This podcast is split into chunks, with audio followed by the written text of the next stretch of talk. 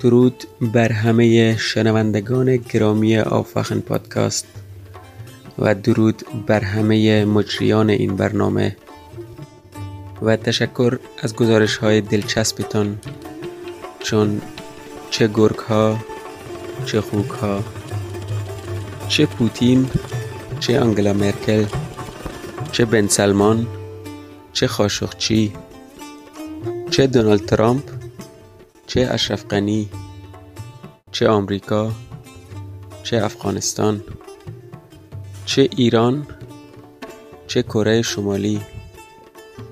از همه اینها داستانهایی شنیدیم و شبهای ما روز شدن. قسمت 442 آفاخن پادکست با حضور آقایان هانس یسن تیلو یونگ و اشتفان شولز ارائه می گردد از طرف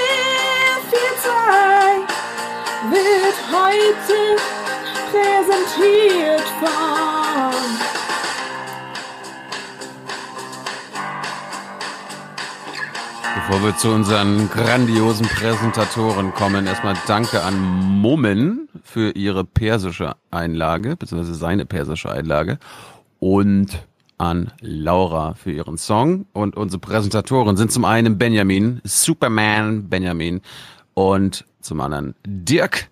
Dirk, geile Sache. Danke dafür und jetzt geht's los.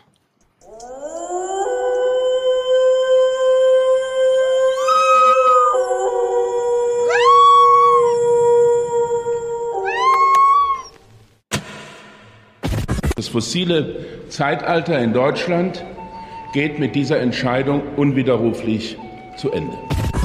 Es ist eben ein Kohleverlängerungsgesetz. Es verlängert ohne Not die Kohleverstromung bis 2038. Stattdessen legen Sie de facto ein 18 Jahre langes finanzielles Kohleabsicherungsgesetz heute hier vor. Wir tun es nicht aus Dafke, wir tun es, weil wir wollen, dass Wohlstand, dass wirtschaftliche Stärke unseres Landes einhergeht mit klimapolitischer Verträglichkeit, mit Nachhaltigkeit. Es wäre der Tag gewesen, die Klimakrise mit der Werbe und Entschlossenheit zu bekämpfen wie die Corona-Krise. Und das machen Sie nicht. Das machen Sie nicht. Dieser German Geist, meine Damen und Herren, ist das, was dieses Land ausmacht. Darauf können wir stolz sein und das sollten wir auch an diesem Tag genauso betonen. Und deswegen sage ich, es ist ein Riesenerfolg, dass wir heute hier einen Kohleausstieg beschließen, der erstes Mal gesetzlich fixiert in einem hochindustrialisierten Land den Kohle- und Atomausstieg fixiert. Und die Bundesregierung betreibt hier offenkundig getrieben durch die Ideologietis der Grünen eine teure Symbolpolitik. Sehr geehrter Herr Präsident, liebe Kolleginnen und Kollegen, liebe Landsleute, die AfD hat ihre Haltung zum Kohleausstieg nicht geändert. Heute ist ein schwarzer Tag für Deutschland, an dem mit, der, mit dem Kohleausstieg die Zerstörung unserer Energieversorgung weiter voranschreitet. Und damit sind sie eigentlich vergleichbar energiepolitisch mit den Politikern, wie wir sie in Venezuela, Kuba oder in Nordkorea finden. 2030, 38 erscheint uns übereilt und absolut überhastet. Wir plädieren stattdessen für die Verlängerung der Frist bis 2050. Und äh, mit der AfD wird es wieder vernünftige Energiepolitik geben, nämlich mit der sauberen Kohle. Es ist Der Bruch des Pariser Klimaabkommens bewusst und mit Ansage. Und mit dem, was wir hier vorlegen, erreichen wir, übererfüllen wir sogar die vorgegebenen Klimaziele, die wir europäisch mit unterschrieben haben. Dieses Kohleausstiegsgesetz ist ein Angriff auf die Mehrheit der Bevölkerung, ist ein Angriff auf die Klimabewegung. Sie nehmen, wie irre ist das denn, mit Datteln 4 ein neues Kohlekraftwerk zur Feier des Kohleausstiegs in Betrieb. Das ist doch verrückt, meine Damen und Herren. Und meinen Sie etwa, mir fällt das hier heute leicht, einfach so zu sagen, ich stimme gegen ein Kohleausstiegsgesetz? Ich habe mich, seitdem ich hier 2013 im Bundestag bin, beschimpfen lassen an diesem Pult, wie verrückt wir sind, dass wir das Wort Kohleausstieg überhaupt in den Mund nehmen. Und ich beende meine Rede mit einem stolzen und von Herzen Glück auf. Fazit, gute Strukturstärkung, Klimaschutz, Ausstieg aus der Kohle, ein guter Tag für Deutschland. Dankeschön. Morgen. Guten Morgen. Moin, moin. Hallo. Hallo, guten Morgen. Hier ist der Aufwärm-Podcast. Wake bin neugierig. Das erste Flug während der Corona-Pandemie. Und ich bin äh, voller Erwartung, was mich äh, da alles, mir alles begegnet. Wake up and clear your brain. Time to listen to what people are saying. Government is lying again media is acting insane. It's good stay in bed. And I know they're talking heads, but you can sleep when you are dead, so wake up. Es ist eine Ideologie, die das Bundeslandwirtschaftsministerium jetzt seit zwei Jahrzehnten vertritt, die sagt, wir wollen ein System haben, das immer billiger, immer mehr produziert. Und dieses immer billiger und mehr geht auf Kosten der Bauern, auf Kosten der Betriebe und auf Kosten der Tiere. Was wir brauchen, ist einen politischen Willen, das System zu ändern und sich genau mit den Profiteuren dieses Systems anzulegen. Und ich bezweifle, dass Frau Klöckner es im Kreuz hat, das aufzubringen. Schon vorbei? Guten Morgen. Oh, gut. Ja, hast du vielleicht nie mitbekommen. Es ging so schnell heute, ne? Äh, ging Wahnsinn. Nee, es ging, ich habe es gerade in einfacher Geschwindigkeit gehört. Hallo. Mhm. Aber wir haben Mhm. schon gesehen, wir haben heute besondere Gäste. Äh, Hans Jessen hat heute keine Zeit, sonst macht er ja immer eine mega Show, wenn es hier musikalisch losgeht. Heute haben wir Windsurf zu Gast. Ich musste die ganze Zeit dran denken. Und jeder, der sich fragt, Windsurf, kann man wirklich so heißen? Ist es ein Windsurfer oder was? Kann einfach mal googeln, wer ist denn Windsurf und wie sieht denn der eigentlich aus? Gut, diese kleine Vorrede. Ja, wir, wir, wir können ja, du hast ja Hans-Theme, ich habe den anderen Theme. Können wir mal vorspielen? Nee, den hier. Jetzt wird der Podcast noch ein bisschen geiler. Macht mal alle auf mit Alex Tyler. Hallo, Kinder. Hallo. Der doch nicht vor 200 Folgen dabei war, sondern zuletzt vor 13 Monaten bei der Jagdlizenz. Er hat so nach dem Intro so ein bisschen dieser Satz gefehlt. Das war Pasi oder so. Ja, genau. Per Persisch war das. Ja, Persisch ist jetzt nicht Das unbedingt die korrekte Persisch. Bezeichnung für die Sprache. Rückwärts. Nein, Vielleicht ich, auch ich der meine, Ari, je nachdem, wo er herkommt. ja, man könnte uns alles unterjubelt haben. Was hat er gesagt eigentlich? Äh, das hattest du mir ja geschickt. Warte mal. Also Momen hat gesagt, gegrüßt seien alle Hörende des Aufwachen-Podcasts und gegrüßt seien die Moderatoren und danke für die interessante Berichterstattung, denn ob die Wölfe oder die Schweine, ob Putin oder Merkel, ob Bin Salman oder Khashoggi, ob Donald Trump oder Ashraf Ghani, ob USA oder Afghanistan, ob der Iran oder Nordkorea, über all das haben wir Geschichten gehört und unsere Nächte in Tage verwandelt. Die Folge 442 des Aufwachen-Podcasts unter Anwesenheit der Herren Hans Jessen, Thilo Jung und Stefan Schulz wird präsentiert von. Könnten es bitte zwei Hörer unabhängig voneinander bestätigen, dass die Übersetzung stimmt? Man weiß ja mal nicht so. Manchmal geht's ja auch albern zu im Aufwärm-Podcast. Man weiß es ja nicht. Mhm. Jetzt muss er Hans Theme noch abspielen, sonst traut er sich nichts zu sagen. Wer hat den Verstand? Wer ist gut für unser Land? Die anderen Reporter kann man alle vergessen. Hier ist die Hans-Jessen-Show. Guten Da Morgen. Hans. Guten Morgen. Grüße. In seinem Showroom. Ja, Mhm. Wie geht's? gut. Wie geht's den Vätern? Gut, gut. Gut. Ne, Stefan ist ja auch. Solide. Schulen sind schon wieder zu, was für eine Scheiße, aber diesmal nennt man es Sommerferien und ich habe natürlich Mitfreude mit den Kindern. Sind Sommerferien wie Corona-Zeiten, dass du wieder betreuen musst? Nein, Sommerferien sind Sommerferien, da wird geplant, da ist die ganze Stadt aufgeregt, da finden überall Ferienspiele statt. Natürlich Und nur unter Corona-Bedingungen, ist ja klar, Maske auf, Gruppentrennen und so weiter. Mhm. Da waren auch im Bundestag alle ganz aufgeregt. Wir waren ja am letzten Tag vor der Sommerpause im Bundestag und haben ein Interview gedreht. Da haben sich alle einen schönen Sommer gewünscht auf dem Flur. Schöner Sommer, schönen Sommer, schönen Sommer. Naja, tun ja auch alle da was dafür, damit die Sommer immer länger werden, weißt du? So kurz vor Schluss. Mhm. Burn. Ja, ich, ich habe mir gedacht, diese Bundestagsdebatte muss nochmal irgendwie ins Intro, damit wir die später nicht gucken müssen. Hm. Mhm. Ja, AfD ist der Meinung, bis 2050 können wir die saubere Kohle noch brennen lassen. Aber das Highlight war eigentlich der CDUler Pfeiffer, der meint, ist kompatibel, nee, ist eine Übererfüllung der deutschen Klimaziele. Mein Highlight ist Kretschmer mit German Geist. Den hat er, den hat er öfter gebracht jetzt, auch in der BBK, ne? Den beschwört er. Tief Kretschmann- im Tal der Ahnungslosigkeit. Ja. Bei Kretschmann, Kretschmer, ja. Kretschmer, sorry, stimmt. Bei Kretschmer muss man verstehen, der ist ja in Sachsen Ministerpräsident und in Sachsen, den Sachsen, klar, die haben Kohlelöcher, aber denen geht's um die Kohle und damit ist das Geld gemeint. Ja, Kretschmer weiß ganz genau, ach, Kohle. Also niemand, also auch in Sachsen muss man so langsam sagen, die paar Leute, die da noch arbeiten, so ist, wichtig ist die Kohle auch nicht. Die wollen das Geld. Diese 17 Milliarden, die da zur Verfügung stehen. Und es war ihm auch, äh, ich habe noch seine, haben auch hier geguckt, äh, habe ich mit Robert geguckt, genau, der ist, kommt ja auch aus Sachsen. Seine Antrittsrede vor der Presse zum Thema der Koalitionsvertrag steht.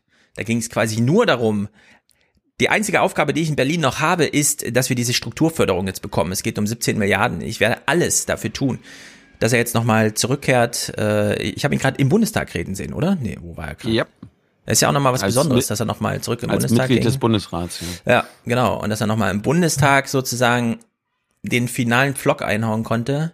Ich verstehe da seine entsprechend auch wörtlich dargestellte Emotionalität. Es war ein, also wahrscheinlich das größte Wirtschaftsförderprojekt, das Sachsen jemals äh, erhalten hat. Ja, aber das Geld braucht er ja und auch. so weiter. Ja, absolut. Das Geld braucht er ja auch, weil aus der Lausitz Ja. macht er ja eine Sonderwirtschaftszone. Das heißt, da gibt es dann keine Arbeitnehmerrechte und keine Unternehmenssteuer. Ja, das heißt also, wenn die darbenden Kommunen keine Unternehmenssteuern mehr bekommen, weil das dann eine Sonderwirtschaftszone ist, Ja. dann muss er ja aus Dresden irgendwie Geld zuschießen. Ja. Ja, man muss dieses Projekt jetzt unabhängig der Kohle mal sich genau anschauen, weil das mit der Kohle, ja, ja, so habe ich auf Twitter alles gelesen, ihr seid alle durcheinander, ich auch, ich finde das auch nicht gut mit 2038, aber denen geht's da um das Geld, aka Habe die ich, ein paar- Kohle. hab ich ein paar Sachen, habe ich ein paar Sachen mitgebracht. Ich wollte ja, ich hatte mir vorgenommen, Schwerpunkt Kohle diese Woche, aber es, ich weiß nicht, wie es bei dir war, Stefan. Es wurde sehr wenig grundsätzlich berichtet, neben, ja, die haben jetzt beschlossen. Also ich habe da ellenlang gesucht und nur sehr wenig gefunden. ich habe nur also, einen kleinen Ausschnitt von ähm, Klaus Kleber, der hat ganz gut moderiert. Bundestag und Bundesrat haben das Ende des Brennstoffs beschlossen, der die Industriemacht Deutschland anderthalb Jahrhunderte in Gang gehalten hat. Und wie bei vielen schwierigen Entzugstherapien hilft eine Ersatzdroge, in diesem Fall Geld. Gut. Ja, ziemlich gut. Auf den Punkt, würde ich sagen. Ja. Aber Hans, äh, kurz noch zu Kretschmer. Wie hast du ihn in der Bundespressekonferenz erlebt? Flüchtig. es war ein Kurzauftritt. Stimmt. Er hat sich, glaube ich, äh, er hat sein Statement gehalten. Dann äh, wurde angekündigt, dass man ihm jetzt ein bis zwei Fragen stellen könne, weil er leider, leider Anschlusstermin hat. Und ich glaube, relativ schnell, nachdem er deine Frage beantwortet hat, hat er gesagt, so, jetzt gehe ich. Und äh, hat sich äh, einfach vom Acker gemacht, was dann die äh, eigentlich sehr höfliche ähm, diskussionsleitende Kollegin später zu der ähm, Bemerkung veranlasst hat, das sei wohl das erste Mal gewesen, dass ein Gast vorzeitig gegangen sei, ohne dass man ihm für seine Anwesenheit habe danken können. Also das war wirklich eine Art Naja. Fluchtbewegung. Ja, nee, was ich sagen möchte, man kann Kretschmann äh, überhaupt Kretschmer? nicht denken ohne äh, Kretschmer, sorry, richtig. Man kann Kretschmer, ja, könnte Sachsenkretsche sagen. Nicht oder? verwechseln. Damit wir nicht, damit wir nicht durcheinander kommen mit Michi, dem, Michi. Unsere Hörer wissen, dass es da mit Unterschiede gibt. Ja, völlig richtig.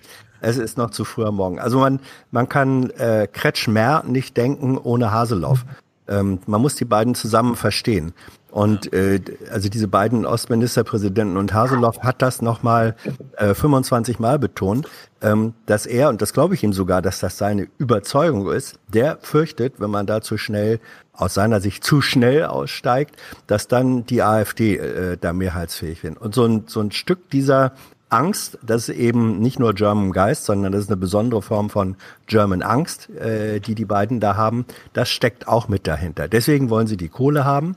Sie wollen sozusagen die AfD-Tendenzen mit, mit, mit Kohle, Kohle, also mit Geld zuscheißen. Mhm.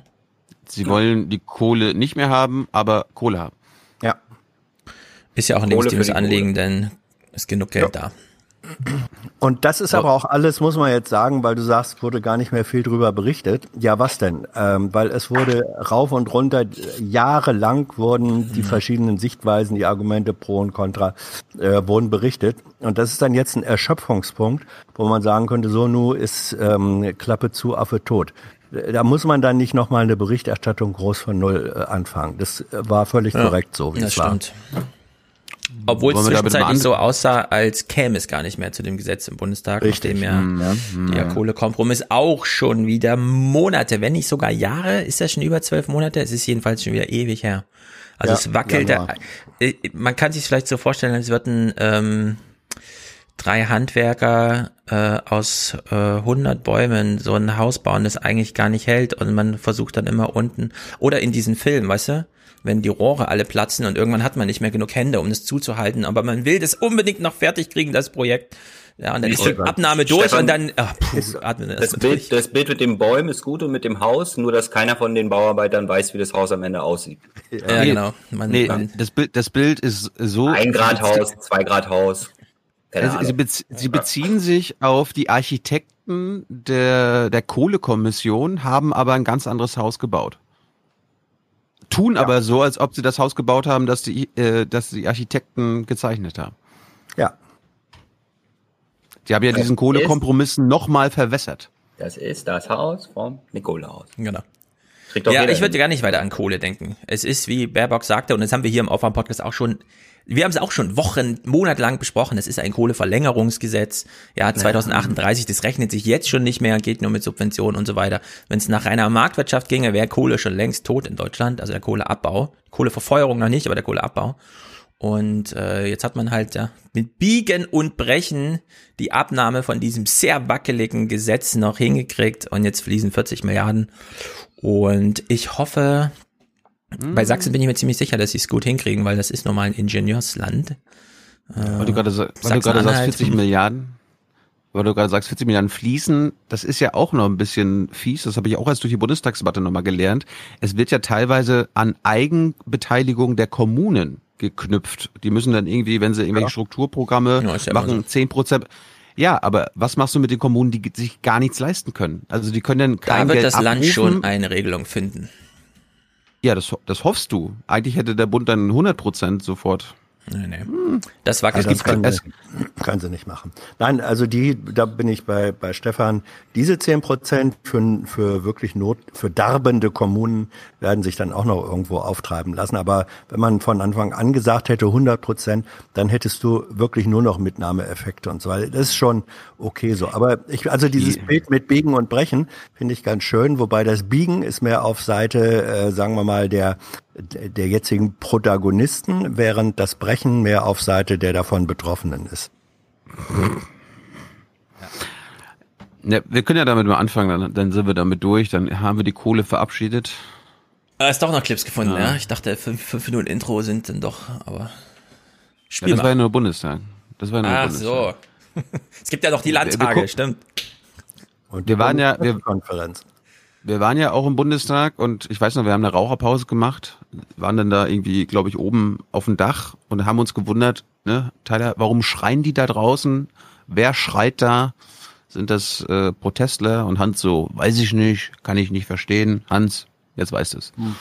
Umweltaktivisten protestierten während der Bundestagsdebatte am Morgen vor dem Reichstagsgebäude. Der Kohleausstieg ist zu teuer und dauert viel zu lange, kritisieren sie. Wissenschaftler geben ihnen recht.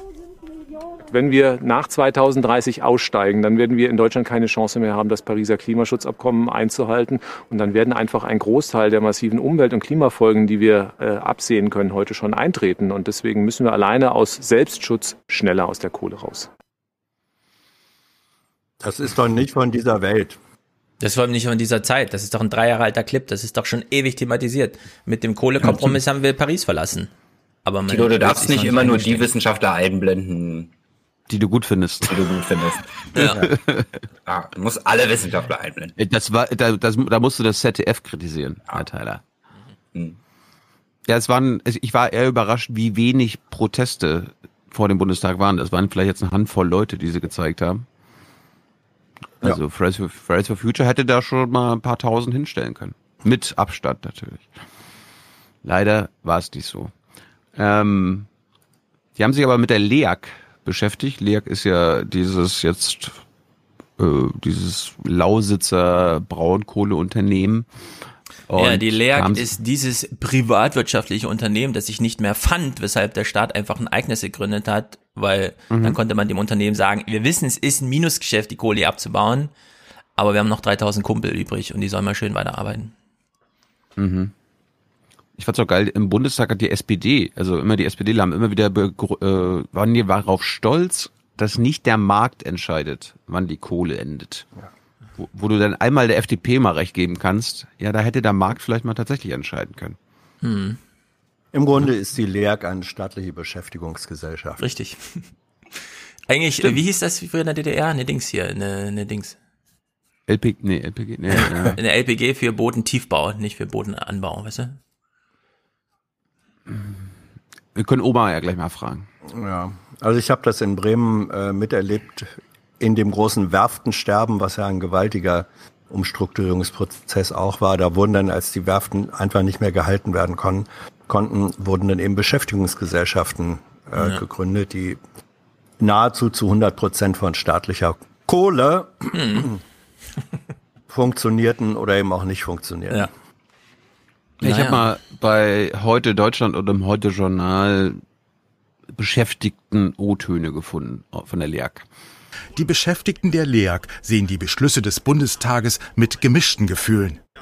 Für die Älteren wird es ja das Anpassungsgeld geben. Große Sorgen mache ich mir um die jüngeren Kollegen und damit um die Zukunft der Lausitz. Die Jungen möchte hier bleiben. Ich habe mit vielen geredet, ob es im Unternehmen ist oder einfach nur in Städten, bei Freunden und so. Die möchten gerne alle hier bleiben und lieben ihre Heimat und möchten auch gerne hier weiter arbeiten können. Tom Wartenberg kommt von der Frühschicht. Der junge Familienvater wohnt gleich um die Ecke. Er blickt vorsichtig optimistisch in die Zukunft. Natürlich bin ich 2038 noch nicht rentenreif, aber ja, unser Arbeitgeber gibt uns zu verstehen, dass es mit der Energie vielleicht nicht weitergeht, aber mit anderen ähm, Sparten, die aufgemacht werden. Und damit sind wir sehr zuversichtlich. Zuversicht. Ja.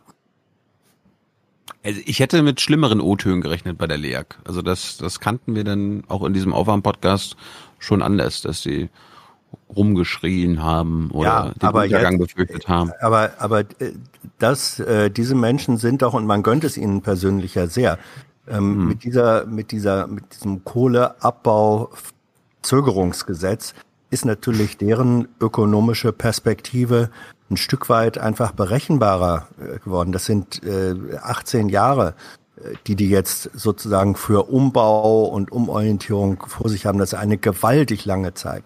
Das ist für die viel mehr als das, womit sie noch vor ein paar Jahren rechnen konnten. Dass die von daher, sagen wir mal, jetzt nicht mehr mit Schaum vom Mund sagen, äh, das hätte alles nicht passieren dürfen. Also die sind, das sind die, diese Kumpel sind doch diejenigen, die wirklich ähm, noch am ehesten direkt was davon haben. Vor allem, äh, man muss es ja wirklich so sehen, die, Kohle steht nicht mal in dem Titel des Gesetzes oder des Strukturplans drin. Ja. Also Kohle ist wirklich nur noch dieses mediale Thema, was man da durchpackt. Die machen da Strukturwandel und sobald der gelungen ist, schalten die die Dinge auch ab. Ja, weil es ja. rechnet sich ja nun wirklich nicht mehr. Man spart ja so viel Geld, äh, wenn man einfach nicht mehr diese Dinger da finanziert. Deswegen hofft man mhm. jetzt einfach drauf, dass die 18 Jahre reichen. Ich nehme mal an, das ja, es gibt ja genug Aufgaben, die jetzt mal auch im größeren Maßstab zu erledigen sind. Sachsen ist ein Land voller Ingenieure und so weiter. Zumindest hat man da das richtige Mindset und das richtige Schulsystem. Davon werden sie sehr profitieren. Ja, dass sie eben nicht so abkacken wie viele andere Bundesländer, sondern so ein bisschen äh, da Nachschub, Nachwuchs haben. Deswegen bin ich mir ziemlich sicher,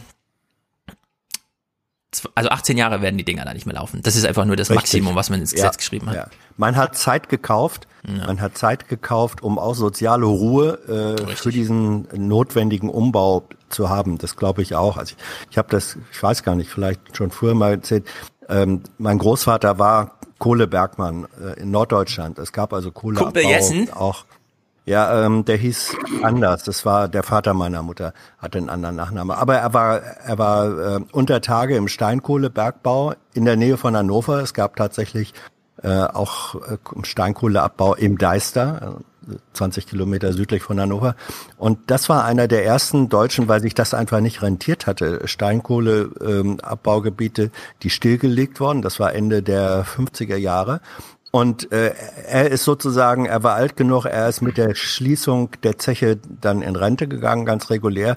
Und für die Jüngeren, und da zeigte sich, wie, wie aber eben so ein Strukturwandel äh, auch geht, für die Jüngeren war rechtzeitig durch Aufbau von anderen industriellen Arbeitsplätzen, also da wurde Autozuliefererbetrieb angesiedelt, da war Nahrungsmittelindustrie, die in größerer Zahl Arbeitsplätze in der Zeit geschaffen haben, so dass die Jüngeren, die aus dem Steinkohlebergbau weggefallen sind, hatten dann ähm, Einkommens- und Arbeitsmöglichkeiten in derselben Region, in ganz anderen Branchen. Und das war ein Strukturwandel, der ohne jeglichen Aufruhr mit mit waren natürlich auch andere Zeiten, da haben große Unternehmen noch freiwillig investiert äh, und Produktionsstätten aufgebaut, aber man muss das so machen. Man muss das so machen und ich glaube darauf wird es am Ende dann auch äh, in der Lausitz rauslaufen und vielleicht auch in NRW. Ne, wir hören mal, wie die LEAG es machen muss, beziehungsweise will Hans. Drei Kraftwerke und vier Tagebaue schließen allein in der Lausitz. Jetzt habe ich es gerade doppelt gehört. Mhm. Tyler hat sich entschieden, über sein Lautsprechersystem mitzuhören. Ah, ja, Entschuldigung. Der will die Komplettbeschallung, dem reichen die Clips nicht, der will das all in. Oh, schöner okay. Backer übrigens. Mhm. Müsste jetzt. Ja, jetzt ist wieder okay, ne?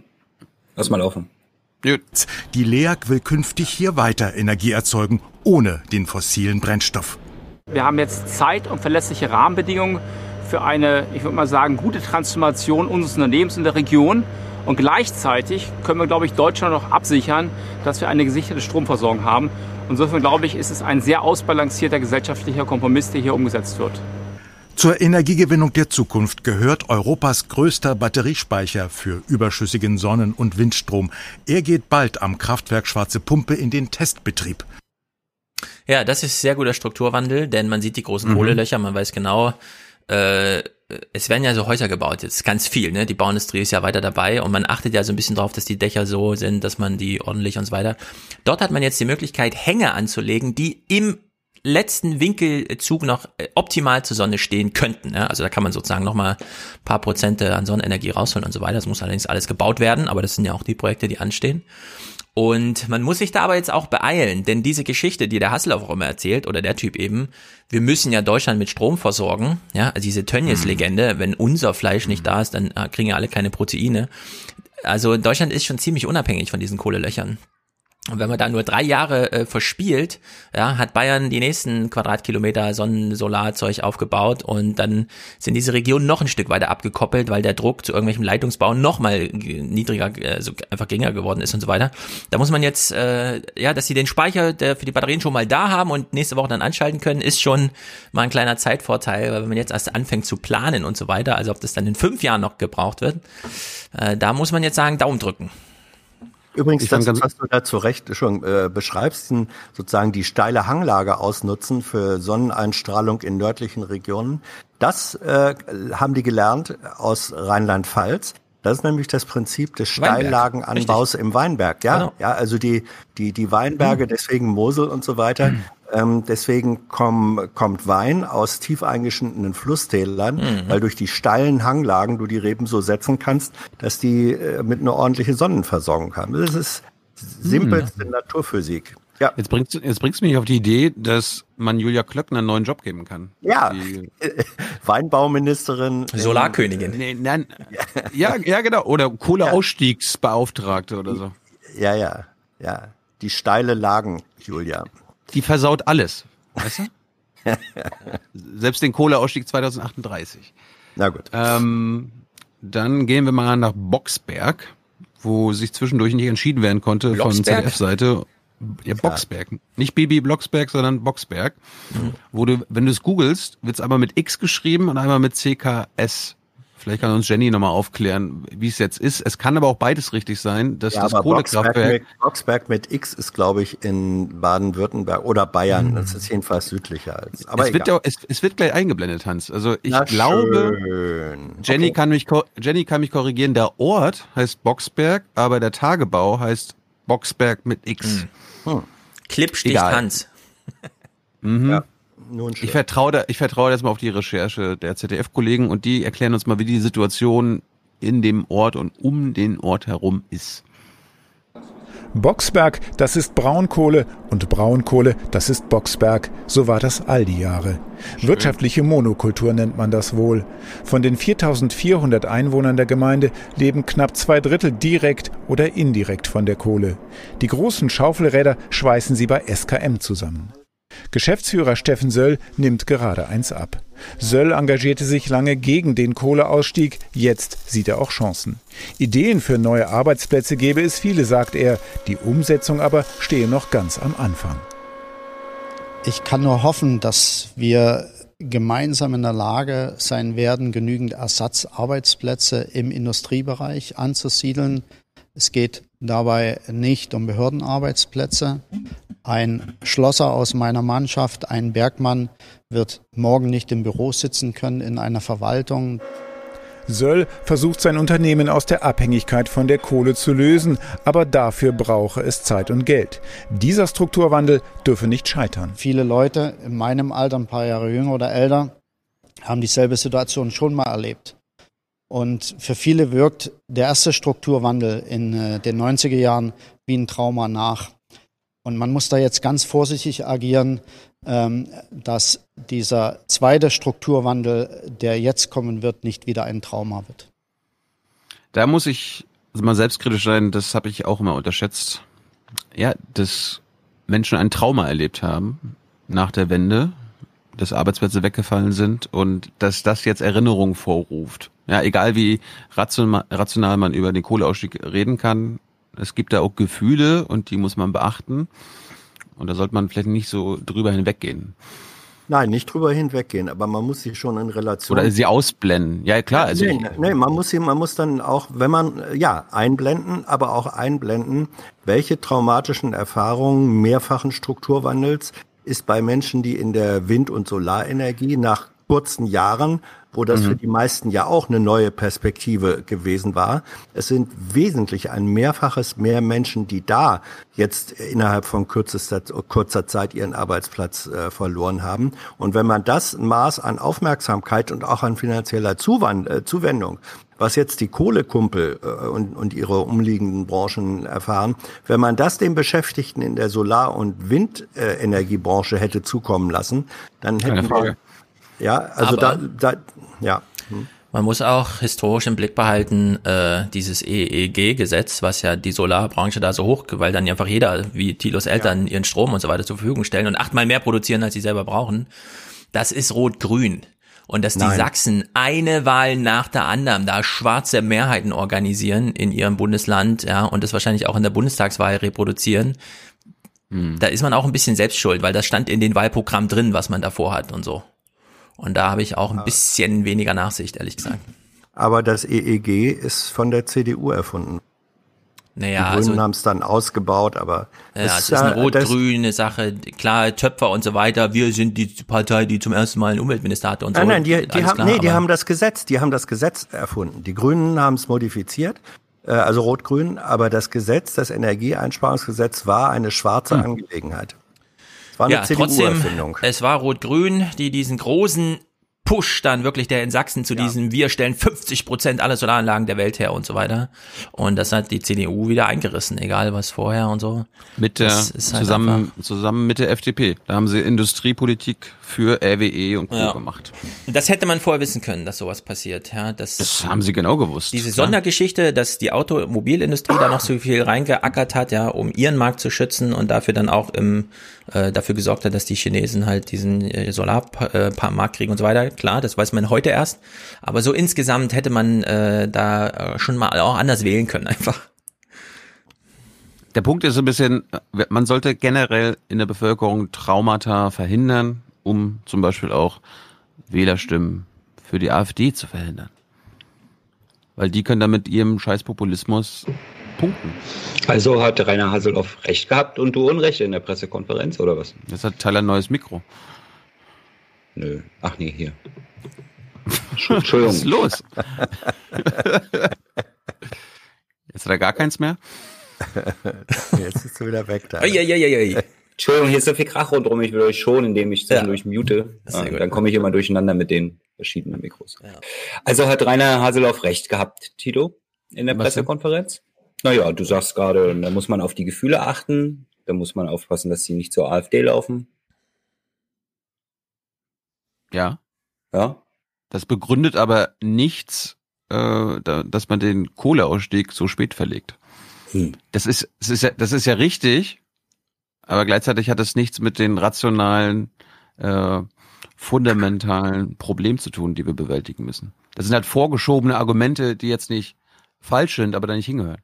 Na gut, okay. Wie machst du denn die Braunkohle zu, ohne die Gefühle der Bergleute zu verletzen?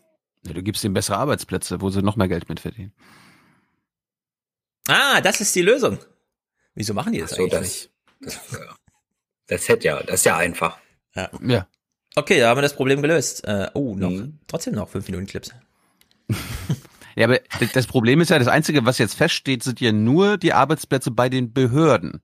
Ne, die machen jetzt auch in der Lausitz, in Cottbus so ein Uniklinikum nee, oder irgendwie Universitätszentrum. Das sind halt Behördenarbeitsplätze, aber der Rest ist ja noch gar nicht klar. Das muss jetzt erst entstehen. Das werden wir dann verfolgen. Da hoffen wir, dass das passiert. Naja. Naja, Was im Endeffekt, also warum wollen die denn alle Industriearbeitsplätze haben? Weil die halt so viel besser bezahlt sind Mhm. äh, als Und weil sie es äh, können in Sachsen. Verwaltungsjobs, ja, aber vor allen Dingen auch wegen, der, wegen der Einkommensperspektive. Ja, also Ja. wenn ich jetzt in den Dienstleistungssektor gehe, ja, Verwaltung ist ja Dienstleistung, da verdiene ich halt nicht so viel wie als Fachkraft im, in der Industrie. Ja. Also könnte man auch einfach, wenn man sagt, hier gibt's halt die Industrie nicht mehr, muss man dann vielleicht mal über das Einkommensniveau bei den Dienstleistungsjobs äh, Jobs nachdenken. Ne? Mhm. Wäre vielleicht auch ein Hebel. Ja. Aber Verwaltung muss ja auch etwas haben, was sich verwalten lässt. Mhm. Naja, die neue Mm. Seenplatte. Also wenn wir die ganzen Berg, Berg Ja. die Ja. Tagebau dort zukippen, Guter Punkt. Können einfach alle beim dann MDR machen wir der Mecklen, machen wir dann, macht dann die Lausitz der Mecklenburger Seenplatte Konkurrenz, Ja, dann kriegt jeder See Ja. eine eigene Verwaltungsstruktur. demonstriert dann Thilos Familie gegen die neue Seenplatte. Ja, also guter Punkt. Die sächsische Seeplatte äh, ist schon im Machen. Hm. Manches ist schon geschafft. Mal. Der Tagebau vor dem Kraftwerk wurde zum Badesee mit Marina. Darauf ist Bürgermeister Juncker stolz. Doch Tourismus alleine reiche nicht aus. Der Tourismus hier am Berwalder See und im gesamten Lausitzer Seenland ist äh, ebenfalls ein kleines Standbein, wo Menschen Lohn und Brot finden können. Aber wie gesagt, äh, wichtig sind vor allen Dingen wertschöpferische Arbeit. Also das war jetzt der Bürgermeister von Boxberg mit X.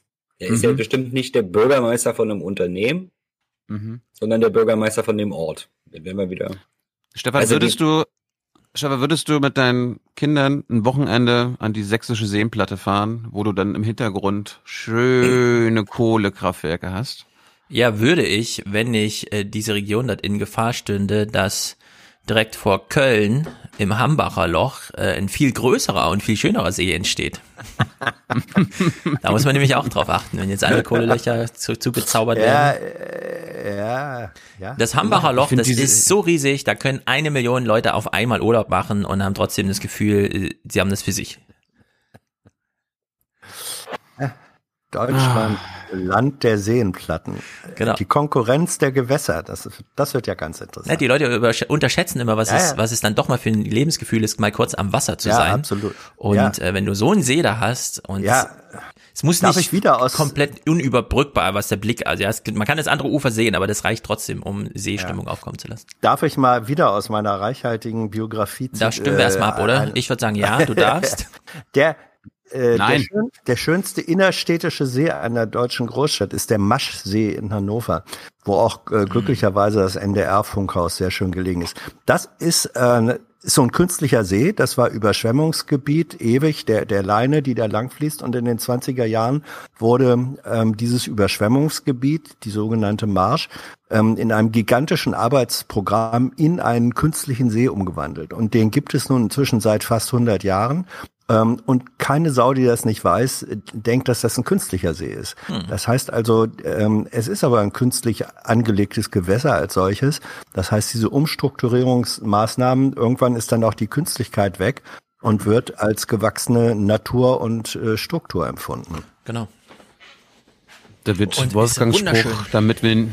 damit wir nicht nur schauen, sondern auch sehen, Sehen. hat, hat, bekommt nochmal eine ganz neue Bedeutung. Ne? Oh ja. Aber nicht nur eine sächsische Seenplatte entsteht, es gibt auch Bergbautourismus, zum Beispiel in Jennys Heimat, also nee, in der Nähe von Jennys Heimat, in Welzow. Das, was ich jetzt mache, das wäre vor wenigen Jahren noch gar nicht möglich gewesen, denn dieser Zaun, der markiert die Kante des ehemaligen Tagebaus. Heute sieht es hier ganz anders aus. Rekultivierung ist das Stichwort. Und äh, ich bin verabredet da hinten auf dem Geisendorfer Berg. Da wartet nämlich jemand auf mich, der mir erklären kann, was hier eigentlich passiert ist. Über einen geschlängelten Pfad geht es 150 Meter in die Höhe. Von hier aus kann man alle Stationen sehen, vom aktiven Tagebau bis zur rekultivierten Fläche. Mehr Veränderung geht nicht. Wir haben äh, hier äh, die Kohle gefördert, haben ein Loch gegraben, äh, 100 Meter tief, haben äh, die Kohle rausgeholt, haben das Ganze verfüllt, haben den Berg wieder draufgesetzt. Also mehr Veränderung äh, ist nicht möglich. Weit über Also mehr Veränderung ist nicht möglich. Ich würde ihm trotzdem den Tipp geben, so ein Bäumchen kann man schon noch mal in diese Steppe setzen. Aber da ist so ein, da, sieht, da sind aber welche. Da im Hintergrund, ja. Über 2600 Hektar des Tagebaus Welzow Süd sind bereits rekultiviert. Davon profitiert das benachbarte Gut Geisendorf, wo Musikabende und Feste stattfinden. Am Sonntag ist verspäteter Saisonstart mit Kaffee, Kuchen und Touren in den Tagebau. Du musst doch bedenken, Bäume wachsen jetzt nicht so schnell. Ja. Dauert. Ja. Kann man aber auch pflanzen. Also eben. Schon. Man muss Einfach jetzt nicht schon mal- unbedingt immer säen. Man kann auch. Ne? Es geht halt mit zwei Metern Übrigens- los, aber da war noch null. Der Begriff der Rekultivierung wird für die Kulturbranche nach Corona auch eine ganz eigene neue Bedeutung kriegen. Ja. So, Stefan, du siehst jetzt gerade einen Ort eingeblendet. Wie spricht man den aus? Du bist ja berühmt Spremberg. dafür. Ah, ja. Wir gehen nach Spremberg, Jenny. Jenny, hörst du? Wir gehen nach Spremberg und hören mal da, wie die Feuerwehrmänner über die Strukturmaßnahmen, die jetzt beschlossen wurden, denken. Hat sich der RBB gedacht, ja, Berichterstattung, hm, wir setzen einfach Feuerwehrmänner an den Tisch und lassen mal kurz ein paar O-Töne Im nahegelegenen Spremberg leben immer noch viele von der Kohle. Bei der örtlichen Freiwilligen Feuerwehr sorgt die Nachricht von gestern für geteilte Meinungen.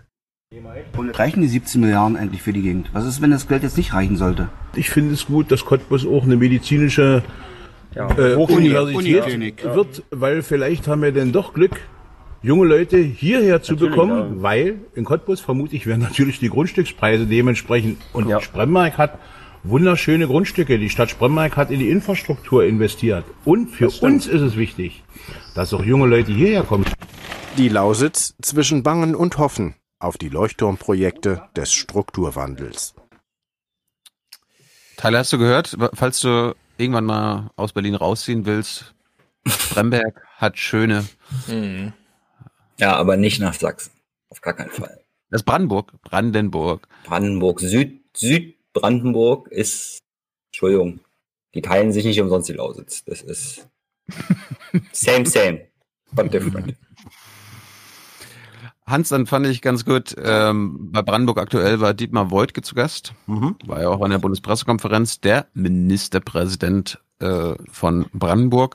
Und da war mal eine gute Frage, der ist nämlich ganz stolz auf die Strukturmaßnahmen, die die Lausitz jetzt, äh, also mit denen die Lausitz rechnen kann. Jetzt fragt sich aber der, der Moderator, ja, aber was ist jetzt mit den anderen Regionen Brandenburg? Gehen die jetzt leer aus? Und Woltke erklärt Stefan, dir und Tyler mal, dass das für Brandenburg allgemein gut ist. Aber die Begründung ist. Äh, Und ich denke, ja. ich bin mit dem Kompromiss, der heute erzielt worden ist, zufrieden, weil er der Lausitz eine gute Chance geben wird. Geld für die Lausitz, aber nicht für ganz Brandenburg. Was hat zum Beispiel die Prignitz davon? Ich glaube, die Prignitz hat eine ganze Menge davon, weil ähm, wir heute ja beschlossen haben, auch im Bundesrat, deswegen kann ich sagen, ich habe auch mitbeschlossen, ähm, dass zusätzliches Geld des Bundes in den Strukturwandel in der Lausitz fließt. Das heißt, es werden Arbeitsplätze, die heute noch nach Kohle sind, in Zukunft durch alternative Arbeitsplätze ersetzt. Zum Beispiel mit dem Projekt Bahnweit Cottbus, wo wir bis Mitte der 20er Jahre 1200 zusätzliche Industriearbeitsplätze schaffen wollen. Das sind äh, gute Nachrichten auch deshalb für die Prignitz, weil keine Region in Brandenburg ein Interesse daran haben kann, dass die Lausitz in die Perspektivlosigkeit abrutscht. Also er wird nach Prignitz gefragt und dann antwortet er wieder mit Cottbus. Ich habe Mhm. Google Maps gerade offen. Vielleicht wäre das auch mal was für ihn. Man muss, ich will es mal kurz verdeutlichen, ja. Von Cottbus Ja. bis nach Berlin fahren und dann noch mal so viel weiter in dieselbe Richtung, um in die Prignitz zu kommen. Den Menschen dort ist scheißegal, was in Cottbus passiert. Und die Lausitz ist nun mal da unten bei Cottbus und zwar im Süden. Äh, also die Prignitz, äh, ich würde sagen, tut mir ein bisschen leid, dass er nochmal angesprochen wurde auf Ja. die Prignitz. Er war ein bisschen unvorbereitet. ja, war eine gute Frage. Sorry ist- für das alle, ist, die das Prignitz ist. Branden, das ist Brandenburg. Das ist Also, also die Prignitz profitiert davon, dass es der Lausitz besser gehen ja, wird. ja, weil beides Brandenburg. Die Prignitz profitiert davon, äh, dass Kalbitz nicht Ministerpräsident von Brandenburg wird. Das ist seine Aussage. Das kann sein. Da sind vielleicht leichte Raumgewinne zu vermelden, aber man muss auch für die Obwohl Lausitz. der RBB sich da ja anders. Also der stellt sich schon drauf ein. Kommt Äh, Kommen wir wahrscheinlich gleich. noch. Habe hab ich mitgebracht. Komm. Ich wollte noch mal zur Lausitz sagen, ähm, wir kennen mittlerweile unser Lebensgefühl, vor allem von Menschen unter 40. Äh, wir kennen die Region nicht, die nur 10 Kilometer vor unserer Nase sind. Ja, also selbst in Cottbus, glaube ich, ist die Entkopplung zur Lausitz gewaltig. Denn klar, man kann jetzt in Cottbus in den Bus steigen und nach Spremberg fahren, aber man steigt in den Zug und es fährt nach Dresden und man ist wahrscheinlich schneller da. Und in der Hinsicht gibt's da, äh, auch wenn man sich das wünscht, äh, ich, ich will nochmal wiederholen, was ich damals schon immer gesagt habe, es ist verlorenes Land, ja. Die Lausitz ist verlorenes Land. Und die Prignitz erst recht. Aber jetzt haben wir nochmal gehört, dass es sowas gibt wie die Prignitz. Ja, und ich glaube, es ist nicht auf Dauer verlorenes Land. Also wenn dieses Geld und diese lange Zeitschiene eine Option beinhaltet, dann glaube ich die, dass man sich mit diesem im Moment ähm, aufscheinenden, Stefan, stimme ich dir zu, mit diesem im Moment aufscheinenden Verlust nicht abfinden muss. Da war ein Stück weit auch das interessant, was diese Feuerwehrleute äh, da sagen. Das sind Mhm. ja, äh, das sind ja zwar Hoffnungsargumente, aber vielleicht nicht so ganz unbegründete. Also Ja, eine Uniklinik, warum nicht? Da leben sehr viele alte Ah, ja. Menschen, die wollen vielleicht nicht immer bis nach Dresden fahren, wo sie übrigens die weltbeste Versorgung in einem der größten Klinikkomplexe überhaupt bekommen. Ja, also da muss man auch erstmal die Konkurrenz aushalten. Aber es ist ja nicht nur Spremberg. Ja. Guckt euch mal Hoyerswerda zum Beispiel an, solche Städte, die einfach ähm, künstlich hochindustrialisiert wurden in der DDR und jetzt über 50 Prozent der Einwohner alles verloren haben. Äh, da ist da gibt's keinen positiven Strukturwandel oder so. Ja. Das ist einfach wirklich äh, Ja, es aber, gab- es aber da finde ich, aber da finde ich, kann man bestimmt- nicht das. Ja, aber es gab doch bestimmt auch im Westen, Hans, weißt du vielleicht am besten, ähm, Regionen, die in den 50er, 60er, 70ern verloren schienen und jetzt denen geht's Also gut. in dieser in dieser Dramatik wäre es mir wäre es mir jetzt äh, nicht geläufig, weil du im Westen natürlich A, ein komplett anderes Wirtschaftssystem hattest, ähm, und da auch einfach mehr Kohle und es war noch Wachstum in der Nachfrage und so weiter. Also diese Dimension hatten wir da, glaube ich, nicht. Ich finde nur, man, man kann, man darf nicht äh, ein Leichentuch äh, insofern drüber Nein. decken, indem man sagt, das sind tote Ja, Regionen. Und, aber man soll auch nicht äh, falsche auf ewig tot.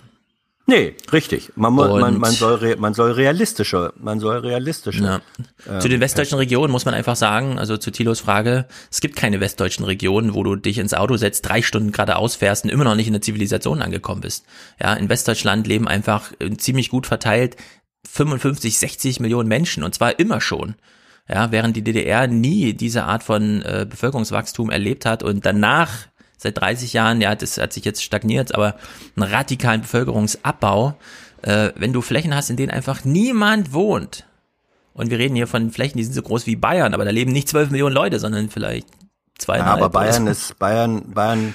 Also ich glaube, die die äh, Oberpfalz oder so. Jetzt man mag mich prügeln, äh, aber es gibt auch in Bayern dünn besiedelte ähm, Gebiete mit mit Strukturproblemen, äh, gerade die, die an der früheren Grenze zum Ostblock waren. Äh, warum gab es in Westdeutschland die sogenannte Zonenrandförderung Hm. äh, zu Zeiten, als, als es die DDR noch äh, gab? Das waren Gebiete, die wegen der deutschen Teilung damals auf der westdeutschen Seite schlicht und einfach auch entindustrialisiert, ähm, bevölkerungsmäßig äh, ausgeblutet waren und wo dann solche Programme, die wir jetzt massiv erleben, wie dieses äh, Kohle, äh, Kompensationsprogramm, das hieß früher ein Stück weit in Westdeutschland Zonenrandförderung. Hm. Ja, genau, das ist der Zonenrand. Und wenn man vom Zentrum spricht, dann geht's, wenn man in Bayern ist, München, Augsburg, Ingolstadt, Regensburg, Straubing, Nürnberg, Bamberg, Bayreuth, Passau. Und jetzt gehen wir mal nach Brandenburg und machen da, stellen da mal eine Liste zusammen. Ja, und da fällt einem nichts ein. Es ist einfach äh, Potsdam halt. Es ist schon äh, demografisch gesehen wirklich super schwierig. Und da sind 17 Milliarden auch ein äh, Tropfen auf einen sehr heißen Stein. Ich meine, wir tun ja mal so, als ob MacPom so äh, hinterm Baum lebt, aber MacPom hat ja quasi den Vorteil, dass wir uns schon touristisch in den letzten Jahrze- Jahrzehnten gut aufgestellt haben. Da muss Brandenburg und Sachsen erstmal hin. Hm. Also ich finde Tourismus als äh, Lösung, das merkt man jetzt ja gerade, wenn es dann mal sowas wie eine Pandemie gibt, wie welche Probleme die Länder haben, die ihre Wirtschaft alleine auf Tourismus basieren. Ne? Also weiß nicht, ob das jetzt so eine Lösung ist. Machen wir jetzt alle jeweils bei dem anderen Urlaub, oder? Ja, wenn die Bayern und die Baden-Württemberger und die NRW erfolgreich genug sind, kann es mit Tourismus da reichen. Aber ansonsten. Ja. Also über Tyler, im April hab, haben im MV die Touristiker alle noch gestöhnt und äh, die große Pleite befürchtet. Und letzte Woche haben wir gesehen, das Geschäft boomt wie nie. Und wenn quasi von den 50 Millionen Deutschen, die im Jahr ins Ausland fahren, nur 10 Prozent in den nächsten Jahren in Deutschland Urlaub machen, reicht das schon für wahrscheinlich Jahrzehnte Wirtschaftswachstum. Ja. Also war Corona ein lange gehegter Plan, um den Binnentourismus zu fördern in Deutschland. Natürlich. nie, ja, klar. Nie war, nie war die Ost, nie war die, äh, die östliche Ostseeküste als touristische Region so begehrt wie zu Ja. Zeiten der Haben wir DDR. letzte Mal schon 25 Minuten Clips geguckt, alles abgehandelt. wie zu Zeiten der DDR. Im Grunde ist die Situation, die wir jetzt Corona bedingt haben, so eine Art äh, DDR ähm, 2.0 auf Zeit. Der Impfstoff ist eigentlich fertig, Leute. er wird zurückgehalten von DDR-Nostalgikern. Ja. Von Manuela Schwesig. Die Bundesregierung hat alle Impfdosen aufgekauft und naja. Was mir übrigens aufgefallen ist, äh, dass äh, die Bilder aus Scharbeutz sind in so vielen Nachrichtensendungen gelaufen, immer so als "Oh, Warnung, Warnung, das darf uns nicht passieren. Ne, Scharbeutz war doch dieser Ort, wo sie um neun Uhr morgens schon den Ort abgesperrt haben. Ja. Gut, äh, letzten beiden Clips aus Sachsen.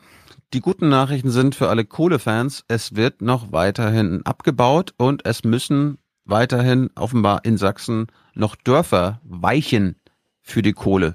Und da gibt's Proteste gegen.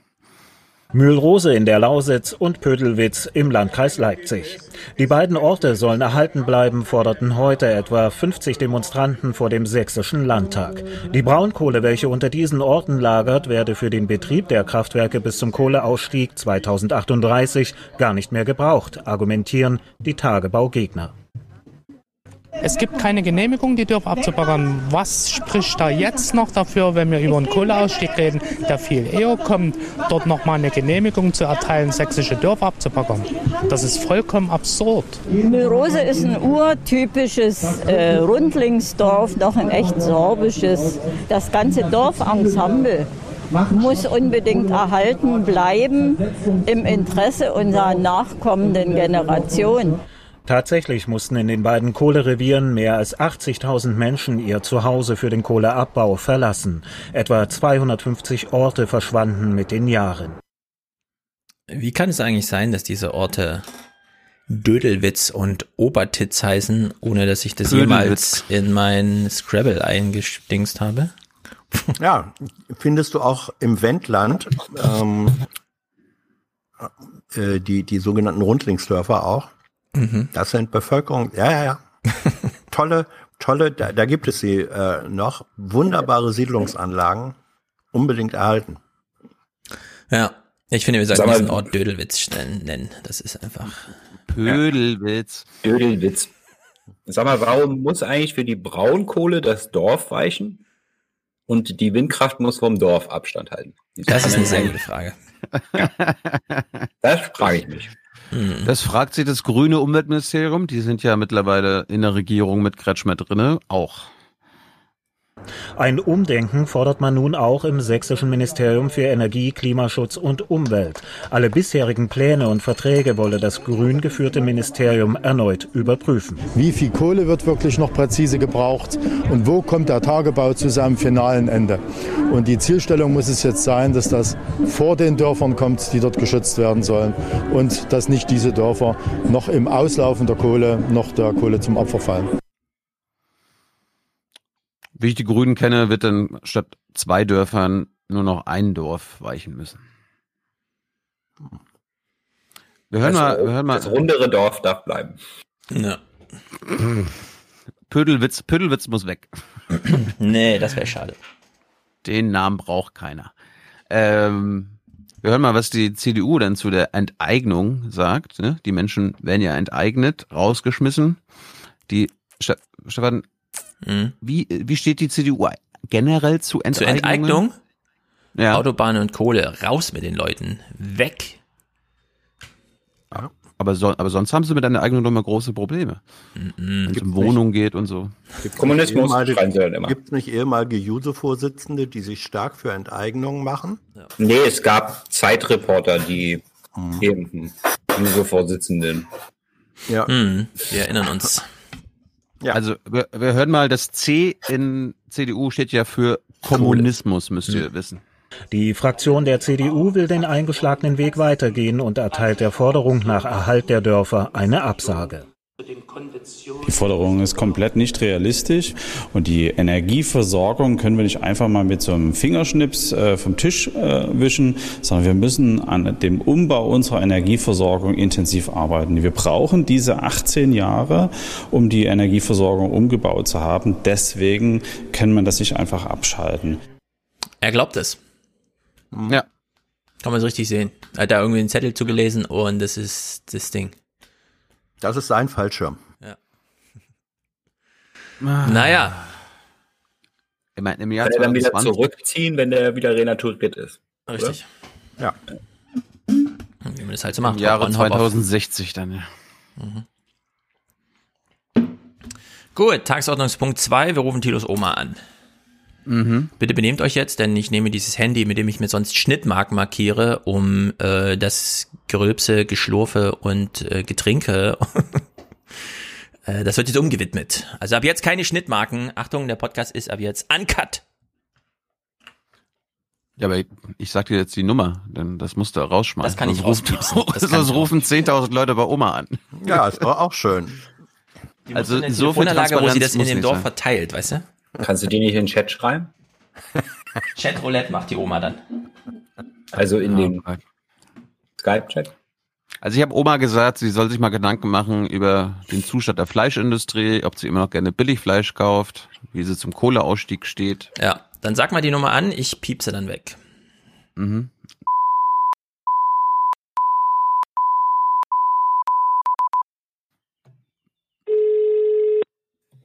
Mhm. Spannung steigt.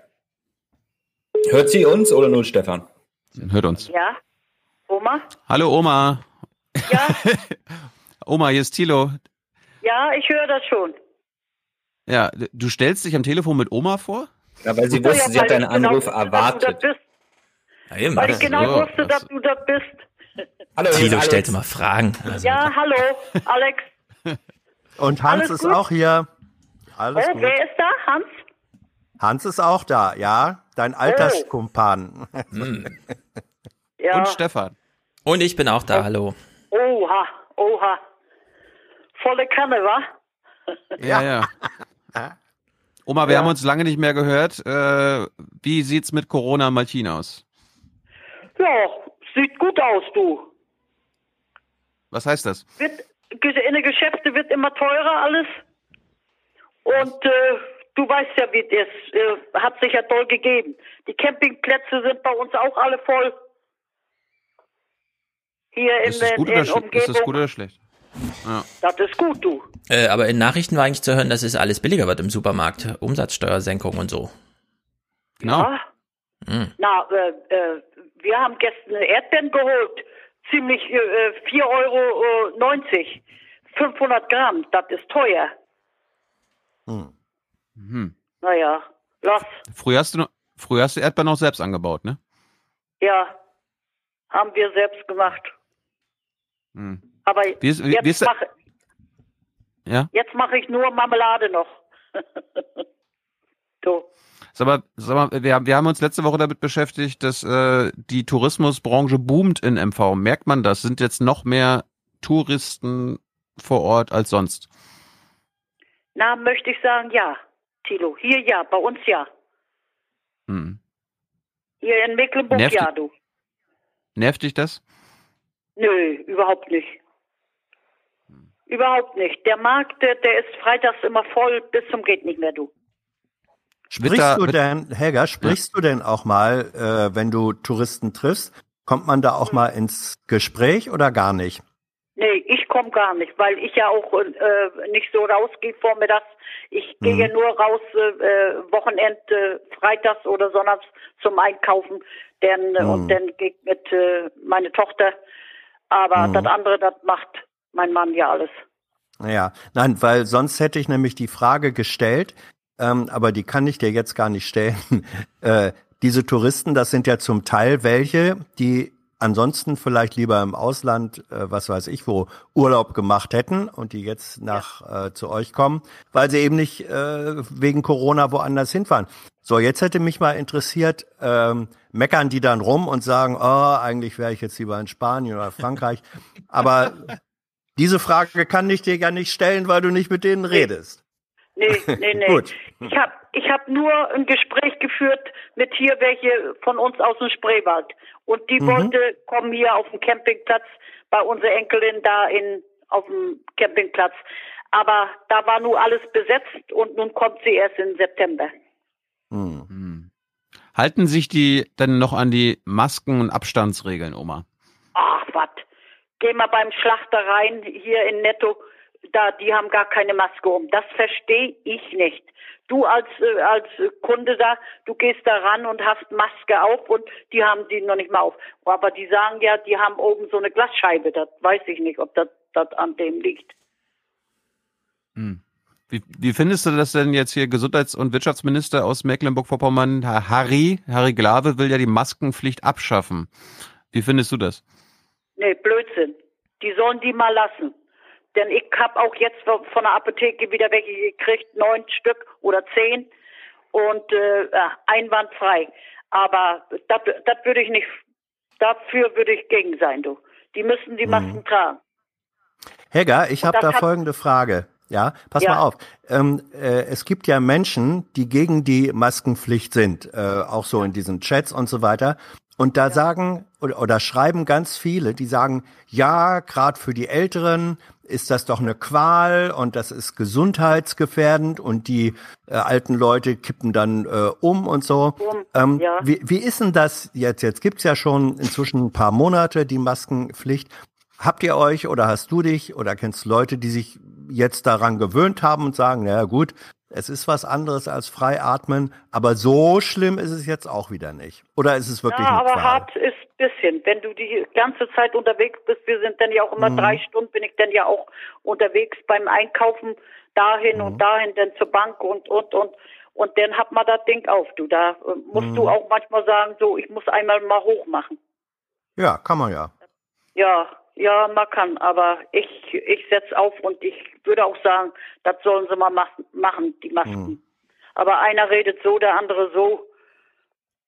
Da kannst du nichts bei machen. Oma, du hast Aber- gerade gesagt, du bist beim, du bist beim Schlachter, beim Netto. Äh, wir hatten ja in den letzten Wochen diesen großen Skandal, hast du wahrscheinlich Ja. in den Medien mitbekommen, mit Ja. Tönnies, äh, dieses Ja. Billigfleisch und äh, der Corona-Ausbruch. Wie hast du das gesehen? Ich habe das gesehen. Ich äh, mache mir den den NT äh, NTV-Sender ja an und dann gucke ich ja Nachrichten alles und da habe ich gesehen, wie sie da gezeigt haben von der Firma. Da haben die das Fleisch geschlachtet. Das Fleisch lag auf dem Fußboden unten. Da haben die geschnitten. Das ist ja so eine große Sauerei, sag ich mal. Das äh, das verstehe ich nicht, dass der Chef sowas duldet da. Das verstehe ich nicht. Denn äh, äh, unser von meinen Was sagt, was sagt Opa? Was hat Opa gerade gesagt? Ach, er, er redet dazwischen. Lass. äh, guck mal, der Großvater, der Urgroßvater von, von Thilo, die haben ja auch Schlachterei gehabt. Was denkst du, was da alles war, wa- wie das alles sauber vor sich ging? Und wir haben ja auch selbst geschlachtet. So eine Sauerei haben wir nicht gehabt, du. Das verstehe ich nicht. Helga, Helga, jetzt Ja. ist ja das, das Argument ist ja, dass man sagt, die Leute wollen eben billiges Fleisch haben und billiges Ja. Fleisch kriegt man nur, wenn man so diese äh, Industrie macht mit diesen Hungerlöhnen und mit den engen Wohnverhältnissen. Was sagst du denn dazu? Ähm, ist, äh, äh, ist unser Fleisch zu billig? Müssen wir eigentlich sagen, nee, für ein gutes Fleisch müssen wir eben dann eben doch mehr zahlen? Wärst du dafür? Ja, warum nicht? Wenn das, wenn das gut ist, denn wir gehen auch beim Privatschlachter in, in Tetro kaufen. Und äh, die haben auch äh, Schweine da und einwandfrei, wir fahren dahin und kaufen denn da. Hier jetzt so netto, da geht kein Fleisch mehr kaufen da. Die haben ja auch schon äh, Ware rausgenommen von, von dieser Firma hier bei uns. Ja, Ah, ja. echt? Ja, ja. Meine Tochter hat mir das gesagt. Die, äh, die haben das Sortiment rausgenommen aus, aus der Firma, das, Fleisch.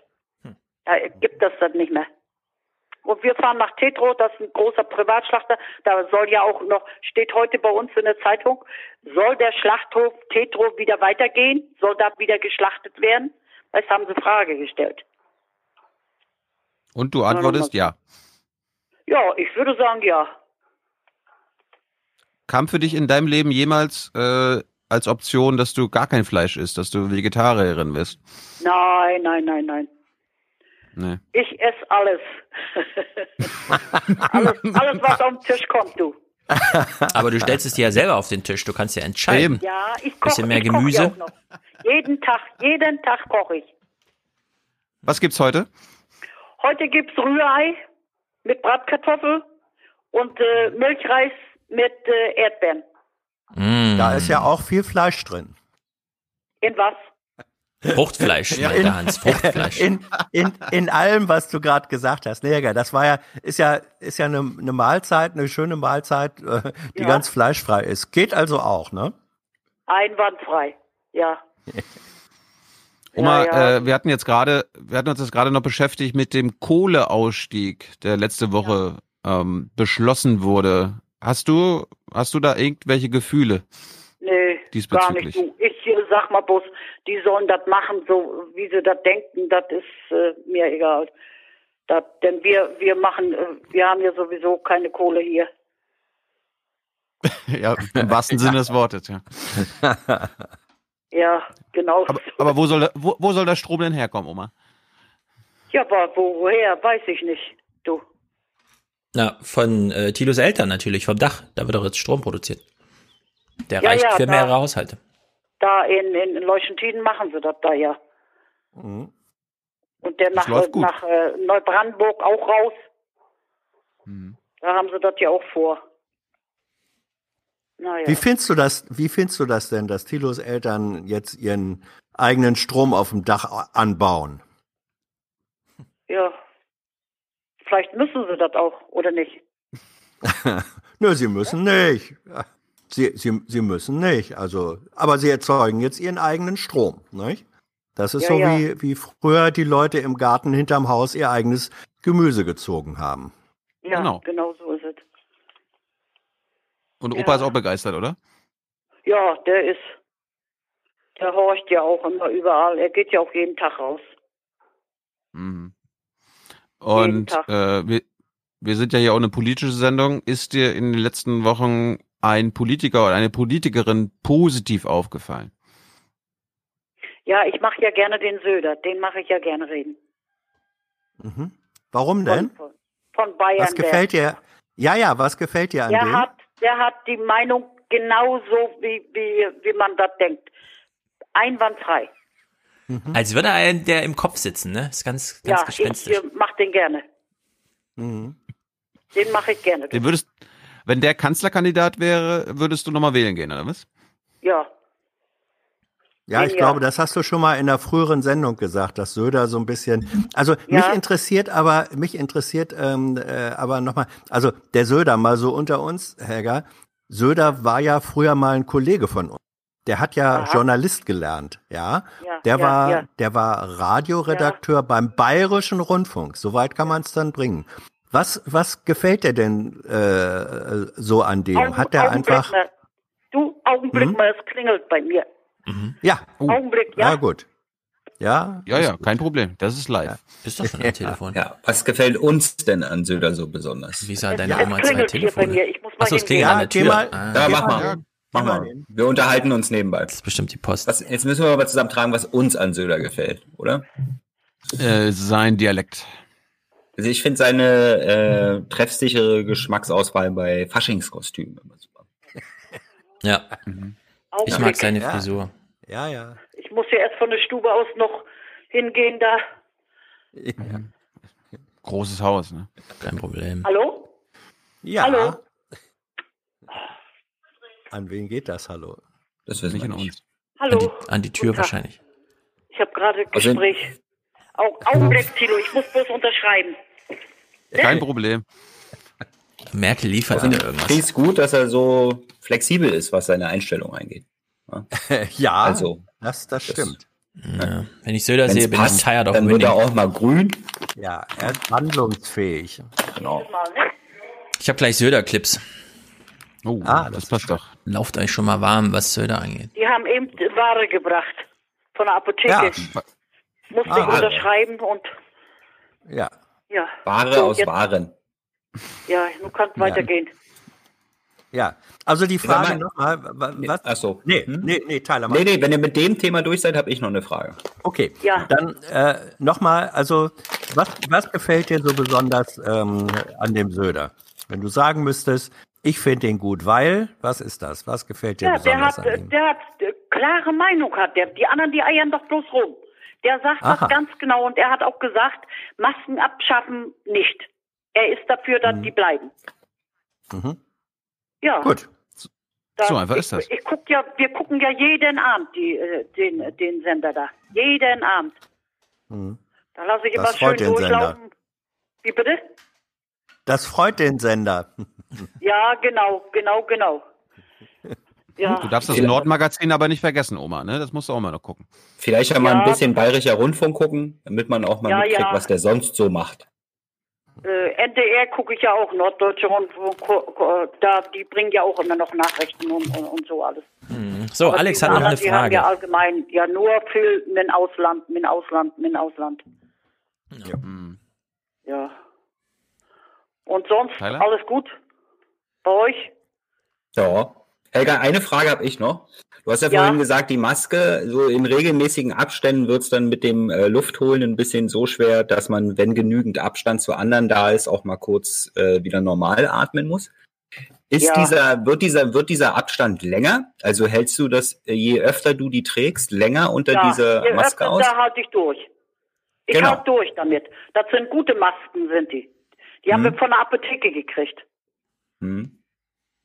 Also wer, wer, wem das wer da quasi schlecht Luft kriegt, der muss die halt einfach mal eine Weile auflassen und dann gewöhnt der Körper sich langsam dran. Ja, ja, ja, ja, ja, ja. Die These Ja, hat ich- man nämlich gestern beim Essen mit Hans, ob das Mhm. wie so Höhentraining ist, ja, Ah. ob man dann mehr rote Blutkörperchen bildet, meinte Hans, weil man regelmäßig äh, Maske trägt. Vielleicht Ich hatte auch mal, gesund.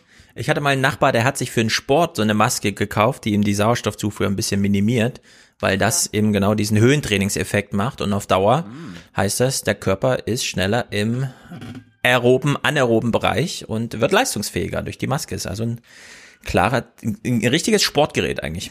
Ja, Hm. guck mal, die, die Merkel, die hat auch zum ersten Mal die Maske aufgehabt und dann hat sie die nachher gleich wieder runtergemacht. Aber das war zu spät, oder? Dass Merkel jetzt, äh, Ja. liegt ja auch eine Weile zurück, März, dass es alles losging, dass sie erst im Juli mal mit Maske zu sehen war. Ja, Ja, genau. die- Und Die das, hätte nach Trump ihrer doch ersten. Fernsehansprache Der Trump doch auch mit seiner Maske da. Der an für sich müsste der doch als erster tragen. Ja. Der, ah, das ein Klon ist das. Klon? Den Söder sieht man wenigstens regelmäßig mit Maske. Ja. Ja, Oma, Oma gibt es irgendeinen Politiker, wo wir gerade über Söder gesprochen haben, gibt es irgendeinen Politiker oder Politikerin, der oder die dich aufgeregt hat, den du scheiße findest? Nee, an für sich. Gar nicht, du. Klöckner, Julia Klöckner zum Beispiel. Oder Andreas Wer? Scheuer. Nee, Ja. auch nicht, auch nicht. Ja, die Philipp Klöckner, die, da gucke ich auch öfters. Genau, Philipp Amthor. Wie, wie, wie, wie wurde in Mecklenburg diese ganze Sache mit dem Philipp Amthor wahrgenommen? Der hat sich doch da sehr stark für so ein äh, amerikanisches Pustekuchenunternehmen eingesetzt. Nee, da, wei- da weiß ich gar nicht, da habe ich gar nicht so. Nichts mitgekriegt? Nee, Also kriegt man eigentlich in Mecklenburg nichts mit von Philipp Amthor. Gut, okay. Nee, wenn du so äh, in, in, auf unsere Sender, da habe ich noch nie äh, gesehen oder, oder äh, gehört, dass die da so reden. Das ist nur auf den NTV, da, da Der hat, ja. der hat auch nicht so viel mit Mecklenburg-Vorpommern zu tun. Wichtig ja, zu wissen weiß, ist, glaube ich ich, nur, dass der Typ jetzt das Lobbyregister endlich eingeführt hat. Die im Bundestag müssen jetzt mal Bescheid sagen, mit wem sie aus der Industrie so zusammenarbeiten. Ja, genau. Aber sag mal, wer, wer, wer Philipp Amthor ist an sich, das weißt du schon. Da hast du, äh, ne, dieser junge Mann mit der Brille, ähm, hast schon von gehört. Hast du irgendeine Meinung von dem? Der ist ja schon Nee, ein paar Jahre nee. länger. Nö, nicht. Nee, wir, nee, wir müssen die Frage anders stellen, Hans. Wenn Söder 10 Punkte ist, wie viele Punkte ist dann Philipp Amthor? Ja. Null. Hm. 0,5. Oma, da musst du mal, man musste mal mein Interview mit Philipp angucken. Dann bringt dir Mutti mal das iPad mit und dann guckst du dir mal das Interview mit ihm an. Da, da kannst Ja. du eine Meinung bilden. Ja, genau. Aber jetzt braucht man auch keine Meinung mehr zu Philipp Amthor. Nee, jetzt nicht mehr, nee. Das ist jetzt so. Geschichte. Erstmal. Oma, Oma, Ja. du musst essen, ne? Essen wird kalt. Ne? Ja, ich äh, muss essen, ja. Ich nicht, aber Opa. Ja. ich nicht, ich, äh, ich halte mich da dran und dann ist gut. Ja. Nee. Gut. Danke Morgen für die Zeit, Helga. Schönen Gruß, ne? Morgen kriegen wir auch noch Besuch Mhm. Wer kommt? äh, zu Kaffee und Mama kommt auch noch. Mama backt noch Kuchen, alles. Mhm. Mhm. Schön. Ja, Ja. schöne Opa. Familienzeit. Schöne Familienzeit.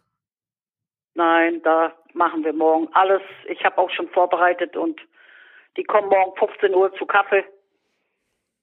Auch alte Malchiner. Mhm. Aber immer mit Abstand, Oma, ne? Weißt ja. Ja, ich weiß, ich weiß, ich weiß. Gut, ja. dann grüß Opa, grüß Opa ganz lieb und guten Ja, Appetit. mache ich. Und äh, ich bedanke mich noch. Und bis zum nächsten Wir Mal, ne? Jo, bis Ja. dann. Alex, Bis grüß tschüss. deine Frau schön, ne? Mach ich. Gut. Ciao. Tschüss. Ciao, ciao. Tschüss. Bist du schon verheiratet, Tyler? Weiß ich da? ja, Warum weiß ich davon nichts? Warum wurde ich nicht eingeladen? Kann ja auch eine Frau haben, ohne Corona, Mensch. verheiratet zu sein. Sie hat, Helga hat ja nicht gesagt. Außerdem habe ich sie ja nicht, sondern sie hat mich. Außerdem Mhm. hat Helga nicht gesagt, grüß deine Ehefrau. Korrekt. Na gut. Außerdem ist das Berlin. Das ist Heiratet man in Berlin noch? I don't know. Die einen sagen so, die Kriegst ja anderen keinen so. Termin. Ja, eben, genau. In Berlin. Ja. Das heißt, für, muss ich ja fast mit Gewalt drohen auf dem Bürgeramt, um einen Reisepass für meine Tochter ausgestellt zu bekommen. Hm. So. Söder. Themen. Söder, Stefan, Söder. Na, wir machen erstmal die Mehrwertsteuer, äh, um Umsatzsteuersenkung, denn Nachrichtenlage war ganz gut. Denn ich habe den Verdacht, dass uns äh, Pina Atalay mit ihrer Anmoderation aufs Glatteis führen möchte. Könnt ihr euch das vorstellen? Nein. Sie macht eine Anmoderation, die uns triggert, um danach sozusagen aufzulösen. Wir hören mal diese Würde Anmoderation. sie nie machen. Mhm. Ein Bestandteil ist die Mehrwertsteuersenkung von 19 auf 16 beziehungsweise 7 auf 5 Prozent ab kommendem Mittwoch. Doch ob das auch bei den Kunden ankommt, Christian Kretschmer. So, ist das die Leitfrage, ob das auch bei den Kunden ankommt? Tyler ist ja mit Wirtschaftswissen äh, Wissen heute hier. Ja, na, wenn das, das ist ja kein Hilfsprogramm für, Kunden. die Unternehmen direkt, sondern es ist ja für die Binnennachfrage, Mhm. ja, damit ich dann, wenn ich drei Prozent bei der Steuer spare, das Gefühl habe, dass ich am Ende des Monats 100 Euro mehr ausgeben kann und das auch mache. Mhm. Also, ich, äh, aber äh, diese, ich finde sowieso diesen ganzen Spin äh, von wegen, ob man, ob die die jetzt weitergeben. Also was, Ja, eben. es gibt einen Preis, darauf gibt es eine Steuer. Wenn ich jetzt die nicht weitergebe, dann gebe ich die nicht nicht weiter, sondern ich erhöhe die Preise. Ja? Sozusagen, Also, genau. Du äh, verdienst ein bisschen mehr an dem Zeug. In dem Falle dann ohne Preiserhöhung für den Kunden, sondern Ja, deswegen sollte die Fragestellung sein, nicht wer hat, wer gibt die nicht weiter, sondern wer erhöht jetzt die Preise. Ja? Ja. Das würde, das ist ein ganz anderer Spin. Genau, ich finde es nämlich sehr gut, dass Pina Atalay hier so ein bisschen diese, diese Leitfrage, das ist so typisch Bild irgendwie, gibt's, wird das denn auch an die Kunden weitergegeben? Weil wir wissen ja, der Kunde ist König. Unterm Strich zahle ich und so weiter. Ja, das ist ja diese Maxime. Nur vielleicht will die Bundesregierung ja was ganz anderes. Und äh, das hat man hier dann sehr schön wieder eingefangen. Also ich würde sagen, es war sozusagen eine gezielte Verirrung des Publikums über diese Moderation, denn der erste Bäcker, den wir da hören, der hat schon wie folgt umrahmt. Bei einem Brötchen macht es einen halben Cent aus. Der Verbraucher wird es auch nicht so merken, es sei denn, er kauft eine Hochzeitstorte für äh, 1000 Euro, dann wäre das halt 20 Euro. Kein Grund zum Kaufrausch also. Trotzdem finden die meisten Kunden die Steuersenkung gut. Weniger für sich selbst als für die Unternehmen. Aber wenn man, So. jetzt, wenn man jetzt 50 Hochzeitstorten kauft, spart man 1000 Euro und damit eine extra Hochzeitstorte. Jetzt wissen wir auch, Go warum big or go home. Ja. Jetzt wissen wir auch, warum Tyler nicht heiratet. Genau, Hochzeitstorten sind so teuer. Er kann, er Ich kann mir erst auch nicht- 999 Hochzeitssorten leisten Ja, kann. wir können jedenfalls mal festhalten, vielleicht ist die Mehrwertsteuersenkung gar nicht für den Kunden, sondern für den Bäcker gedacht, denn der eine Kunde, der ein Brötchen kauft, merkt die drei Prozent nicht, aber der eine Bäcker, der 10.000 Brötchen im Monat verkauft, der merkt es vielleicht doch und entsprechend aufgeklärt sind auch die Kunden hier. Ich denke, bei großen Anschaffungen habe ich schon die Chance dazu zu, äh, zu profitieren. Ich denke, gerade hier beim Bäcker oder ähnlichem, die Prozent, die hier sind, gehen hoffentlich an die Belegschaft, die äh, in der Krise uns unterstützt hat und hier gearbeitet hat. So. Also, Aber falls ihr nicht- jemals wieder, ja? Aber ist nicht eher das Gefühl bei den Konsumenten wichtig, dass sie das Gefühl haben, was zu sparen, sodass sie mehr einkaufen und damit die Binnennachfrage stärken? Nee, das ist ja diese Frage, ob nicht, äh, die wahrscheinlich auch Stefan stellt gerade, ob äh, die Kommunikation nicht völlig falsch ist. Ja, Genau. also weil im Moment wird es ja so aufgenommen, dass viele das eher als Unternehmenshilfprogramm wahrnehmen. Aber Mhm. warum macht man dann kein direktes Unternehmenshilfprogramm? Ja, also Sondern das, warum das macht man wieder, dann so ein äh, genau. Das ist schon wieder zu raffiniert. Ich würde erstmal ganz einfach anfangen. Äh, der Fratscher und so weiter, ja, also Sachen, die Typen, die wir sehr sympathisch finden, haben immer gesagt, Mehrwertsteuersenkung ist gut, weil das ist ein flächendeckendes Niveau absenken. Davon profitieren vor allem die viel, bei dem prozentual viel in, direkt in den Konsum fließt, also niedrige Gehälter und so weiter und so fort. So, und dann kam so ein Gegenwind auf, vor allem so über ich sag mal so Bild, ja, Chiffre jetzt, Bild, äh, zurückfragen, ja, aber kommt das denn auch beim Kunden an? Ja, und darüber wurde gar nicht groß nachgedacht. Äh, muss es denn beim Kunden ankommen oder reicht es nicht, wenn es beim Bäcker, beim Friseur, ja, beim Laden um die Ecke und so weiter, wenn da die Umsatzsteuersenkung ankommt? Weil eben immer dieses äh, Mantra jetzt mitschwingt, äh, der Kunde ist doch König, ja? Also unterm Strich zahle ich, das ist doch die Maxime. Und nee, volkswirtschaftlich gesehen ist der Kunde klar, aber am Ende ist es ja die letzte Meile, ja, die so entscheidend ist. Wir wollen ja die Läden retten und Klar, die Kunden sollen davon auch möglichst profitieren. Aber die 30 Milliarden äh, Umsatzsteuersenkungen landen ja irgendwo. Und sie müssen aber nicht komplett beim Kunden landen, um zu sagen, hat ein positives. Ja, aber Effekt. wenn das das Ziel ist, dann ist es doch kein Konjunkturprogramm. Ja, das dröseln wir gleich mal auf, weil Frankreich macht es ganz anders. Äh, ich fand es jedenfalls äh, ganz gut. Mal, aber Tino meldet sich. Tino will was hey, sagen. Also, wenn man eine Bildzeitung kauft, zahlt man ja, also ist ja auch Umsatzsteuer drinne. Mhm gibt die Bild das an die Kunden weiter. Ich nehme an, der Preis bleibt gleich. Ja.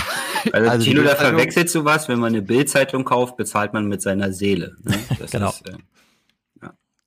Aber auch da drei Prozent, aber auch da drei Prozent korrekt weniger. Genau, jede korrekt. Bildzeitung macht drei Prozent Seele.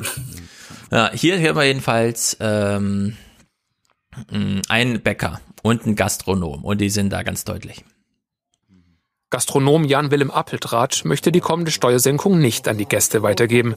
Er brauche sie für sich selbst. Ich glaube nicht, dass die Gäste davon ausgehen, dass jetzt dadurch der Cappuccino von 3,10 Euro auf 2,93 Euro runtergesetzt wird, äh, sondern dass bei, den, bei der Bevölkerung angekommen ist, dass Hotellerie, Gastronomie äh, wirklich immens unter diesem Lockdown gelitten hat äh, und dass jetzt wirklich jeder Cent in dem Moment zählt. Das finden sie auch in der Bäckerei Berg und wollen die Preise ebenfalls nicht ändern. Ja, hm. fand ich meine äh, gute Berichterstattung. Legt einen richtigen Fokus. Aber ich finde das aber total absurd. Ja? Also entweder ist es ein Konjunkturprogramm und dann geht es um die Nachfrage beim Kunden oder es geht um die Unternehmen, bei denen geholfen werden muss. Hm. Ja, aber der Bäcker Weil ist ja auch Staat ein Kunde, nicht dazu in der Lage war, den Unternehmen ja. vernünftig zu helfen, hm. dürfen die jetzt äh, das behalten, was eigentlich der Konsument sparen sollte? Ja, das ist halt die Frage, wer sollte denn? Weil der, der Gastronom und der Bäcker, die sind ja auch Kunden, sparen. die kaufen ja auch was. Also die, die ja, wollen doch, ja auch soll ja die, wieder reden. Es soll ja die Kauf, dadurch, dass der Preis geringer wird, äh, soll die Kaufkraft steigen. Ja, also die hm. Binnennachfrage Richtig. soll. Aber nicht sparen. Sie sollen nicht sparen. Sie sollen die Nachfrage erhöhen. Ja, natürlich ja. sollen sie das nicht sparen. Also bei dem einzelnen Produkt sparen sie das und dadurch geben, kaufen sie dann am Ende des Monats ein Produkt ja. mehr. Ja? Tyler meint ja jetzt auch nicht sparen, sondern Dividende einstreichen in dem Fall. So, und jetzt kommt äh, sozusagen oh, der, der Gegenentwurf, den Tyler gerade angesprochen hat. Äh, es gibt ja durchaus berechtigte Kritik, wenn man es flächendeckend macht. Wir haben volle Auftragsbücher, das heißt, wir brauchen auch kein Konjunkturprogramm im Bau. Warum hat man das jetzt gemacht? Man hätte es ganz gezielt, die Branchen, die sich Corona sehr, sehr getroffen hat, da hätte man es machen müssen. Ja, das ist jetzt Baugewerbe. Sie denkt also auch, dass es eigentlich nur für Sie als Unternehmerin gedacht war? Im Grunde, ja. ja. Ich brauche das ja gar nicht. Ja, also sie denkt gar nicht daran, dass das ja für den Häuselbauer, dass der sich dann vielleicht noch, hm, keine Ahnung, Mhm. Tyler. Noch eine Solarzelle leisten kann am Ende, wenn er mit dem Haus fertig ist oder so. Ja. Aber Tyler, dann hätte die Autoindustrie ja nicht profitiert, weil da ja. ist es jetzt so. Die, es gibt zwar keine Verbrennerprämie, aber wenn du dir für 80.000 Euro einen Mercedes jetzt Hans, kaufst. Hans, wie sagt man, von hinten durch, das fällt mir jetzt nicht ein, ins die Auge. Brust ins Auge. Ja, von hinten durch die Brust ins Auge. Ja, ja allerdings, Fratschers Gegenargument da wieder wäre zu sagen, wenn man es gezielt macht, wäre es zu aufwendig gewesen. Äh, man hätte sozusagen, äh, selbst wenn man jetzt sagt, das habe ich ja mit Südekum mal so gesprochen, man macht so eine dritte Umsatzsteuerkategorie für Luxusgüter, da muss man das wieder klassifizieren und das ist wieder ein mega Streit. Hm. Ja, bis hin zu einzelne Gesetze, die dann regeln, nee, das ja. Frühstück im Hotel kostet jetzt nicht diesen Umsatzsteuerbetrag, Ersatz, sondern diesen. Und wenn du jetzt noch einen dritten einführst, für, was weiß ich, ja, 25 Prozent für Sachen, die man eigentlich nicht braucht. Wenn man das Geld hat, kauft man es trotzdem. Dann ist halt wieder so ein Hauen und Stechen, ja, was fällt da runter und was nicht. In der Hinsicht ist diese Umsatzsteuersenkung äh, ein sehr einfaches Prinzip gewesen. Allerdings Deutschland wieder, äh, Deutschland, Deutschland überragend, ja, macht es wieder mal anders als alle anderen Länder. Frankreich zum Beispiel hat es ganz anders gemacht. In Deutschland gibt es eine besondere Unterstützung für kleine und mittlere Unternehmen. Außerdem wird der Konsum durch die Senkung der Mehrwertsteuer gefördert. Ein Weg, den Frankreich nicht gehen will.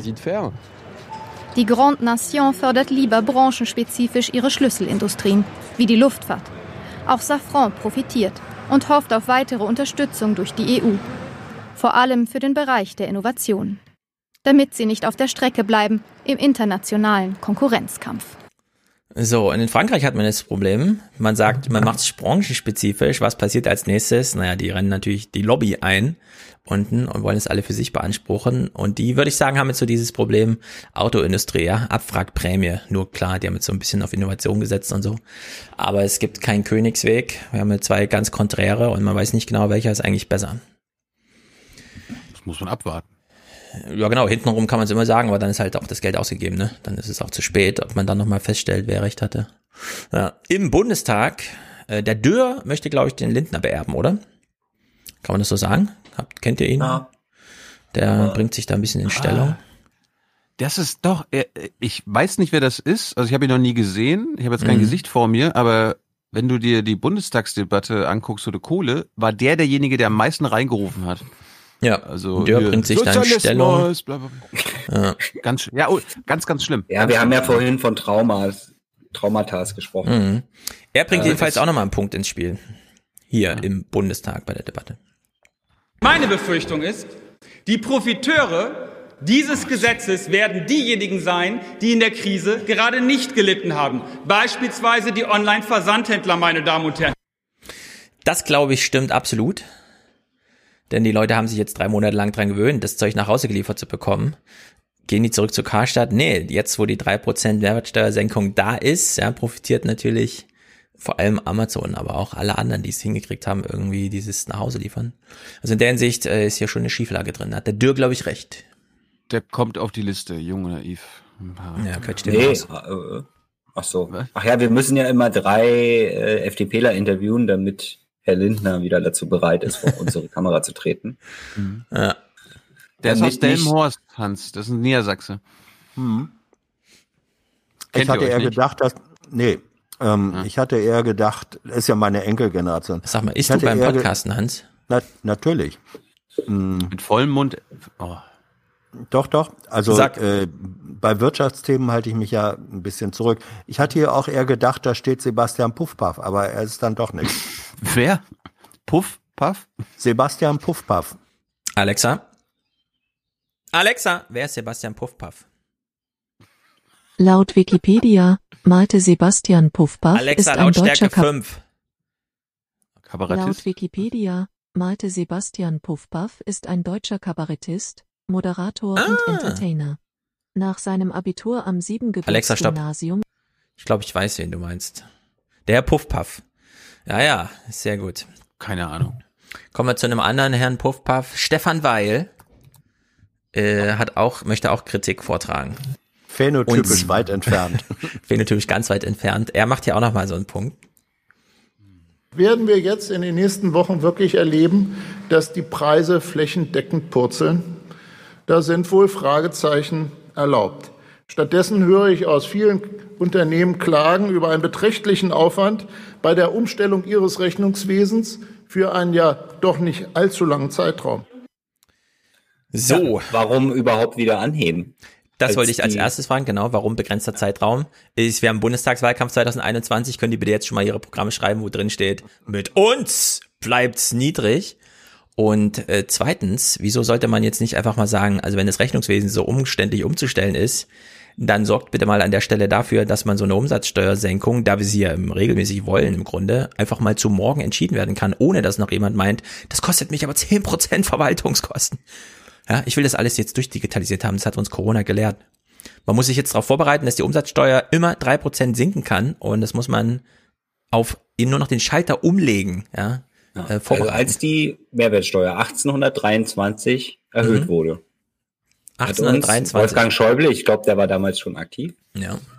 Versprochen, dass sobald die Luft dafür da ist, ja, mhm. ja äh, Keynes, ja, dann, äh, dann wird die wieder gesenkt auf Original. Ja, und jetzt haben wir sie und gesenkt, als die Luft gerade nicht da war. Das ist erstaunlich. genau, jahrelang haben wir dann den, äh, als er noch Finanzminister war, ja. äh, Herrn Schäuble dann immer gefragt, ja, wann ist denn jetzt die Luft mal da, um das wieder mhm. zu senken? Und dann kamen sie dann immer mit, internationalen Wettbewerb und eigentlich ist sie noch viel zu niedrig in Deutschland. Ja. Mhm. Naja, jetzt war also die Luft nicht da war, hat man es gemacht. Mhm. Ist immer ein sehr, sehr komisches Verständnis, was die meisten Politiker ja. davon haben. Ich, ja. Sarah Wagenknecht im Bundestag natürlich auch prominent und farblich wirklich herausragend. Äh, ich glaube, sie hat sich hier vertan, in, hinsichtlich auch dem, was wir vorhin zum Einstieg ins Thema gesagt haben. Glauben Sie im Ernst, dass irgendjemand, der gerade um seinen Arbeitsplatz oder seine soziale Existenz fürchtet, im Moment keine anderen Sorgen hat, als sich ein Auto oder eine neue Küche zu kaufen. So, und jetzt nämlich der Punkt, äh, wenn die Umsatzsteuer äh, vielleicht nicht für den Endkunden, sondern volkswirtschaftlich Sinn machen soll, dann ist sie ja für den Küchenbauer und für den Autobauer da, auch wenn wir das äh, kritisieren können, aber in dem Falle heißt es ja, es geht ja um deren Arbeitsplatz eine Mehrwertsteuersenkung, damit diejenigen, die Küchen bauen und Autos herstellen, nicht drum fürchten müssen, den Arbeitsplatz zu verlieren. Also in der Hinsicht kann man ihr da auch einfach zu 100 Prozent widersprechen und trotzdem Sinn draus lesen, auch wenn man natürlich ihr, der Kunde ist König Gut. und arm dran äh, einpreisen können. Wenn wir jetzt die ganze Zeit das eigentliche Motiv, dass das äh, für die Unternehmen sein sollte, hören, mhm. warum hören wir denn dann den Finanzminister, dass es eine moralische Verpflichtung der Unternehmen gibt, äh, das an die Kunden weiterzugeben. Ja, weil er. Ich glaube eben nicht, dass es äh, doch, doch, doch, doch, pass Unternehmensförderprogramm war. Er sagt das. Ist. Sie sollen das mal weitergeben an die Kunden, damit im niedrig, ähm, wie Sarah Wank nicht das auch adressiert hat, also da, wo die Leute gerade echte Existenzangst haben und so weiter, da gäbe es ja auch andere Lösungen. Und da hören wir mal, und da fragt man sich auch so ein bisschen, wann ist eigentlich die rechte Zeit für was? Ja. Und äh, da schneide ich jetzt mal diese kleine Kurzmeldung hier rein. Der gesetzliche Mindestlohn in Deutschland soll um 1,10 Euro pro Stunde steigen. Das empfiehlt die zuständige Kommission, die sich aus Arbeitgebern, Gewerkschaftern und Wissenschaftlern zusammensetzt. Vorgesehen ist ein Anstieg in mehreren Schritten von derzeit 9,35 Euro auf schließlich 10,45 Euro im Juli 2022. Wegen der Corona-Pandemie soll die erste Anhebung zum Jahreswechsel nur moderat ausfallen. Also, wenn man äh, etwas für sozusagen den Einstiegsbereich in den großen VWL-Bereich, den man jetzt äh, landwirtschaftlich da ja, äh, pflegt mit einer Umsatzsteuersenkung, dann müsste man beim, beim Mindestlohn ansetzen. Weil der kommt dann wirklich bei den Leuten an. Da sagt man einfach, entweder die Unternehmen schaffen es, was weiß ich, 12 Euro zu zahlen, weil das volkswirtschaftlich am meisten Sinn macht hinsichtlich Rente und so weiter. Und Unternehmen darunter müssten halt aus dem Markt. Also da muss dann wirklich aussortiert werden. Ja, und dann hätte man so eine Linie. Oder man macht so ein Zuschusssystem, das allerdings auch wieder kompliziert wird. Ja, weil die, die sich nicht leisten können, den zu zahlen, unnützen Schrott herstellen. Zum Beispiel. Oder einfach Automatisierungskosten umgehen wollen, damit, dass sie halt, ja, wie in der Fleischindustrie sagen, wie so ein Automat, der das schneidet, das kann doch auch ein Mensch für drei Euro machen. Ja, aber vor allen Dingen, wenn man darüber spricht, müsste man den Mindestlohn dann auch wirklich mal erhöhen. Mhm. nicht wie hier, hier wird ja immer von Erhöhungen gesprochen, ja, ja. aber das ist ja nur die eigentlich im Mindestlohngesetz sowieso mhm. vorgesehene Anpassung an die Inflation, an, an, an die Steigerung, inflationäre Anpassung. Ja an das gestiegene Lohnniveau. Ja, und, und selbst das wird jetzt nicht in einem Schritt vorgenommen, sondern weil man sagt, ja, ja, das können wir jetzt nicht alles auf einmal mhm. machen, obwohl es eigentlich nötig wäre ja. und sogar vorgesehen ist. Ja, stückelt man diese Anpassung dann auch nochmal in, was sehe ich gerade hier, vier Schritte. Ja, Halbjährlich, also, ja. Das finde ich hm. sowieso auch immer gewagt, dann zu davon, klar ist die Zahl gestiegen, aber es ist keine Erhöhung, wenn die Mindestlohnkommission ja. anpasst an die allgemeine Lohnentwicklung. Wird einfach mit geschleift, ja. Das ist Inflation, das ist nicht Erhöhung. Hm. Und der gesellschaftliche Mindestlohn, hat Stefan völlig recht, der liegt bei über 12 Euro. Wenn ein Mensch sein ganzes Leben Mindestlohn bekommen würde und mehr als die Grundrente am Ende bekommen soll, also gegenüber jemandem, der nie gearbeitet hat, dann müsste der über 12 Euro sein. Und davon sind wir jetzt immer noch meilenweit entfernt. Hm. Ja, vor allen Dingen, als die 12 Euro ausgerechnet waren, wurden, ja, ja genau. man, man könnte hat der, übrigens, hat der Truger auch erzählt. Also eigentlich ja. wäre der jetzt schon wieder bei 13 Euro oder ja. so. Ne? Da kann man übrigens auch das Argument machen, äh, weil ja immer alle mit der schwarzen Null, das müssen ja dann äh, die zukünftigen Generationen bezahlen. Äh, wenn wir den Mindestlohn nicht anheben, ja, äh, kommen wir auch ins Defizit. irgendwann sind die Leute ja an der Rente mit diesen Arbeitsbiografien und dann muss das auch wieder die jüngere Generation bezahlen. Also da kann man genau die gleiche Argumentation machen. Was, was ich mich immer frage, ist, ob die Leute, die dieses Argument bringen, ne, dass wir hier ja für die spätere Generation mhm. verantwortlich denken müssen. Ich stelle mir immer so vor, dass wenn die ihre eigenen Eltern oder Großeltern äh, besuchen oder treffen, dass die die die ganze Zeit beschimpfen. Ja? du hast auf meine Kosten gelebt, ja, weil in der Vergangenheit ja, also, nee, du nimmst dein Kind äh, später. Wir sind ja, ja, wir leben ja jetzt von ja. den Investitionen, die getätigt wurden in der Vergangenheit. Du kannst das ja mal als also Riesenexperiment machen, Tyler. Du gehst Eis essen mit deiner Familie, also mit deiner Frau, mit deinem Kind. Und dann kommt noch ein Elternteil von euch jeweils mit, also eine Oma und ein Opa. Und dann äh, kriegt jeder ein Eis außer die Oma und den Opa. Und dann fragen die warum? Und dann sagst du, na, pff, leben doch hier, ja, nicht die junge Generation, die junge Generation kann nicht immer. Weil ihr lange genug auf unsere Kosten gelebt habt. genau, das Geld für das Kugeleis brauche ich noch später, ja, ich muss ja deinen genau. Schuldenberg abtragen und dann sagst ja, du uns, also was rausgekommen ist. Dieses Argument einfach mal in die Vergangenheit Mhm. Clemens Fuß jedenfalls möchte, dass wir alle... Ist schuld. Ja, richtig, Hans. Hans kriegt kein Eis. Clemens Fuß, wir kennen ihn alle als IFO-Chef, er hat Hans-Werner Sinnbe äh, gefolgt, ist er ihm im Amt. Ich versuche immer Hans-Werner Sinn dann doch nicht zu beerdigen, ne? Das ist mir das letzte Mal schon passiert.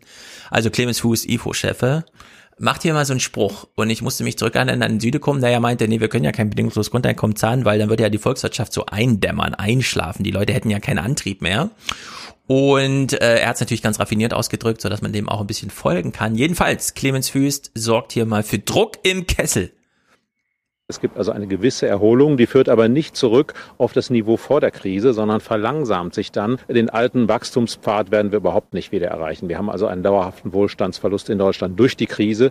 Äh, aber äh, wichtig ist, wir stürzen nicht noch weiter ab. Da würde ich gerne drei Stunden dran drüber reden, aber das, ja, das wo bleiben ist so, wir stehen? Steinzeit, Bronzezeit, genau. ja, wo genau. werden wir hin? Ja. Ich meine, man kann über Umverteilung schon ganz schön viel lösen, ja. Man bräuchte dann mal ein neues oh. Maßstab für volkswirtschaftlich Wohlstandszustände und dann könnte man die ganze Bevölkerung ganz schön hochleveln, aber er ist hier irgendwie der Meinung, nee, nee, äh, das, das bleibt hier niedrig und da könnt ihr strampeln, wie ihr wollt. Da kommen wir ich nicht ja Angst, zurück. dass wir so weit zurückfallen, dass irgendjemand kommt und mir wieder einen Röhrenfernseher in Zum Beispiel, ja. stellt.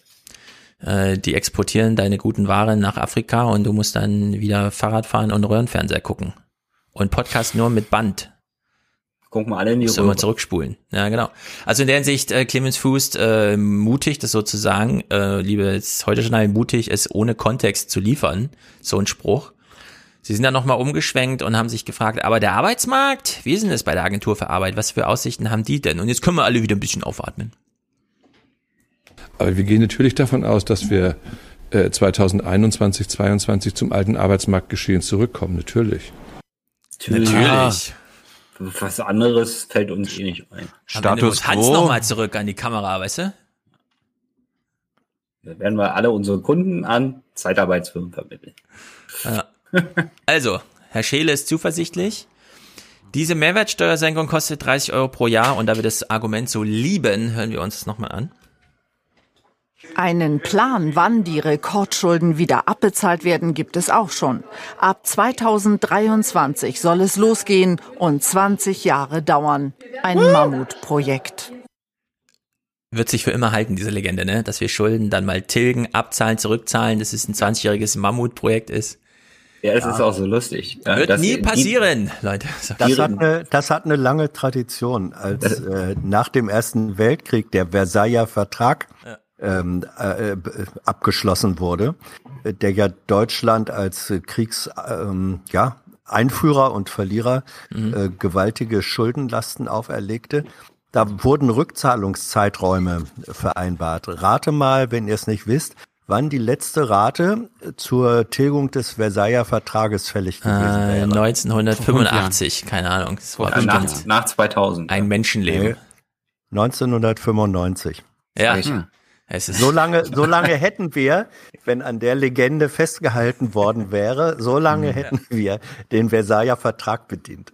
Ja, aber noch viel wichtiger ist ja, dass äh, die hohen Rückzahlungen, zu, mhm. die dann natürlich zur Austerität geführt haben. mhm. oder nur durch Austerität leistbar waren zum Zweiten Weltkrieg und zur, äh, zum Zuspruch für die NSDAP. NSDAP so ist es. So ja. ist es. Übrigens fällt mir gerade ein. ideologisch. Hm, es fällt mir gerade ein, der Fratscher hat das in seinem Podcast mal äh, aufgedröselt. Äh, in den letzten 20 Jahren ist die deutsche Zinslast, also Zinsen bezahlen wir ja. Wir tilgen zwar jetzt nicht Schulden im, in einem Maßstab, der irgendwie ausschlaggebend ist, aber wir zahlen ja Zinsen. Und das ist ja ein eigener Haushaltsposten. Und dieser Haushaltsposten ist in den letzten 20 Jahren irgendwie von 40 Milliarden auf 10 zusammengeschnotzelt. Allein durch diese äh, Geldmengenvermehrung und garantierte Niedrigzinsaufkäufe durch die, die EZB genau. und so weiter. Ne? Also wir durch haben sozusagen... Vor allen Dingen durch das Sinken des Zinssatzes. Genau, das war ja ganz aktiv gesteuert und wurde auch so festgelegt. Und diese 30 Milliarden, ja, die wir jetzt, ähm, die wir jetzt an Mehrwertsteuer nicht einnehmen, die haben wir durch die Erniedrigung der Zinszahlung im Haushalt schon längst refinanziert und wir hätten äh, das auch schon vor zehn Jahren beginnen können, eigentlich gegeneinander aufzurechnen. Ja, und diese drei Prozent Steigerung, die hätte eigentlich in der Hinsicht mit einem Haushaltsposten gegengerechnet, äh, wäre es nie zu rechtfertigen gewesen. Ne? Aber diese Zinszahlung, äh, dass wir da einfach 30 äh, Milliarden weniger im Jahr zahlen, das, das hört man dann mal so nebenbei in so einem Podcast irgendwie. Ja, das hat man noch nie irgendwo gehört, weder im Börsenbericht noch sonst. Da heißt es immer nur so, ja, ja, die Zinsen sind halt niedrig und das ist auch gut für Deutschland. Aber das mal in Zahlenwerten auszudrücken, dass wir noch bei 25 Prozent, ja bei einem Viertel des Niveaus sind, obwohl der Schuldenberg ja gewachsen ist, äh, das ist schon erstaunlich irgendwie. Deswegen konnte sich die GroKo das mhm. auch leisten, den äh, jedes Jahr den mhm. Bundeshaushalt, neuen Rekordbundeshaushalt aufzustellen.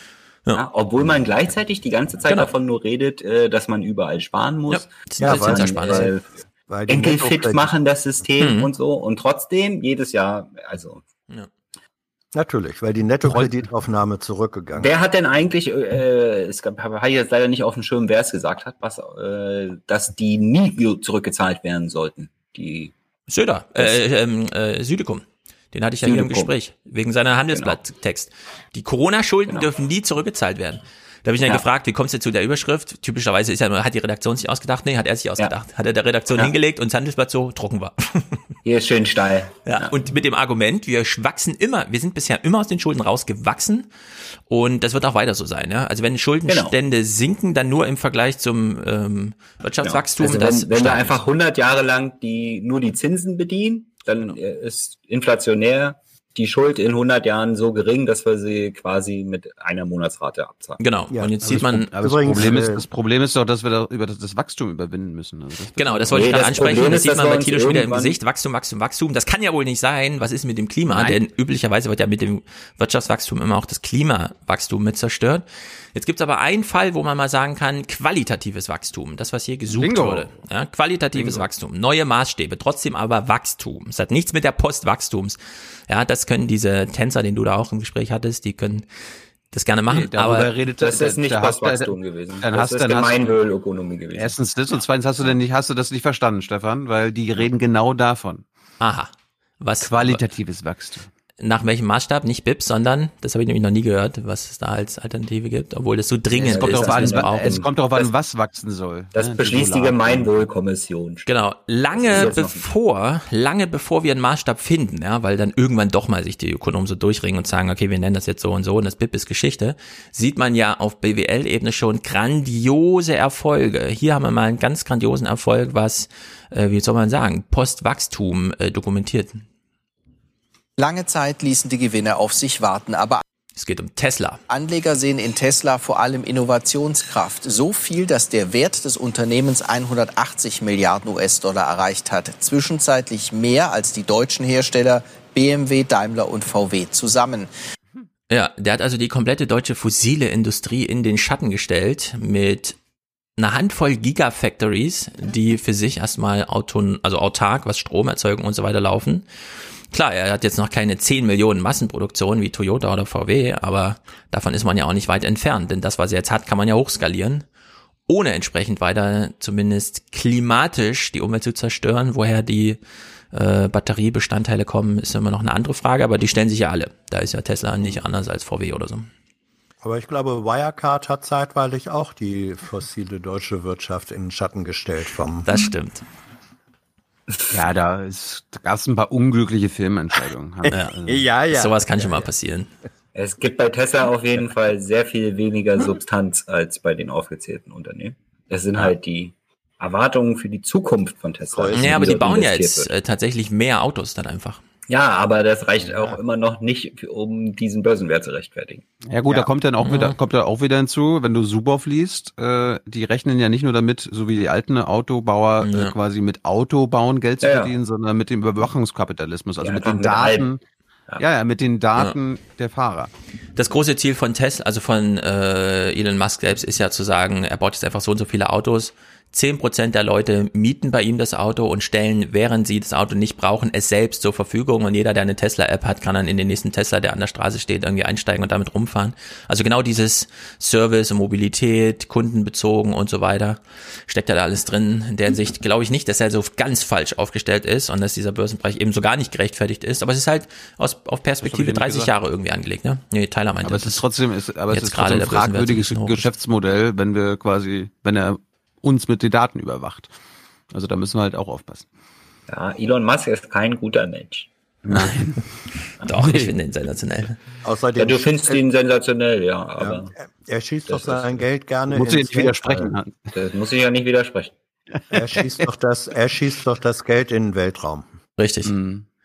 So, andere faszinierende Persönlichkeiten. Markus Söder. Klaus Kleber moderiert zu Söder. Und ich denke, wir hören uns das einfach mal an. Es geht irgendwie um, naja, Klaus Kleber macht jetzt wieder bessere Moderation, glaube ich. Wenn die Aufmerksamkeit eines ganzen Landes, eines ganzen Wahlvolkes aufgesogen wird von einem einzigen großen Thema, dann spürt jeder in der Politik, der ein bisschen Machtinstinkt hat, jetzt kommt's drauf an, wie du zu diesem Thema wahrgenommen wirst. Mhm. Jede Geste, jede Aussage, jede Maßnahme kann über deine Karriere entscheiden. So eine Lage brachte Corona. Mhm. Und wer hat sich dieser Lage gestellt? Markus, ja. Superstar, Manuela Schwesig. Ja, übrigens, Manuela Schwesig übrigens, auch. Ja. Übrigens dieser Satz, den, ähm, den Kleber hier zu Recht für Politiker in der Krise äh, mhm. anwendet, der gilt äh, auch für Moderatoren in der Krise. Das stimmt. Ja, Krisen, krisenhafte Situationen sind immer auch Chancen ähm, und Risiken für Moderatoren. Hm. Ja, äh, vielleicht guckt er einfach zurück auf die RTL-Geschichte. Bei Günter Jauch fällt ein Tor um, bei Peter Klöppel fallen die Türme um und jetzt denkt er sich, die Krise nutze ich. Ja. Ich arbeite hier an meinem ersten Fernsehpreis. Nee, vielleicht hat er schon ein paar gekriegt. Keine Ahnung. Söder jedenfalls macht, äh, ich stelle mich der Situation, diesen Spruch finde ich alles gut. Es ist ein neuer Weg, den Markus Söder da geht und ein teurer. Ab morgen kann sich jeder Einwohner hm. Bayerns auf Corona testen lassen, auch ohne Symptome und auf Staatskosten. Das gibt es bisher in keinem anderen Bundesland. Unser Testkonzept lautet schneller, kostenlos und für jedermann. Das ist auch eine Reaktion auf die Erleichterungen, die da sind, nämlich um ein noch besseres Bild zu bekommen, was wirkt äh, bei dieser Erleichterung und welche Gefahren könnten da entstehen. Ja. Söder ist kein Virologe, der kann also weder beim Impfstoff noch sonst wie weiterhelfen. Der kann einfach nur Tests bezahlen und Masken zur Pflicht machen. Hat er beides gemacht. Ich gratuliere ihm dafür nochmal. Ist eine Sensation. Auch wenn äh, Laschet und Kretschmann natürlich da widersprechen wollen. Halunken sind es. Ich wollte Stefans Forderung nochmal wiederholen, dass da, damit wir keine, damit wir die Ungleichheit in Deutschland nicht verschärfen und die Bayern jetzt durchtesten können und die anderen Bundesländer, die sich das aus verschiedenen Gründen nicht leisten können oder wollen, dass das auf Bundesebene geregelt wird, beziehungsweise dass der Bund das finanziert. Weil Bayern kann das jetzt dann machen, weil, weil die so reich sind und die Testkapazitäten auch haben. Die haben die Labore. Sachsen-Anhalt, MacPom hat es nicht. Ist ja überall möglich und so teuer ist auch nicht. Also wir reden ja nicht von 100 Milliarden Euro oder so. Das, also ich verstehe immer noch nicht, wo es da hakt einfach. Ja, man will doch. Am Ende ist doch so. Was ist billiger? 215 Milliarden Konjunkturpaket oder einfach Tests für alle? Ja. Und da muss man sagen, immer Tests für alle. Es ist immer billiger. Ja, die ein, zwei Milliarden, die wird man schon mobilisieren können im Vergleich ja. zu drei Prozent Mehrwertsteuersenkung und so. Also das ist doch wirklich. Das ist doch der Punkt. Weil das so billig ist, kann der Bund das doch machen. Ja, ich, äh, ich verstehe auch nicht, warum es nicht gemacht wird. Äh, allerdings verstehe ich auch, dass Söder einfach da sitzt und sagt, diese Idioten in Berlin, also RKI und Bundesregierung. Ja, wir machen das jetzt hier in Bayern einfach mal, weil es spricht nichts dagegen. Und er macht das halt einfach. Und äh, Spahn, keine Ahnung, steht an Laschets Seite. Ist, ist, ist übrigens ja genau Konkurrent von. Ja, aber das verstehe ich nicht. Da muss man jetzt hier mal den, in den sauren Apfel beißen und sagen, Söder hat recht. Wie schon dreimal vorher übrigens bei dem ganzen Kram. Auch wenn er da immer Vorteile hat über, was weiß ich, Schließzeiten der Schulen und so weiter.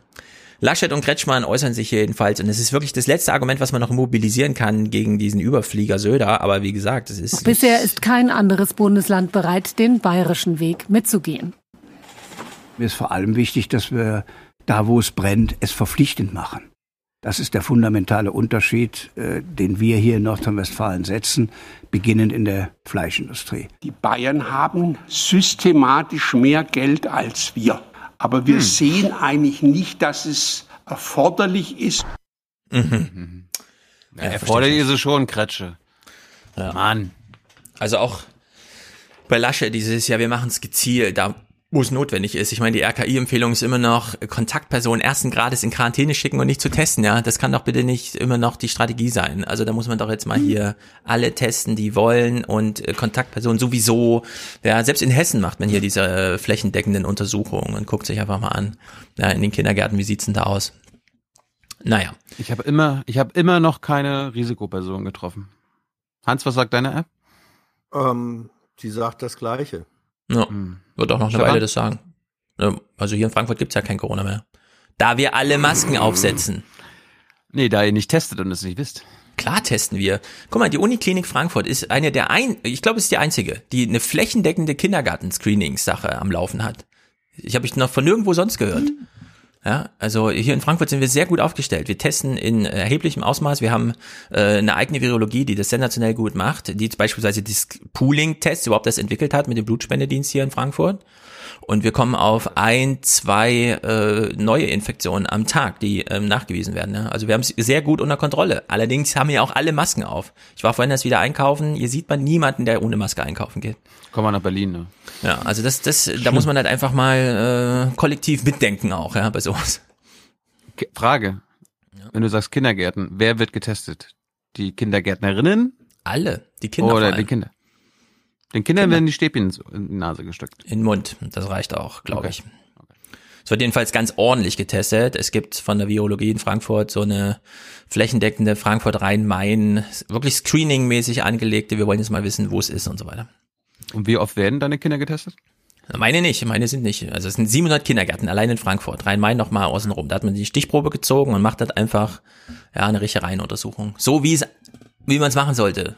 Und ich verstehe nicht, warum das nicht vielleicht wie viele, wie, wie viele Mitglieder deiner Familie wurden schon getestet? Noch nie, noch nie. Dann ist es aber kühn zu sagen, hier werden alle getestet. Mhm. Nee, habe ich nicht gesagt. In Frankfurt werden nicht alle getestet, aber in Frankfurt gibt's angelegte Studien, die Reihenuntersuchungen bei ausgewählten Panels machen. Und das habe ich bisher noch von nirgendwo sonst gehört. Okay. Und das, obwohl, und das ist halt auch kritisch so ein bisschen, ja, du hast so eine Virologie, die will diese Tests hier machen, gleichzeitig hast du halt nach den RKI-Maßstäben und so weiter ein, zwei Fälle pro Tag. Also du machst so ein Screening-Projekt und dann sind immer null, wieder null, wieder keiner, wieder keiner, wieder keiner und trotzdem wird's gemacht, ja. Und das finde ich, so ist vorbildlich. Wir setzen alle unsere Maske auf, wohl wissen, dass hier in Frankfurt vielleicht 50 Leute von 700.000 infiziert sind. Ja, und man setzt trotzdem seine Maske auf und deswegen bleiben die Zahlen niedrig. Und so muss das gemacht werden. Überall, finde ich. Ja, und wenn Bayern da vorangeht und sagt, wir machen das jetzt mal bundeslandweit, beide Daumen hoch von meiner Seite. Gut, nee, der beide, beide Daumen würde ich, äh, würde ich hoch machen, wenn Bayern sagen würde, wir finanzieren das für ganz Deutschland. Das wäre Ja, aber das ist wieder so, warum, warum, warum sollte Bayern das machen? Er ist Regierungschef von Bayern. Soll er jetzt er so gönnerhaft noch, ja, für Deutschland werden? Ja, aber soll er jetzt so gönnerhaft sagen, ich bezahle Deutschland die Corona-Tests? Also das ist ja auch irgendwie dann. Er kann ja irgendein Programm anstoßen. Soll er kreativ sein? Ja, Hans, Länderfinanzausgleich, wir haben es letzte Woche schon, das Programm ist doch da, Den um will er abschaffen. zu finanzieren. Den will er abschaffen. Ja, aber er hat ihn nicht abgeschafft. Er ist da und damit lässt sich auch alles Mögliche. Ja, weil, also, er, weil, er, weil er ihn nicht einseitig ähm, abschaffen konnte. Also man, man darf nicht vergessen, historisch gesehen, dass äh, Bayern bis Ende der 60er Jahre Nehmerland im Länderfinanzausgleich war. Ähm, der Aufschwung Bayerns, Laptop mit Lederhose, wurde von den anderen Bundesländern finanziert. Äh, mhm. durch den damaligen Länderfinanzausgleich. Und als Bayern dann sozusagen das als Trampolin, als Sprungbrett benutzt hat, äh, um sich nach vorne zu bringen, die Bedingungen waren günstig, wollte Bayern dann den Länderfinanzausgleich, von dem es selber profitiert hat, ja. eindampfen oder gar abschaffen. So. Und man muss natürlich also, sagen, ähm, ja, man, man muss natürlich auch sagen, ähm, die Kapazitäten, also die höchste, ich glaube, die Zahl stimmt immer noch, die höchste Anzahl von Ärzten pro, äh, pro 100 der Bevölkerung Mhm. hast du im Landkreis Starnberg äh, in der Nähe von München. Das heißt, Bayern hat natürlich, und da hat Kretschmann dann wieder recht, sie haben eine günstige Infrastruktur und sie haben eine günstige Finanzausstattung. Da fällt so eine Strategie dann natürlich leichter, die richtig ist. Ist ja völlig klar. Mhm. Ja, also möglichst, möglichst weit verbreitetes Testen für alle ist die richtige Strategie, aber das Argument, man muss das auch leisten können, a, von der Infrastruktur. Ich weiß nicht, ähm, ob man einfach sagen kann, äh, kostet ja nichts, so ein Labor da überall hinzustellen. Keine Ahnung, die, die, diese tatsächlichen Kostenanforderungen kenne ich nicht. Ähm, aber das muss dann auch gemeinschaftlich finanziert werden und gemeinschaftlich heißt dann auch, dass Länder wie Bayern, die da privilegiert sind, ihren Anteil mit dazu beitragen Ja, müssen. bin ich auch dafür. Äh, Gut. Die, die müssen man das die machen. Bundeswehr einsetzen. Zum Beispiel, mir ist alles egal. Alles, all- jede Teststrategie, man, man findet keine Teststrategie, die teurer wäre als ein zweites Konjunkturprogramm in Höhe von 215 Milliarden Euro. Und damit ist es absolut gerechtfertigt, jetzt alles zu mobilisieren und sei es irgendwelche Container, die nochmal in Kiel auf der Wiese stehen, wo man einfach hingeht und sich testen lässt, ja. Hauptsache, äh, wir vermeiden diese zweite Welle. Das ist die Sichtbarkeit des Virus, das sind die Tests und es vermeiden, dass man die Luft, ja, weil wir wissen jetzt, wie es funktioniert, dass man einfach seine Maske aufsetzt. Das sind die zwei Sachen. Und es muss einfach Ja, ja, flächendeckend vor allen Dingen wüsste man dann auch erstmal, worüber man überhaupt redet. zum Beispiel. Das ist Also- übrigens auch so ein Punkt. In Bayern kann man jetzt so eine wissenschaftlichen Fragen überhaupt erstmal stellen, ja, weil die da jetzt diese Testkapazitäten haben. Davon werden alle profitieren von dem Wissen, was da generiert wird. Ja, Ich empfehle, ich, ich empfehle Ärztedichte in Deutschland zu googeln und sich die Karte anzugucken und dann das, Ja, das- bayerische, die bayerische Karte mit dem Rest Deutschlands vergleichen. Ja, aber man muss vergleich mal die ganzen- Menschendichte. Die Schönheitschirurgen werden ja mitgezählt am Starnberger. Ja, und du musst die Menschendichte damit korrelieren lassen, ja, weil das hängt natürlich zusammen. Da, wo keine Menschen sind, braucht man jetzt auch nicht 50.000 Ärzte. So wie in Bayern, da leben einfach Das mal wird, 12 das Millionen wird Menschen. glaube ich, ausgeglichen. Das wird, glaube ich, Ja, das ist aber auch falsch, nicht. ne? Also. Was? Also man muss da aber auch schon mal Ja, sagen. wenn da wenig Leute wohnen, brauchen die keinen Arzt. Ist ja keine. Nee, weniger Oder als was? Die, nein, die Ärztedichte wird angegeben äh, in pro Praxen. 100, in pro- Relation. In Relation zur Bevölkerung. Äh, Das ist Ja. so wie die Infektionszahlen pro 100 oder 1000. Äh, ne, aber man muss, man muss jetzt auch mal sagen, weil, weil ähm, die Frage ist, was macht der Bund und was machen die Bundesinstitutionen?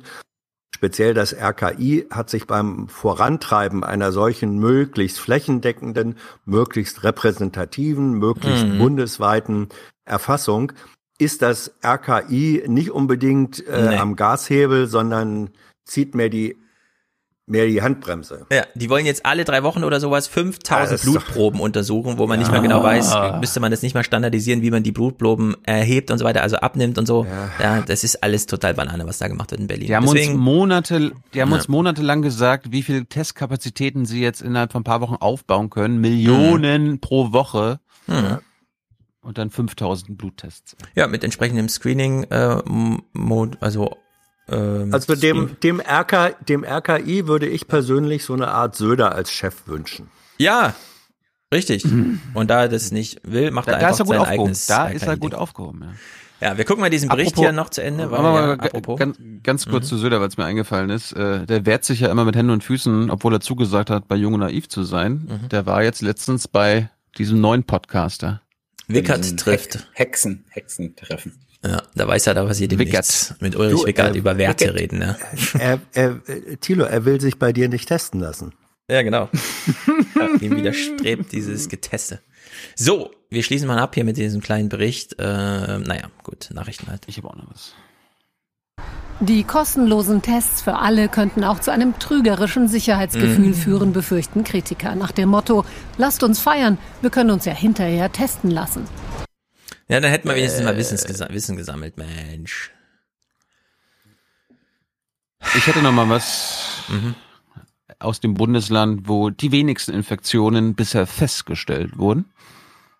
Meine Heimat, MV, da wo Oma herkommt. Da wird jetzt nämlich noch mal richtig gelockert. Und Hans, du bist ja eingeladen zum Geburtstag im Sommer. Sei, sei froh jetzt, du kannst kommen. Pass auf. Zukünftig kann jeder Bürger, jede Bürgerin wieder selbst entscheiden, mit wem und wann er oder sie sich treffen. Wir wollen die Kontaktbeschränkung bis auf zehn Personen aufgeben. Heißt in der Praxis zum Beispiel der gemeinsame Restaurantbesuch oder Grillabend in größerer Runde darf wieder stattfinden. Mhm. Jawohl. Ja. So, jetzt äh, muss uns Stefan gleich mal sagen, wie die Situation in Hessen ist in Sachen. Doch alles locker rumtalk.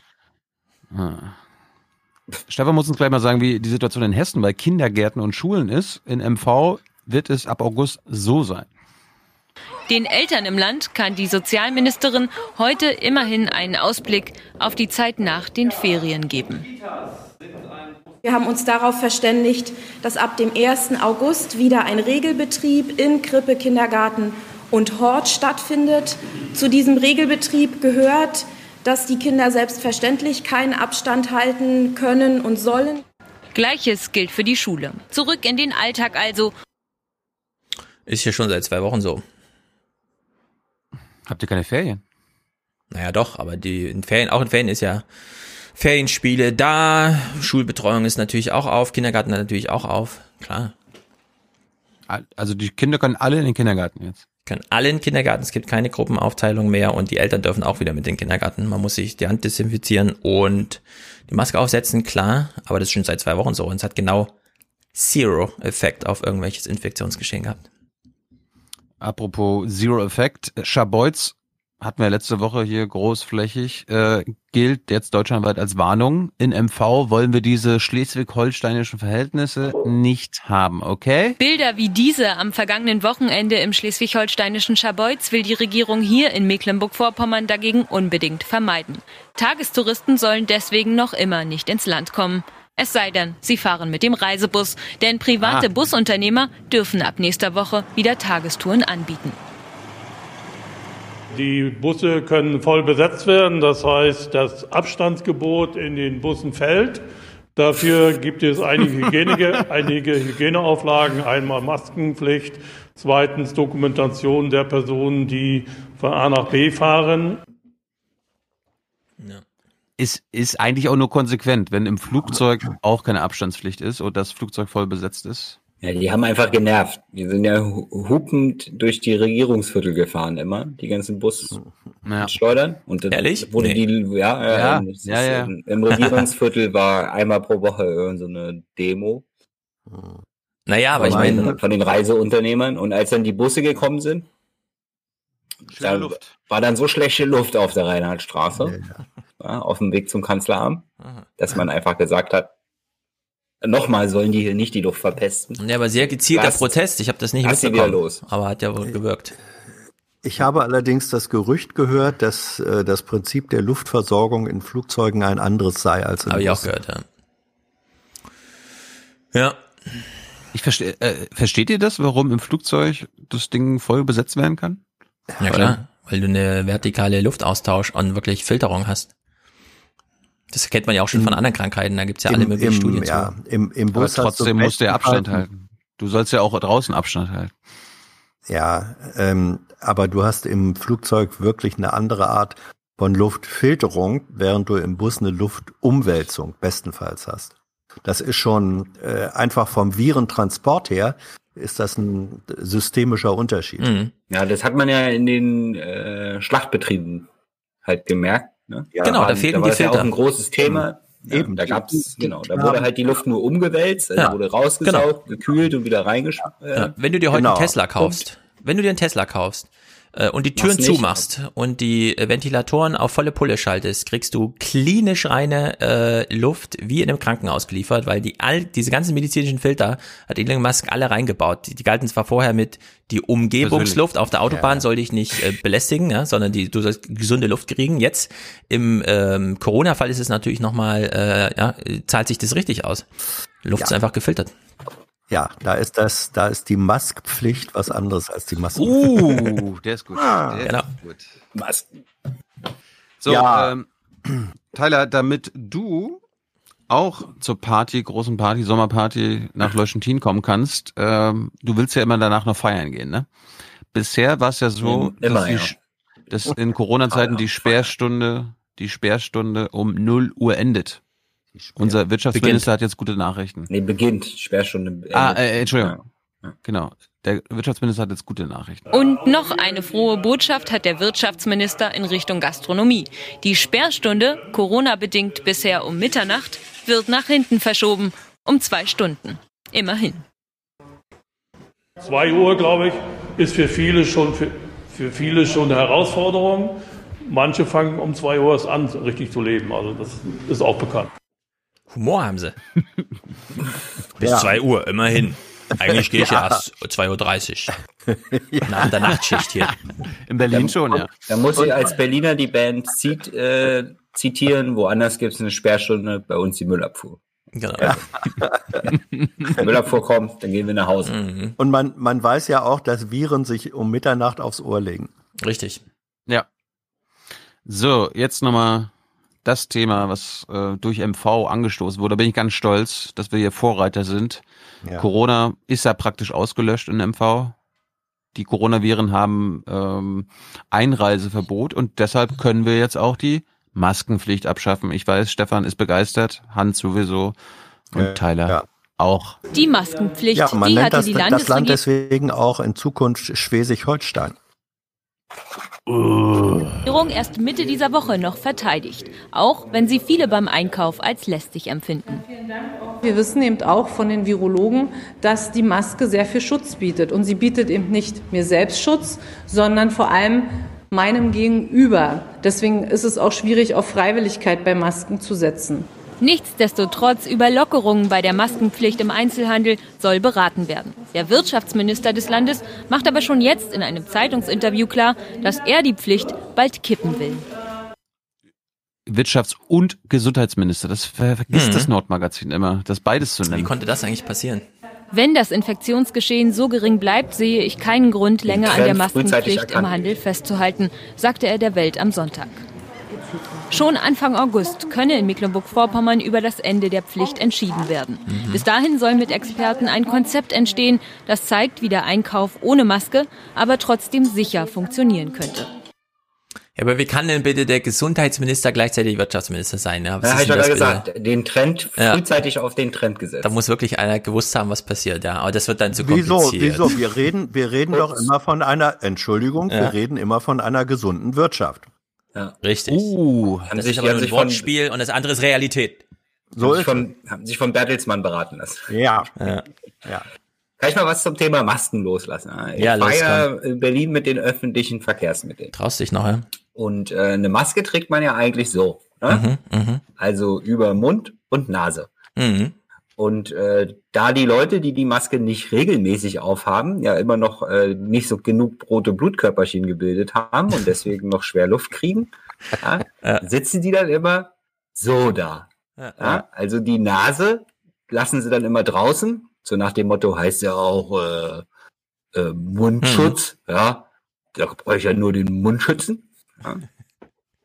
Die gucke ich dann immer so an in der Bahn, die gucke ich dann immer so an, Als würde ihr Pipi-Mann raushängen. Und dann denken die, Genau, guckt er mich als so wenn die eine Unterhose tragen würden und nur die Eier eingepackt hätten. Ja? Und den Ja. Pullermann raushängen. Genau so. Voll Idioten. Wie machst du das bei Frauen, die ihre Nase nicht bedecken? Das ist, äh, Da ist er das- nachsichtig. Das ist interessant. Da bin ich nachsichtig. Es ist jedenfalls so, scheint mir, dass Ich wenn traue jetzt, mich ja nicht, Frauen zu kritisieren. ja, wenn jetzt immer mehr die Ja, der Aero- guckt andere Frauen nicht mehr an. Hallo. Ja, wenn, wenn immer Ach mehr so. die, die Aerosole eine Rolle spielen, dann scheint die Nase als Auspuff für Corona doch eine erhebliche Rolle, also nicht dieses Rumgerotze beim P aussprechen oder so, sondern tatsächlich einfach das pure Ausatmen, ja. Also weist alle Leute darauf hin, wer, wer äh, die Maske nicht über die Nase zieht, ist im Zweifel ein Mörder. Haben wir im Und eigenen Hans, Spruch ich guck die verschluckt. Frauen dann, ich guck die Frauen dann so an, wie ein Mann, dessen Pullermann raushängt. Ja. Um die Frage zu beantworten. Ja, Der verstehe. Exhibitionist schon wieder, fangt ihn! Wobei, es gibt ja diese verschärfte Form des Masken-Nicht-Tragens und doch äh, äh, Tragens, indem sie äh, sozusagen wie so eine Art Kinnbartbinde Kinnschutz. getragen Ja. wird. ja. Sitzt dann, ne, hängt an den Ohren und Da hält allerdings das Kinn fest. Ja. Sagt den Leuten, sie haben kann die vergessen, Maske ja ihre auch so Maske tragen, so hochzuziehen. in der Hand. Trage meine Maske. Haben Sie Ihre Maske dabei? Ja, hier. Ja. Wir hören jetzt mal, wie denn der Gesundheits- und Wirtschaftsminister auf diese dumme Idee kommt. Kann das an Lobbyinteressen liegen? Gute Nachrichten für den Einzelhandel. Verbandsgeschäftsführer Kai-Uwe Tetz sagte gegenüber dem NDR, das Kaufverhalten der Kunden hat sich in den vergangenen Monaten radikal verändert. Es gab eigentlich nur noch Zielkäufe, keine Lust- und Bummelkäufe mehr. Wir schätzen, dass allein die Maskenpflicht ca. 10 bis 15 Prozent Umsatzverluste gebracht hat. Das Ende der Maskenpflicht soll nach Meinung des Wirtschaftsministers aber möglichst einheitlich für ganz Norddeutschland kommen. Er will jetzt mit seinen Ministerkollegen verhandeln. Niedersachsen hat sich dafür offen gezeigt, Schleswig-Holstein und Hamburg eher skeptisch. Ja. Also, reden wir eigentlich noch über das Thema. Hat das Merkel nicht gestern vom Tisch geräumt? Das schauen wir uns ja, mal an jetzt. Hat's Merkel vom ja. Tisch geräumt? Denn Merkel hat's, hat ja, ja, Ich habe ja gerade erst eine Maske aufgesetzt. Genau. Ja, jetzt müssen die anderen auch alle eine auflassen. Ja, im Grunde hat sich Merkel gerade durchgerungen und dann plötzlich springen sie ihr von hinten in den Rücken ja, und sagen, ja, hättest du gar nicht machen müssen, weil da kommst du auch aus MV. Nee, Merkel selbst, äh, Tage bevor sie ihre Maske dann doch mal aufgesetzt hat, vielleicht lag es an dieser Situation, die wir jetzt sehen. Ja, denn die Begrüßung mit Macron hätte auch einfach mal gelingen können, wenn man sich eine Maske aufgesetzt hat. Stattdessen so ein Scheiß hier. Heute Morgen ist die oh. komplette französische Regierung zu Moment, falscher Clip. Ich wollte den hier. Falls sich der Präsident und die Kanzlerin abgesprochen ah. haben vor ihrem ersten echten Treffen seit einer Pandemie, dann Falls. nicht besonders gut. Hände hoch, Kopf runter. Merkel grüßt sauber, aber ohne Maske. Macron hat eine in der Hand. Ob sich der Präsident und die Kanzlerin nicht langsam mal abstimmen wollen, hat zwei Jahre lang die halbe EU gefragt, bis sie vor einem Monat eine Absprache vorlegten, die alle Erwartungen sprengte. Ja, ähm, äh, das ist daneben gegangen wie äh, als, also man will sie beschimpfen wie in Tylers U-Bahn irgendwie, ja? Könnt ihr nicht euch eine Maske aufsetzen und euch ordentlich begrüßen? Straßenbahn. Ja, was für ein Scheiß. Da macht Merkel hier irgendwie so, oh, ihr, Ange Herr Angebeteter, danke, dass Sie da sind, ich verbeuge mich. Macron so, ich habe meine Maske schon in der Hand, ja, soll ich sie jetzt aufsetzen oder nicht? Angela hat auch keine und so. Aber warum, warum, warum ist es ist so ein bisschen wie bei Trump, der will auch nicht in der Öffentlichkeit mit Maske gesehen Ich verstehe das auch nicht. Ich finde Masken sind cool mittlerweile. Ja. Ich gehe gerne mit meiner Maske raus. Ja, ja wo, wobei Merkel ja gesagt hat in einer bemerkenswerten Presse, war das bei diesem, nee, beim anderen Treffen, wo sie ja gesagt hat, hahaha, äh, wenn ich einkaufen ja, gehe, äh, trage ich ja die genau. Maske. Ähm, da erkennen Sie mich gar nicht. Ich sage Ihnen jetzt aber nicht, äh, wo ich, einkaufen, wo ich einkaufen gehe. Äh, ja, darum. Ja. Das wissen wir, ne? Die drei ja. Bürger, die Sie da sehen beim Einkaufen. Es sind ein paar mehr. Also ich finde ich die. Weiß, ich weiß ja, mhm. wo sie einkaufen geht. Ja. Ich auch. Ich auch. Nicht verraten, es ist ein Staatsgeheimnis. Natürlich nicht. Sonst Natürlich. beendet auch noch Steffen seinen Podcast KDW. mit Tilo. so. beim, beim Späti. beim Späti. Berlin gehen alle nur beim Späti einkaufen. Ja. ja. So. Außer also am Sonntag. Macron und Merkel haben es nicht besonders gut hingekriegt, fand ich. Das war peinlich. Nee. Mit einer Maske Wobei ist ja sensationell das, gewesen. Ja. Das waren mehr die Protokollabteilungen, die da ihren Job nicht gemacht haben. Ja, genau. Ich finde, die hätten das mal richtig planen sollen. Erstens, ihr setzt beide die Masken vor der Kamera auf. Also Macron steigt aus dem Auto, bleibt stehen, Maske auf. Merkel sieht, die Tür geht auf, okay, jetzt Maske auf. Dann geht man runter, gibt sich die Hand und lässt sich sofort danach desinfizieren. Das hätte ich gern gesehen. Weil den Handschlag also unter Staatsmännern, den würde ich, noch ja eher vermeiden, die, Hand, die Hände zu benutzen, weil man sich dann auch nicht so oft die Hände desinfizieren muss. das stimmt. Genau. Und deswegen würde ich das Desinfizieren noch mit einbauen, um zu zeigen, unter Staatsmännern ist es durchaus mal, ja, da kann man sich durchaus mal die Hand geben, weil es geht ja um viel und es ist einfach Ritual und so weiter. Aber dann halt desinfizieren. Naja, jedenfalls. Äh, bei Angela und Ursula lief es ein bisschen besser. Ja, liebe Ursula. Ja, vielen Dank, äh, liebe Angela. Good afternoon to everybody. Liebe Ursula, liebe Angela. Die beiden Frauen, deren Job es ist, Europa zu retten, duzen sich. Winke, winke, demonstrieren Nähe. Früher haben das zwei Männer immer geschafft. Äh, ah. Jetzt müssen wir das als zwei Frauen schaffen und wir sind da ganz selbstbewusst, dass wir das auch hinkriegen, glaube ich. Wir schaffen das. Ursula? Ja. ja. jetzt hat sie wir so, als, nicht wahr, Ursula? Genau, also sie hat hier kurz so diesen, jetzt schaffen wir das, nicht wahr, Ursula? Und da hat sie sich so ein bisschen kalt erwischt, weshalb Ursula jetzt nochmal all in gehen muss. Jawohl, das ist der Fall in, in der Tat. Ähm, das Gute ist, wir kennen einander lange, wir vertrauen einander tief So also, geht's, finde ich. Der Satz, wir als zwei Frauen mhm. müssen das jetzt schaffen. Ja. ja. Das ist doch stark. Mal wirken lassen. Das ist Double A mindestens in der, im Rating. Ich finde Angela gut. and Ursula. Hm. Ich hätte ja gedacht, ja. dass Angie Uschi Uschi nennt und nicht Ursula. Uschi ja. und Mutti. Warum eigentlich nicht? Ja, ja wobei dieses, dieses Setting, ich glaube, das haben sie gelernt von Sheldon Cooper aus Big Bang Theory. Ah, der sich auch mal rumfährt lässt. With, ja. Wie heißt ja. die Sendung? Irgendwas mit Big Bang Theory. Big Bang Theory. Ja, ja, aber die Sendung in der Sendung. Ach so. Also, keine Ahnung. Klaus Kleber versucht jetzt mal Ursula zu knacken, weil das kann doch wohl nicht wahr sein hier mit diesem äh, Hallo Angela, ich winke dir, Küsschen, Küsschen und so weiter. Müssen die Kanzlerin und Sie darauf achten, dass zwischen Ihnen genügend Streit bleibt, damit sich andere nicht verschaukelt oh. fühlen? Ach, wissen Sie, äh, was ich sehr spüre, nein, ist, genügend dass Abstand. genau, also in der Hinsicht, äh, nein, wissen Inhaltlicher Sie, Abstand. bla bla bla. ja, Andreas Künast, Tilo hat ihn eben schon erkannt im Bericht. Wir wollen ihn natürlich nochmal genießen. Ich Und möchte lernen, so zu reden. Genau. Wie ja. Andreas Künast. Es ist ganz einfach. Du musst einfach zwischen Silben genügend zeitlichen Abstand lassen. Ja. Und ich möchte es auch, dass man es nicht von Künast lernt, sondern so wie Hescher es von Künast gelernt hat, versucht man jetzt von Hescher zu lernen, weil dann hat man es richtig drin. Das ist mir übrigens häufig aufgefallen. Stefan Dittchen zum Beispiel spricht ja schon seit Jahren Berichte für den Deutschlandfunk und die Katharina mhm. Hamburger macht ihn auch nach, so wie die Winnie Hescher dem Andreas Künast mhm. äh, nacheifert in diesem Modell des Sprechens. Achtet mal drauf, Leute, das ist äh, mir aufgefallen. Gut, also vielleicht, vielleicht gibt's ja vielleicht gibt's ja gerade irgendeinen Logopäden oder Logopädin in Ausbildung, macht so eine Künast Logopädie auf, ich komme lang. Mhm. Da lernst du dann, wie kann man atmen, wie atmet man eigentlich richtig. Künast mhm. atmen, der Künast Atmer. Mhm. So, also wir hören Künast jetzt im Original. Jeder seriöse Logopäde äh, müsste sich weigern, mhm. dein Geld anzunehmen und dir gleich Machen sagen, dass du das nie voll. schaffen wirst. genau.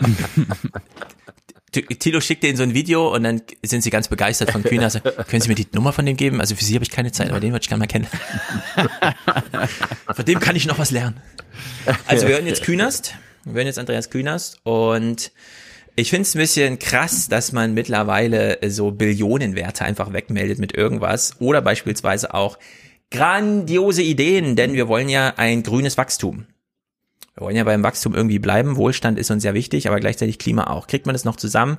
Ja, vielleicht. Und dass man solche Megakonzepte, wie hier jetzt kurz angesprochen werden, nur mal so nebenbei irgendwie erwähnt, ja. Aber gut. Künast. Ich aber die Antwort mhm. nein, warum? besser als ja vielleicht. Ja. Äh, äh, wie jetzt nochmal? Also auf die Frage, ob man das miteinander kombinieren kann. Genau. Wohlstandswachstum und Klima, nicht Ja, die Antwort ist ja im Moment immer ja, vielleicht. Also Die Antwort müsste heißen nein. Warum? Ja. Naja, weil wir Wohlstand wollen. Ach so. Wohlergehen. Ja, nein, nein, das ist, das, ist, das ist schon wieder, das ist die Propaganda. Ja, Wohlergehen halt, Zufriedenheit. Es gibt Podcasts, es gibt Podcasts die oh, heißen Wohlstand. so. Es Wohlergehen. gibt Podcasts, die halt, nee, Wohlstand für alle. Wohlergehen für alle. das schlage ich Wolfgang ich, mal vor. Tilo hat Beschwerden über den Podcastnamen, nenn ihn mal Wohl, Wohlergehen für alle. also wir hören jetzt Künast, unseren Vorbild Superstar der sich hier mal ein Thema rausgreift, um nochmal auf Macron zu sprechen zu kommen. Und dann hat Macron noch etwas mitgebracht, einen Vorschlag, für den er schon sehr lange wirbt. Um mehr Geld für den Klimaschutz zu haben, sollen Importe besteuert werden, mhm. wenn sie aus Ländern kommen, die niedrige Umweltstandards haben. Die Überraschung, Was? Merkel sagt nicht mehr Nein. Das Instrument ja Grenzsteuer dann äh, im Blick auf den Klimaschutz. Das muss entwickelt werden. Ganz einfach wird es nicht sein, aber wir müssen uns der Aufgabe stellen. Es hat eine Krise gebraucht, bis Merkel und Macron den Motor anwarfen. Jetzt läuft er und kann die EU für immer verändern. Also, also sie kennt ja. doch den Schellenhuber ganz gut. Der hat da vor zehn Jahren über die CO2 den CO2-Zoll schon gesprochen. Das Ja. muss nicht mehr entwickelt werden, das muss implementiert werden. Ja, den hat Ursula von der Leyen im European Green, Deal auch gleich als allererstes, ja, Tage nach ihrer Amtseinführung angesprochen. Jetzt ist es plötzlich bei Kühners eine Idee vom, vom Macron, die er noch so sich auf den Tisch hat reichen lassen. Er hat mal wieder so ein Schnittbild produziert. Also in der Hinsicht hoffen wir mal, dass es jetzt so langsam kommt. Ich finde es jedenfalls, hm? Nee, Sag mal. nee, Stefan. Also, Nee, nee. was, nee, nee? ich dachte, du Achso, nee, ich wollte nur noch einen Punkt. unterbrechen. Äh, Gut, ich wollte nur noch einen Punkt äh, anmerken, denn ich finde es spektakulär. Noch heute wollte die dass Regierung wir, umsetzen. Ja, äh, Das dass wir, dass wir jetzt gerade eine deutsche Ratspräsidentschaft haben, ja, während wir erstens Corona haben, äh, diesen Brexit-Scheiß, äh, Macrons ähm, Regierung da komplett zerfliegt und eine neue, also komplett neue Regierung aufbauen musste und so weiter. Und jetzt ist Deutschland als eigentlich bisher schwarze Null und so weiter und wir sparen und wir machen ganz Europa kaputt. Und jetzt schwenken die aber einfach mal von heute auf morgen um, so vom 30. Juni auf 1. Juli und sagen, nee, wir wollen jetzt doch mal Grenzanpassungsmechanismen, große gemeinsame Verschuldung über die EU-Kommission und so weiter. Und ganz Europa weiß nicht genau, was man davon halten soll. Und jede andere Konstellation hätte dieses Theater nicht so spannend gemacht. Beispielsweise Macron wäre als Ratspräsident, ja. Ihm würde nichts gelingen. Niemand hätte Bock darauf und so weiter. Aber dass Deutschland das jetzt macht, Ja. ist eine Deutschland ist Sensation. gerade die Supermacht, Stefan. Du hast Ja. in deiner Aufzählung noch zwei Sachen vergessen. Ja? Hm. Wir sind auch äh, Vorsitzende des UN-Sicherheitsrates Ja, das, ja gut, das kommt dann noch dazu, genau. Und vor allen Dingen Boss von der Ostsee. Genau, Ostseeanna. Äh, man nennt das Was, was, German was, was, was, Geist. das letzte habe ich nicht verstanden. Was sind wir mit der Ostsee? Wir sind Chef, wir haben die Ostsee übernommen.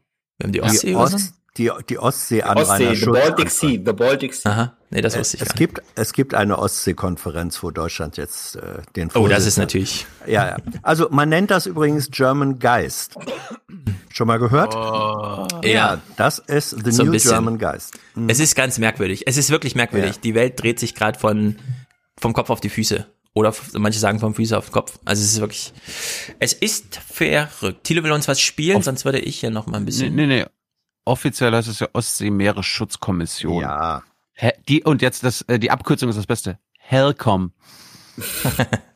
Ja. Helcom, ohne Scheiß. Ah, der Vorsitzende Nee, lass heißt Hellboy. Ich würde auf die Tribüne gehen, Stefan. Dann, Ja, dann lass mich noch kurz diese Ratspräsidentschaft abschließen. Ja, ja. Thematisieren wir das mal schnell. Deutschland ist jetzt Chefe und Klausi moderiert die. Die Ratspräsidentschaft. Das war Rats. nicht strategisch geplant, das hat der Kalender so ergeben. Die Frage ist, was das nützt. Der Frage gehen wir noch nach. Erstmal der Bericht von Andreas Künast Oh, über einen jawohl. Tag, Oh. der neuer Anfang sein soll. Zauber innewohnen und so weiter. Ja, und so weiter. Selbst Klaus weiß nicht mal, was er soll sagen. Deutschland beginnt Ja, ja, Ratspräsident, ja, ist- Zauber und so also- weiter inne. Sie wissen am Anfang und so. Da, da ist er ist wieder Kühne, mal ist in Kühne jetzt irgendwie Studioleiter in Brüssel oder was? sarkastischer kann man so einen Beitrag auch nicht an, anmoderieren, Nein, oder? Also, nein, das, das war die, das war die klebersche Pomadigkeit, in die er da mal wieder reingerutscht ist. Kleber wollte uns sagen, er hat auch schon mal Schiller gelesen. Ja, Irgendwas mit äh, Zauber und so weiter. Sie wissen Bescheid. Na gut. ja, wobei ich nicht glaube, dass das Schiller war. Nee, sollte eigentlich ein Witz sein, aber gut. Ja, Jetzt gut. muss er aufgelöst werden. Ich glaube, es war Hermann Hesse. Äh, Jedem Zauber wohnt ein Anfang inne. So, Oder umgekehrt. Künast. Das Wort ist Künast gegeben, denn, und das ist wieder wie bei Künast gewohnt, am Anfang, wo der Zauber wohnt, muss genau hingeschaut werden, wie das Protokoll umgesetzt wird. Keine Hymnen, keine Fahnen, keine Gäste. Merkel beginnt die EU-Ratspräsidentschaft demonstrativ ernst. Man kann auch sagen, düster. Im Bundestag berichtet Merkel, dass der deutsch-französische 500 Milliarden Euro Vorschlag, der die EU vor dem Absturz retten soll, sie erst einmal gespalten hat. Ich muss Ihnen sagen, dass die Positionen der Mitgliedstaaten noch weit auseinander liegen. Mhm. Der Präsident des Europäischen Rates, Charles Michel, hat für den 17. Juli zu erneuten Beratungen eingeladen. Und zur Vorbereitung werden noch viele Gespräche notwendig sein, bei denen wir und in diesem Falle ich auch als rotierende Ratspräsidentschaft dem Ratspräsidenten eng zur Seite stehen werde. Äh, Michel wer? EU-Ratspräsident ist ja irgendwie neu im Amt, ach so, dieser Tusk-Beerber, aber ehrlich gesagt hat man, also keine, wie soll man sagen, äh, keine Rolle, spielt keine Rolle, steht irgendwo am Straßenrand und versucht auch mal einen Termin zu setzen. während Macron hofft, dass jetzt irgendwas mal hinkommt, weil er sieht, dass Merkel auch unter Druck ist und durch Zufall Ursula von der Leyen da sitzt und die beiden sich gut verstehen. Also hier wird mal wieder Politik gemacht auf eine Art und Weise, die ist wirklich atemberaubend dass Merkel dann noch so in den Bundestag geht und da einfach nur Bericht erstattet, weil es ist ja nur der Bundestag, ja. Also es ist auch so eine Kammer nebenan ist irgendwie, zu der man nochmal kurz Bericht erstatten geht. ist wirklich eine Sensation. Pina Atalay hat jedenfalls auch keinen großen Sinn für das Gesamtgefüge, sondern hat auch nur gesehen, wie Merkel durch den Hintereingang reinging in den Bundestag, um zu Bericht erstatten und findet es traurig. Es wirkt fast traurig. Keine großen Feierlichkeiten wegen Corona. Und kommen will oder kann im Moment ohnehin kaum jemand. Ja, also hat man nochmal ja, doch, der, blau geleuchtet. Die Kroaten sind gekommen, um den Staffelstab zu übergeben. Ja gut, immerhin, immerhin. Mhm. Stefan, Stefan, also, ja. äh, das Logo, was du da am Brandenburger Tor projizierst, siehst, hat sich ja die Bundesregierung einiges kosten lassen. Mhm. Was glaubst du, wie teuer das war? Ich habe es gelesen, irgendwie 80.000 oder so. Das war ein bisschen teurer. Mhm, ja. Das war ein bisschen teurer, als man dachte. Für so eine Schleife. Wer weiß, vielleicht wurde die, Band. genau, Bitte, vielleicht wurde die noch ein paar Mal genäht oder so. Ja? Vielleicht liegt die irgendwo noch im Kämmerchen neben den Masken. Und kennst du das Motto? Und kennst du das Motto? Weil Tyler kann dir das gleich mal erklären. Mm, der nee, deutschen Ratspräsidentschaft. Doch, Souveränität Tyler. und Solidarität nein, oder so? Nein, nein, nein. Äh, wie heißt es? Europa stark machen. Woran erinnert das dich? Nee, Europa stark machen? Das erinnert mich an den Kindergarten. Europa wieder stark machen. Das erinnert genau, mich an den Kindergarten. Stark Europa, ne? Europa Jetzt machen wir aus Pudding Muskeln. Nein. Ich übersetze das mal auf Englisch. Ich wollte gerade sagen, denk, ah, Europe, make Europe great again. again. Alles gut. Strong. Make. Ja, das ist so die, die, das muss man jetzt sagen. Ich habe gestern mit Wolfgang ja auch mal auf die amerikanischen Wahlkämpfe geguckt gerade und was ja auffällt ist, Trump hat nichts, äh, nicht mal einen Spruch. Ja, der hat ja nicht mal, äh, wie soll man sagen, es gibt ja nicht mal Keep America Great oder sowas. Dass man sich jetzt Trumps Spruch nimmt, um ihm nochmal zu zeigen, übrigens, man kann auch einfach mit einem Spruch Politik machen, während du gerade gar keinen hast, hat doch auch was. Ist nochmal ein Raub, den wir sympathisch finden, glaube ich. So, Steffen Leifert hat letzte Woche Podcast gehört, also Aufwachen-Podcast. Er hat sich gedacht, hast, habt ihr gesehen, wie die bei den Tagesthemen äh, Michael Klaus gefragt haben, wie effektiv Videokonferenzen sind, während man ihm ja auch mal hätte fragen können, ähm, Sie als der wichtigste Mann in Europa, äh, wie gestalten Sie denn jetzt die Ratspräsidentschaft? Das ist doch alles Ihre Domäne. Und Stefan Leifer dachte sich, ne, diese Blöße wie bei den Tagesthemen gebe ich mir nicht nochmal. Ich stelle Michael Klaus ordentlich vor. In einer stillen Brüsseler Seitenstraße laufen seit heute die Fäden Europas zusammen. Mhm. Genauer gesagt bei diesem Mann. Michael Klaus ist Deutschlands Botschafter bei der EU und damit Berlins mächtigster Mann im Maschinenraum der Europapolitik. Ob Deutschlands Präsidentschaft Erfolg oder Flop wird, hängt auch von ihm ab. So, guten Morgen. Morgen. Die Zahl der Sitzungen steigt rapide, die Anspannung auch. Und ich muss sagen, seitdem kann ich wieder ganz gut schlafen, weil ich sehe, wir sind echt gut vorbereitet. Ratspräsidentschaft, das bedeutet Macht und Einfluss in Brüssel, egal bei welchem Thema. Dort, wo sich sonst die Staats- und Regierungschefs in Brüssel treffen, wird Michael Klaus nun dreimal pro Woche die Runde der 27 EU-Botschafter leiten. Doch Corona hat alles durcheinander geschmissen, was Deutschland sich mal vorgenommen hatte. Es hat schon gravierende Auswirkungen, weil man halt nicht vorankommt, sondern dazu braucht man physische Treffen. Und wir hoffen und erwarten, dass wir jetzt im Juli damit wieder anfangen können und dass wir dann ab September, sagen wir mal, uns regelmäßig dann wieder auf der politischen Ebene treffen. So, also inhaltlich kommt es wieder nur auf die Frage zu sprechen, wie effektiv sind jetzt Videokonferenzen. Aber in einem angemessenen Rahmen würde ich sagen. Jetzt kommt kein Journalist mehr auf den Gedanken, äh, an dem Klaus einfach so vorüberzugehen. Also ohne Hinterzimmerdeals können sie leider nie zu irgendwas zustimmen. Ja, die EU ist leider Wozu brauchen sie denn unbedingt die physischen Treffen? Ich habe jetzt gelernt, dass Deutschland endlich mal Macht und Einfluss in Europa hat. ja, Ganz neu. Ganz neues Lebensgefühl. Jetzt neu. Für alle Beteiligten. Alter, kennst du das nicht auch aus deinen Arbeitszusammenhängen, dass physische Treffen doch ihre eigenen Vorteile haben? Hm. Ja, aber wenn da. Ich verstehe schon, bleibt trotzdem bei meiner Aussage. ja. Entgegen, dem, ja eigenen ent, entgegen dem eigenen Beispiel. Ja, okay, gehen wir mal auf die Tribüne. Ye are many they are few.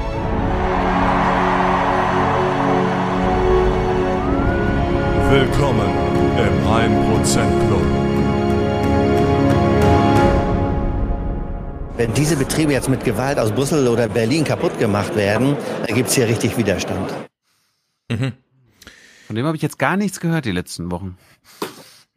Harry hat, hat ihn abgelöst als bester MV-Minister. Ja, so ist es. Äh, Benjamin schickt 444 Euro und sagt, zum Schluss gönne ich mir nochmal und verbleibe mit Dankbarkeit und Bedauern. Tja, da steckt jetzt kein Jingle-Trigger drin, aber ich würde sagen, ein kleines Danke oder so von der CDU-Chefin, äh, vom Hm. CSU-Chefe. Ich habe. Bitteschön. Ich danke Ihnen. Vielen Dank für die Möglichkeit.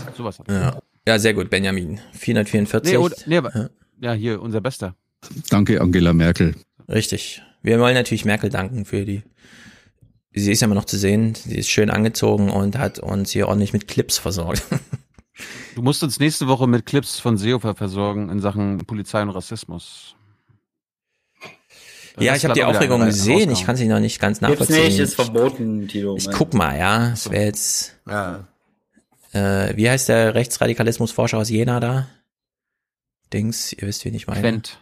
Quent, der hat zwei sehr gute Tipps gemacht, äh, Tweets gemacht und wir haben es eigentlich letzte Woche auch schon besprochen. Äh, oder mit Bär, da brauchen wir eine Selbstbeschreibung von, von der Polizei, ja. Also ich weiß, es ist eine andere Nee, Domäne und so weiter. unabhängige.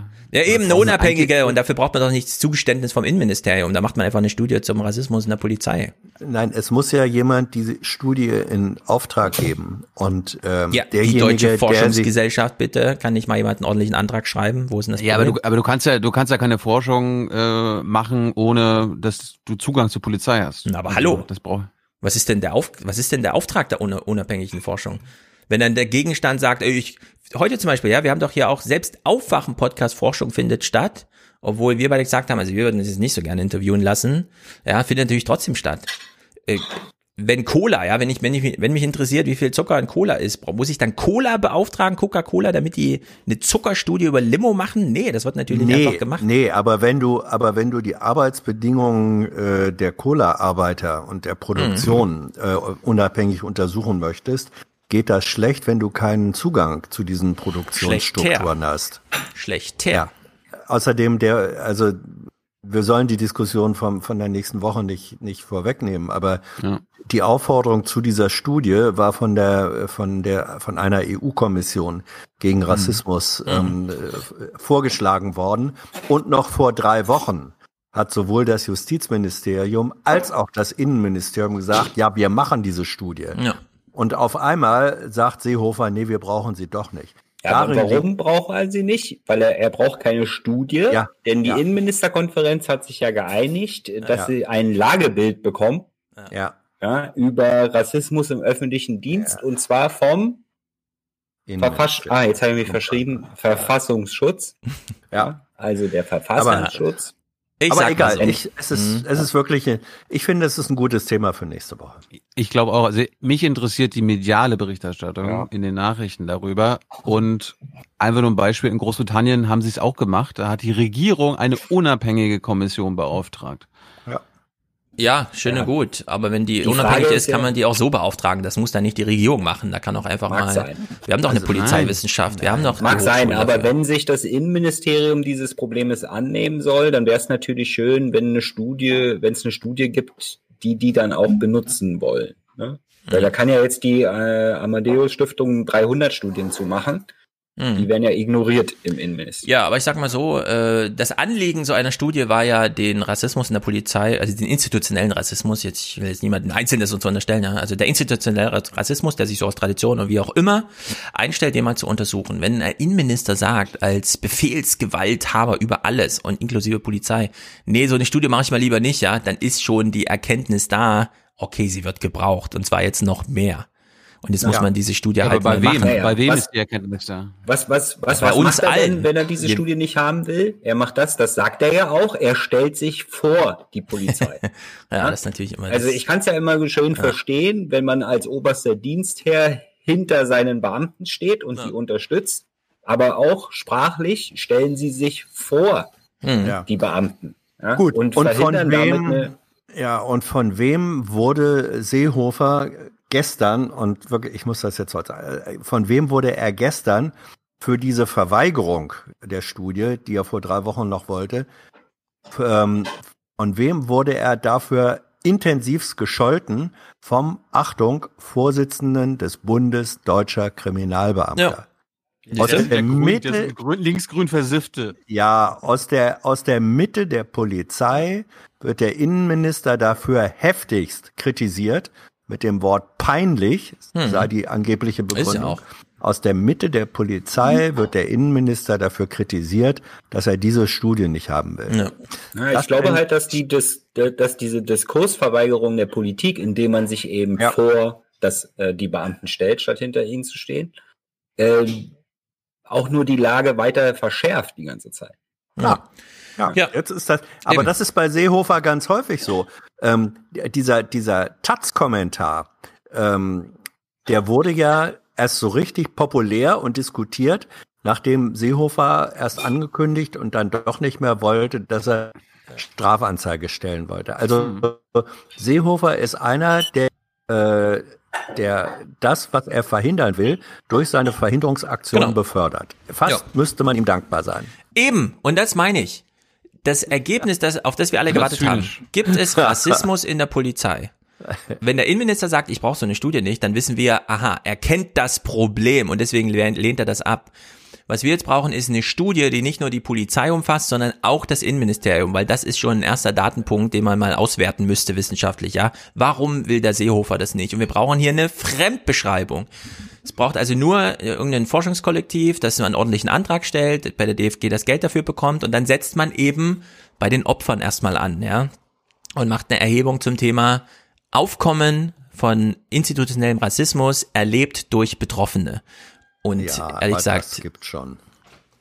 Also Nein, also eine ne Studie, die die Zugang zu Binnenstrukturen hat, Stefan, das ist doch völlig ist klar. besser, ist immer ja, besser. ist besser. Gut, klar. Schön, darüber Aber auch wir. eine Studie, die einfach nur mal Opfergeschichten aufsummiert, äh, würde schon mal ziemlich viel, ja. Was, was haben wir, guck mal, wie viel Ja, wir das, darüber die werden gesprochen ja Einzel, haben. Einzelfälle, eine Einzelfallstudie ist das. ist nur naja, eine pass auf. zweitbeste Die Lösung. Zeit- wir sind für die beste. Die Zeit hat doch mal äh, die Opfer rechtsradikaler Gewalt in Deutschland einfach mal aufgezählt, ja, in ein Verhältnis gesetzt, dadurch, dass man alle einem Tatphänomen äh, Phänomen unterordnet. Und wie viel Wirbel, für wie viel Wirbel hat das gesorgt?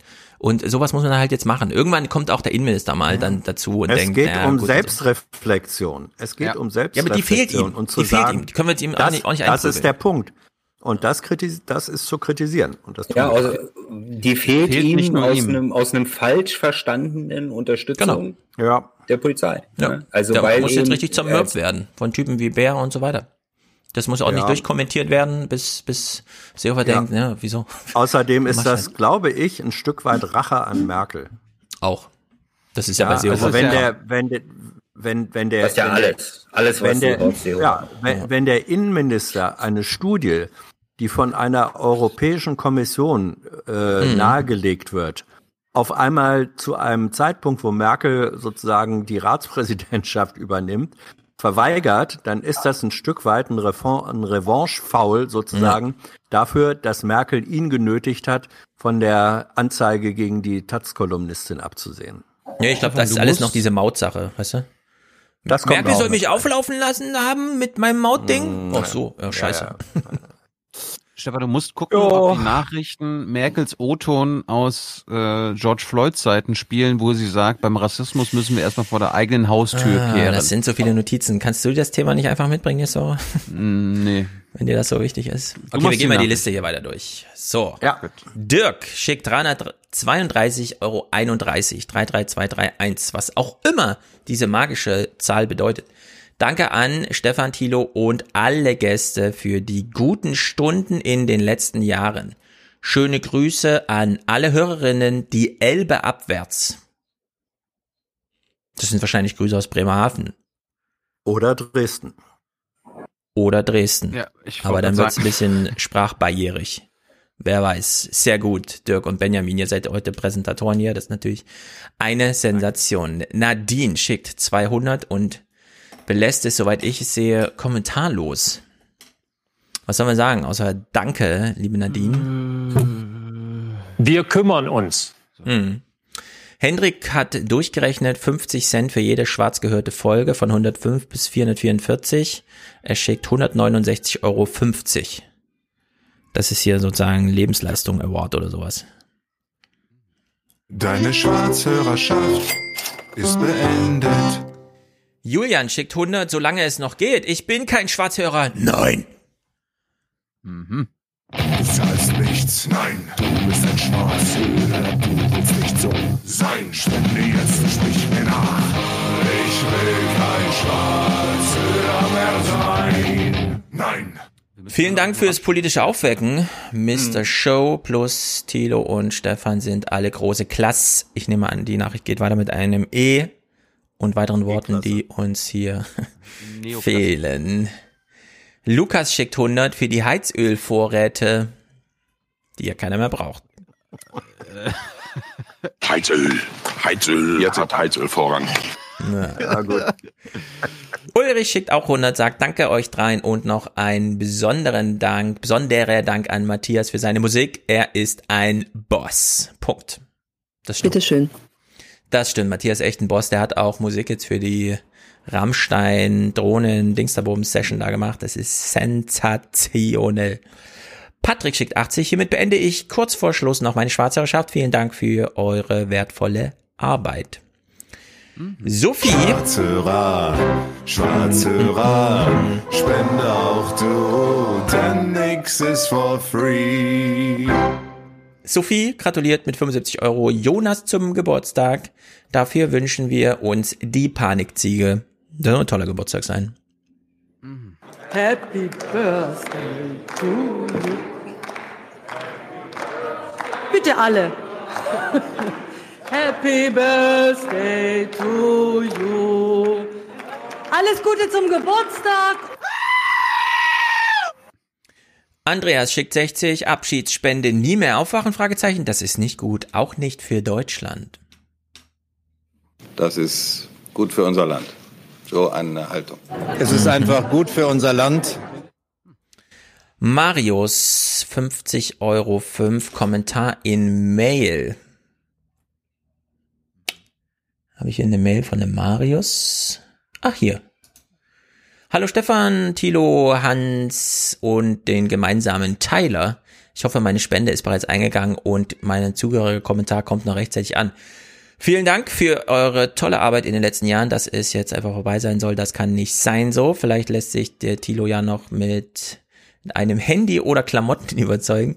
Aus seit langem anhaltendem Zeitmangel habe ich eure Informations äh, immer sehr genossen, aber nie dafür bezahlt, was ich jetzt wenigstens noch nachholen kann. Viele andere Ideen und gedachte Kommentare werden durch das Ende des Podcasts genau das bleiben, aber auf eine Sache, Stefan, wollte ich dich schon seit ein paar Jahren hinweisen. In früheren Folgen war es immer mal eine Idee von dir. Im letzten Jahr hattest du sie, glaube ich, auch noch einmal formuliert. Ein öffentlich-rechtliches Facebook. Ja, da bin ich immer noch dafür. In der Tat gibt es so etwas ähnliches bei 1 Live, WDR 1 Radio, den Freundeskreis. Pipapo. Okay, den Link klicke ich später mal an. Bla bla, sehr gut, sehr gut, sehr gut. Dank Rundfunkstaatsvertrag gibt es jetzt eine Gruppe bei Facebook. Ach du großer Gott, also er hat eine kleine Pointe eingebaut. Nein, die öffentlich-rechtlichen die machen kein Facebook, sondern Facebook-Gruppen. Das war damit nicht gemeint, Mensch. Dass dir das trotz deiner Bielefelder Jahre nichts sagt, liegt wohl an deinem Musikgeschmack. André Rieu läuft da nicht bei dieser Sendung, auf die er hinweist. Mhm. Für die Zukunft alles Gute. Auf Wiederhören, Marius. Okay.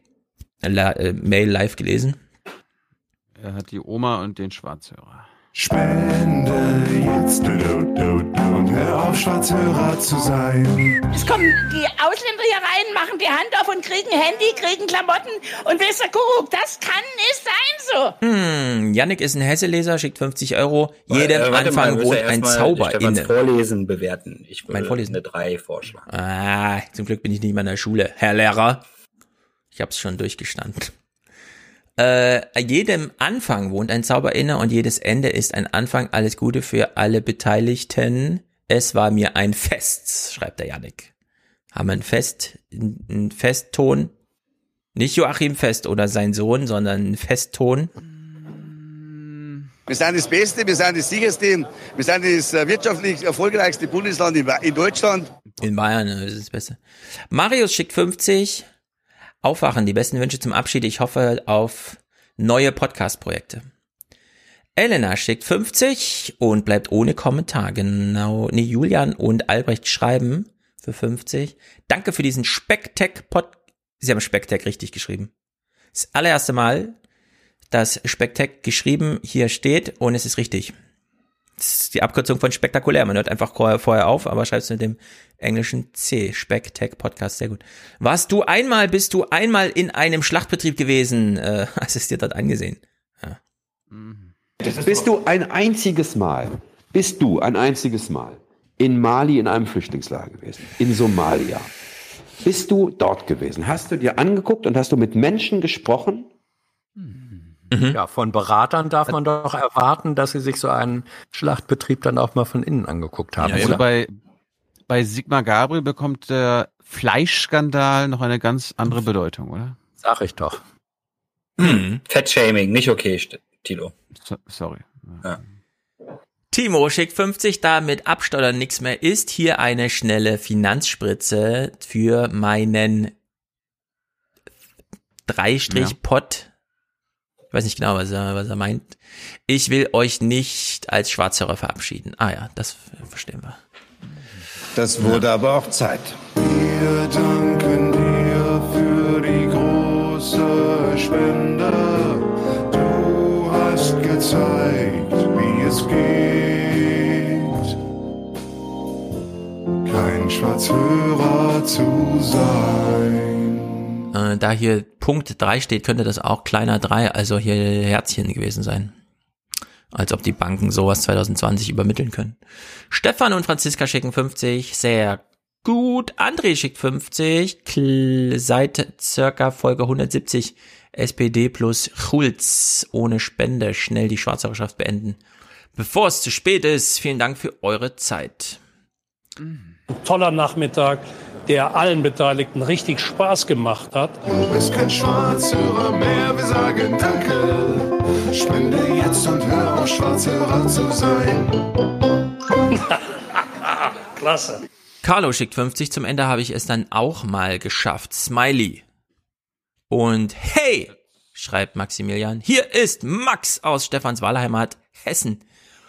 Eure Ankündigung in 440 hat mir wieder gezeigt, dass alles Schöne auch ein Ende hat. Daher möchte ich auf dem Weg nochmal Danke sagen für eine tolle Zeit. Mir gehörig meine Ohren verbrennen äh, und kein Schwarzhörer mehr sein. Nein! Alles Gute an euch drei und ganz besonders Grüße an die gute Seele Professor Jessen. Ihr werdet immer einen besonderen Platz in meinem Podcast-Herzen haben. Allerdings abgeschlossen mit Zwinker-Smiley. Botschaft ist verstanden.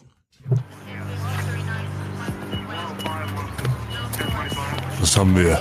Sir, die Ohren des Opfers sind völlig verbrannt. Scheint, als wäre seine Schwarzhörerschaft beendet. Professor Jessen erläutert. Professor Jessen. Professor Jessen erläutert. Andreas schickt 50. Ich war schon immer ein Spätzünder, gibt er zu.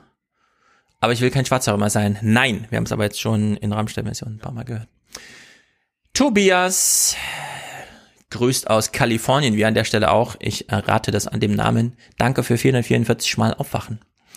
Oliver und Melanie investieren weiter in die Zukunft, genau wie Marie und Marc, der will mehr Greta. Die Zukunft! Die Zukunft! Die Hm. Zukunft! Die Zukunft! We have started to clean up your mess. Ja. And we will not stop until we are done.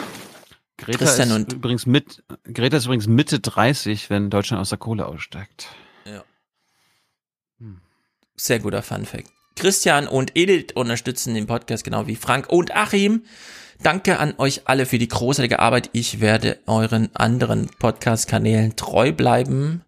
Oh, denn auch, oh, diese Leerzeichen, ey, denn auch, die sind gut für unser Land. Mhm. Danke, Hast liebe du bei Kuba. dir zu viele Leerzeichen? Weil ich kenne ja jemanden im Podcast, der Leerzeichen wenige? verwendet, wo gar keine, Die wo gar keine hingehören. rein. Ja, genau, die machen welche rein, wo keine hingehören. In die Worte. Kenne ich noch einen. Achso. Uta, Icke, Hoher, Nick, mehr Schwarz. Schwarzhörer. Danke an euch. Schwarzhörer. Schwarzhörerin. Du bist keine Schwarzhörerin mehr, wir sagen Danke. Spende jetzt und hör auf, Schwarzhörerin zu sein. Ich lese jetzt Ulrikes Unterstützerdank und dann schwinge ich direkt zum nächsten über, damit Thilo keine Chance hat zu spielen. Ulrike, Connecting the Dots, Daniel und Inga, monatliche Wertschätzung. René, äh, nix ist for free. We connect the dots. Penner. We connect the dots. Wir sind beide Regisseure. Das hättest du nicht sagen dürfen, Stefan. Ich weiß, das triggert hier alles so. Deswegen spiele ich jetzt den langen Nix Stefan ist for Schulz free. und Oh, Robert Jessen. Mach weiter. Nichts ist für free und wenn du irgendwas konsumierst, was du, wofür du nicht bezahlst, dann muss irgendjemand dafür bezahlen und dafür gibst du irgendetwas her. Hm, sagt René, äh, mit Grüße an Thomas in jeder von René aus Darmstadt, sehr treu, sehr gut. Jona, schade, dass ihr, Klammer auf, hoffentlich nur, Klammer zu, eine Pause groß geschrieben macht, Ausrufezeichen. Deswegen noch schnell 25 Euro, gezielt für ein Technik-Walkthrough von Stefan. Ich habe ja mal Nikolas angeboten, weil der kriegt auch mal die Frage, ob man hier einfach mal so eine Twitch-Abendsession macht und Minkorrekt und Aufwärm-Podcast vorstellt. Allerdings ist Niklas krank, wie zu lesen ist. Wir wünschen ihm an dieser Stelle gute Besserung. Jonas schreibt weiter, quasi äh, um meiner Stimme mehr Gehör zu verschaffen, äh, in der Politik läuft das doch auch so ähnlich, oder? Ja, im Grunde schon, allerdings 25 Wieso Euro für einen anderes? Technik-Walkthrough ist vielleicht ein bisschen hart. Das, das Naja. ist der Aufbau-Podcast ist wie Philipp Amthor. Der macht jetzt, der taucht jetzt unter und in zehn Jahren kommt er dann wieder. Aha. Meinst du, da lässt sich zehn Jahre Zeit, der Philipp? Dann ist er ja schon so alt wie geht. Greta, wenn die Kohle ausgeht. Geht schneller. ja. So, Aber hier, Manuela. scha- äh, hier, wurde, hier, warte, hier wurde gerade Mhm. schade gesagt. Es ist schlimm ist das, schade. Schade auch für Deutschland. Ja, genau das wollte Manuela sagen. Schade ist das. Schade auch für Deutschland, dass ihr aufhört, macht uns sehr traurig. Manuela und Oliver. Torben, danke für alles. Liebesgrüße an Kai in die Kurstadt mit der Amtor-Hymne. Ja, ist separat. Hier. Erstmal wird aber gesungen. Vaterland.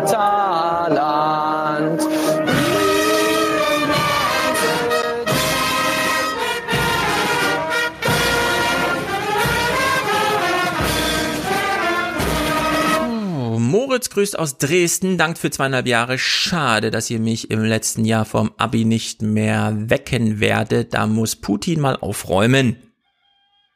In Dresden. Amthor hat gerade die Katzen wach gemacht. Das ist lustig. Also das haben die über die Kopfhörer gehört. Mhm. Oh, hier. Herr Budin, wir als Dresdner schätzen Sie sehr. Kommen Sie nach Dresden und räumen Sie hier auf für ganz, für ganz Deutschland. Sinus macht, äh, äh, Simon macht einen Abschlussbonus statt einen Dauerauftrag, denn springend klingt die Münze. Wohlan, Kutscher. Spanne er die Pferde ein und spute sich, denn springend klingt die Münze. Er dankt für erfolgreiche Politisierung. Michael, der Typ aus dem Westerwald, mag Aufwachen Podcast. Sch, Leerzeichen Denge, Leerzeichen, was ist denn dat? Achso, Stenge, was ist denn dat? Ich Stenge, was ist denn dat? Ich was ist denn das? Ich denke, was ist denn das? Ja, was ist das denn?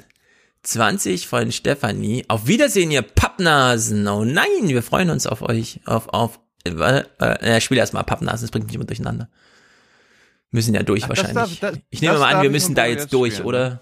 Nö, ich, ich hätte jetzt gesagt, haben wir schon gehört, aber wenn du sagst. Äh, nee, nee, haben wir schon gehört. Schulz und Ober Pappnase Jessen. Schaltet diesen Scheiß ab. Ich nehme es hiermit offiziell zurück. Der Aufgaben-Podcast ist ein Einschlafen-Podcast geworden. Die waren früher mal besser. Schaltet ihn ab. Gehört Ja. nicht zum Mainstream. Ja, wir schalten ja schon ab, Mensch. Wir freuen uns auf euch in neuen Formaten, die Rulgers aus Halle X. Gibt's noch eine Halle? Ich kenne nur Halle Westfalen, Halle Lipperland und Halle X oder was? Versteckte Regionen hier in. Deutschland. Ja. Äh, Nadine, Dauerauftrag bis auf weiteres. Danke. Ich weiß nicht, wann sie den eingerichtet hat. Kann natürlich frisch sein. Floris, Liebesgrüße aus Leipzig, wie viel Geld gespendet wird, entscheidet nicht der Ministerpräsident, sondern der Markt. Nicht, äh, wie viele Autos gekauft werden, bestimmt nämlich nicht der Ministerpräsident, sondern der Markt. Thomas, Marcel, Mirko, Andreas, grüßt, äh, grüßt das Rudel, Charlotte und Gunther nämlich auch. Löst das Projekt bitte nicht auf. Stefan als zukünftige Hauptleitung wäre die richtige Wahl. Oh, Hauptleitung. Das ist der neue Programmdirektor, weißt du? Stefan, du hast jetzt die Hauptleitung. Hans, wie sieht's aus mit deiner Hauptleitung? So kann man auch deinen Podcast nennen. Die Hans-Jessen-Show. Hauptleitung.de. Ja, ja, ja, es hat eine, hat eine unangenehme historische äh, Hauptleitung, ja, ich weiß. A- Klingt so ein bisschen. Ja, ja, ja. Also ja, Echt? es gab Zeiten, es gab Zeiten in Deutschland zwischen den beiden Weltkriegen, Mhm. da nannte man Regisseure äh, Oberspielleiter. Mm. Um dieses um dieses hässliche französische Mhm. Wort Regisseur zu vermeiden, nannte man sie Spielleiter und Mhm. Hauptleitung wäre dann Oberspielleiter. Und das ist, liegt mir einfach allein vom Sprachgebrauch her. Mhm. Okay. Du kannst ja nochmal das Internet da finden, so wie du aussiehst. Ich will nochmal auf Windsurf hinweisen. Heute siehst du besonders windsurfig aus. Du siehst besonders windsurfig aus. Björn, Ah. Sebastian, bye bye, Matthias, äh, für Deutschland. Björn schickt dot, dot, dot, dot, dot, dot, dot, dot. Und zwar ein paar. Könnte ein Morsezeichen sein, 2, 2, 1, 3. Was auch immer. Für Deutschland! Für Deutschland. Für Deutschland! Maren Benedikt, Thorsten sei hier noch genannt, Edith, äh, Madeleine, Lisanne, Love, like there's no tomorrow, vote like there is. Ja, das natürlich bezieht sich immer auf die Wahl in Hamburg, sehr gut. Frauke, Johanna, äh, Dorothee, vielen Dank für alles. Anja schickt 10% vom ersten Gehalt, siehe Mail. Wir haben es schon ein paar Mal vorgelesen, das ist wirklich äh, stolz, wir sind stolz auf dich, Anja. Inga, Wiebke, sie beendet nochmal ihr schnell ihre Schwarzhörerschaft. Spende jetzt und hör auf, Schwarzhörer zu sein. Äh, Tyler ist gerade irgendwie rausgeflogen. Ah, der kommt bestimmt gleich zurück. Ähm, da ist er wieder. Ja. Na, oh, jetzt sitzt du? er neben mir. Das ist gut. Wo, wo warst Hat du, Tyler? sortiert. Egal. Der Ton, Egal. der Ton ist anders. Lara, Egal. Britta, Robert und Melanie möchte es gern anonym, deswegen hört ihr jetzt einen Pieps im Nachhinein. Christina hat einen tollen Nachmittag gehabt. ja, den. Ein toller Nachmittag, der allen Beteiligten richtig Spaß gemacht hat. Alexandra und Peter, Frank und Sonja Sina dankt. Äh, Johanna beendet nochmal ihre Schwarzhörerschaft für einen schönen Podcast. Zur Beendigung meiner Schwarzhörerschaft ein schöner Podcast, Aufrufzeichen, so rum schreibt sie es. Schwarzhörer, Schwarzhörer, spende auch du, denn nix ist for free. Und der Dank gilt Franziska, Manuela, Gabriela und Jens, Ulrike und Paolo, Elisabeth, Ingeborg, Jessica, Ulrike, Ines, Maria, die nämlich einen Teil ihres Kellnergehalts als Geisteswissenschaftlerin und so weiter. Ich hoffe, der Kellnerjob ist zurück. Peter für die letzten Folgen aufwachen. Anja mit ihrer monatlichen Unterstützung. Katrin und Olaf, Miriam und Johannes, Sandra, dankt Olivia, dankt Stefan, Thilo, Hans und Tyler für fantastische Arbeit. Äh, nach Abzug von Strom und Miete geht an uns dieser Betrag. Das ist sensationell. Iris und Michael danken für die Arbeit, denn die ist gut für unser Land. Genau, das sagt auch Katharina. Aufwachen! Hier kommt der monatliche Muntermacher. For the many, for the many, not, not the few, the few.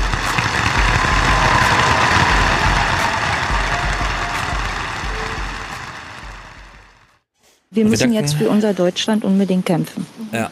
und uns nicht untergehen lassen. Das ist ganz, ganz wichtig. Dass Deutschland bleibt. Genau, allen ungenannten Kerlen sei natürlich auch gedankt. Stefan. Hm? Framerate, Deine was? Framerate ist eingebrochen. Deine Framerate ist eingebrochen. Ihr seht mich nur ruckelnd. Ja. Das liegt an meiner körperlichen Konstitution. Ich ruckel Ich gerade ein sehe, bisschen. ich sehe Stefan. Ich ruckel einfach Fluid. Fluid. Fluid. Ja, das, so fühle ich mich auch. Fluid. Okay, Leute, Da Heiko Maas. Ja. Pink Fluid. Na, lass doch kurz, äh, ich weiß nicht, wie lange Tyler Zeit hat, darum lass uns doch mal ein paar Sachen noch machen, wo Tyler mitreden kann. Bis zwei Also- habe ich eingeplant. Und da ist Heiko Ja, da Maas wir- nicht passend, oder was? ja, dann mach. Ich habe Also, schon ja, Mehrwertsteuersenkung. erstmal fertig. Wie lange soll das jetzt noch? Wie viel habt ihr denn noch? Das ist Oh. wie, wie, bei, wie bei Herrn Kretschmer. Bisschen, der geht einfach bisschen. auch, wenn es ihm zu viel wird. Genau. Wenn es 14.30 wird, ist auch nicht schlimm. Na, dann mach Ja, Heiko. wir haben noch Zeit. Okay, Heiko Maas, wir haben festgestellt, eben schon, Ursula von Wer, der wer, Leyen wer ist irgendwie das? Zack. Das ist dieser, di- dieser Azubi im Auswärtigen Amt. Heiko Maas ist der Azubi, der jetzt von Klaus Kleber zusammengefaltet wird, denn er denkt sich, eine Gesprächseröffnung, wieso nicht einfach mal zack, bum, bang. Der deutsche Außenminister trägt jetzt eine Triple Crown. Er ist Bundesminister, er vertritt die deutsche Präsidentschaft im Rat der EU-Außenminister und wird morgen auch noch für Deutschland den Vorsitz des Weltsicherheitsrates der Und die Ostsee. Ostsee vergessen. Ja, wirklich. ey. Das ist, das ist äh, äh, vor, vor, vor, Fori-Clown hier. Fori-Clown, der trägt eine Fori-Crown. Vereinten Nationen übernehmen. Viel Funktion, viel Macht. Doch was nützt das alles? Guten Abend, Herr Minister. Gleich nach unserem Gespräch berichten wir aus Hongkong. Das übermächtige China schluckt da gerade eine Weltstadt, der das Völkerrecht Eigenständigkeit garantiert. Und in allen drei Ämtern können Sie nicht mehr tun als Besorgnis äußern und wenn es ganz hart kommt, große Besorgnis. Spüren Sie Ohnmacht? Nein. Nein. Der Rest der Antwort war egal. Nö. Er Bin kann ich ja dran gewöhnt, bin ich dran gewöhnt. Er ist ja schon dran gewöhnt. Ja, also das ist, warum äh, soll er da jetzt? Ist ja keine neue Situation für Ja. Heiko. Das werden wir, wenn wir später auch noch hören. Er kann nichts anderes außer Sorgen. Mhm. Ja, er kann seine. Besorgnis öffnen. Äh, wie macht das Ursula von der Leyen jetzt, wo sie ihre Rolle gefunden hat? Ich find's ziemlich nicht schlecht, sagen wir's mal so. Noch eine Minute, Frau von der Leyen, für Europas Das ist auch interessant. Er sagt noch eine Minute, Frau von der Leyen. Das Gespräch biegt also gegen Ende ein und man fragt sich so ein bisschen, wer hat hier die Zeitnot? Bittet er noch um eine Minute oder ist das das klassische mit der Bitte um eine kurze Antwort? Denn ich glaube, es ist ein bisschen umgedreht gewesen. Wenn Tilo bei Jung und Naiv sagt, letzte Frage, dann wechsle ich nochmal die Akkus. Ja, ja, genau. Das ist so. Klaus möchte, glaube ich, länger mit, mit Ursula sprechen, aber er bittet jetzt noch um eine Minute. Ja. Also in der Hinsicht. Und äh, ja, sie schlägt sich ganz gut. Rolle in der Welt, speziell China. Dass ähm, Deutschland und Europa wesentliche Handelspartner von China sind, das ist Herrn Xi Jinping längst bekannt. Dabei erzählen Sie ihm nichts Neues. Was hat Europa in der Hand, um zum Beispiel das offensive Vorgehen von China in Hongkong einzudämmen? Wir sind ähm, der größte Handelspartner für China.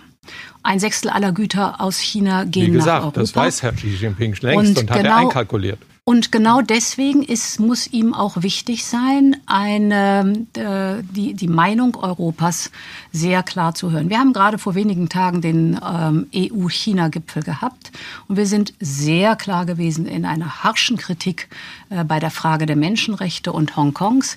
Gerade Hongkong ist die Drehscheibe für den internationalen äh, Handel Chinas mit der Europäischen Union, Ja, genau. weil diese Stadt einen besonderen Status hat, weil äh, dort äh, die, die Weltoffenheit auch garantiert war. Hat oder Und, hatte, Äh, ne? es ist, äh, das ist richtig, Klaus. und es ist sehr klar, auch in unserer Kommunikation gegenüber China, dass all das gefährdet ist, wenn China äh, nicht wieder auf den Pfad zurückgehen, den die, die rechtlichen Vereinbarungen, die die Grundlage für Hongkong sind, ähm, auch garantieren.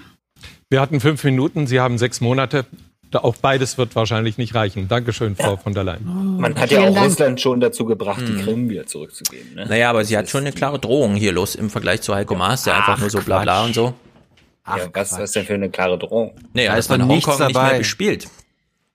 Das ist doch Quatsch. Sie werden nichts machen wollen, weil das die Handelsbeziehung. Das ist Bin der so größte sicher. Handelspartner. Da wird nichts passieren. Ich gehe jede Wette ein. Ja, ja, Also, das ist dieser typische Zynismus, aber das, da bin ich mir nicht so sicher. Da läuft schon ein Das bisschen ist was doch völlig logisch, Stefan. Nee, aber mein, meine Wirtschaft Aussage ist, Stefan, vielleicht so eine äh, Mittelposition zwischen euch beiden, dass selbst wenn etwas passiert, ja, also Mhm. gucken, gucken wir uns Russland an, Wirtschaftssanktionen. Hat es die Russen jetzt davon abgehalten? Oder haben die irgendwas rückgängig gemacht? Ähm, naja, es ist nicht spurlos an Russland vorübergegangen, würde ich mal sagen.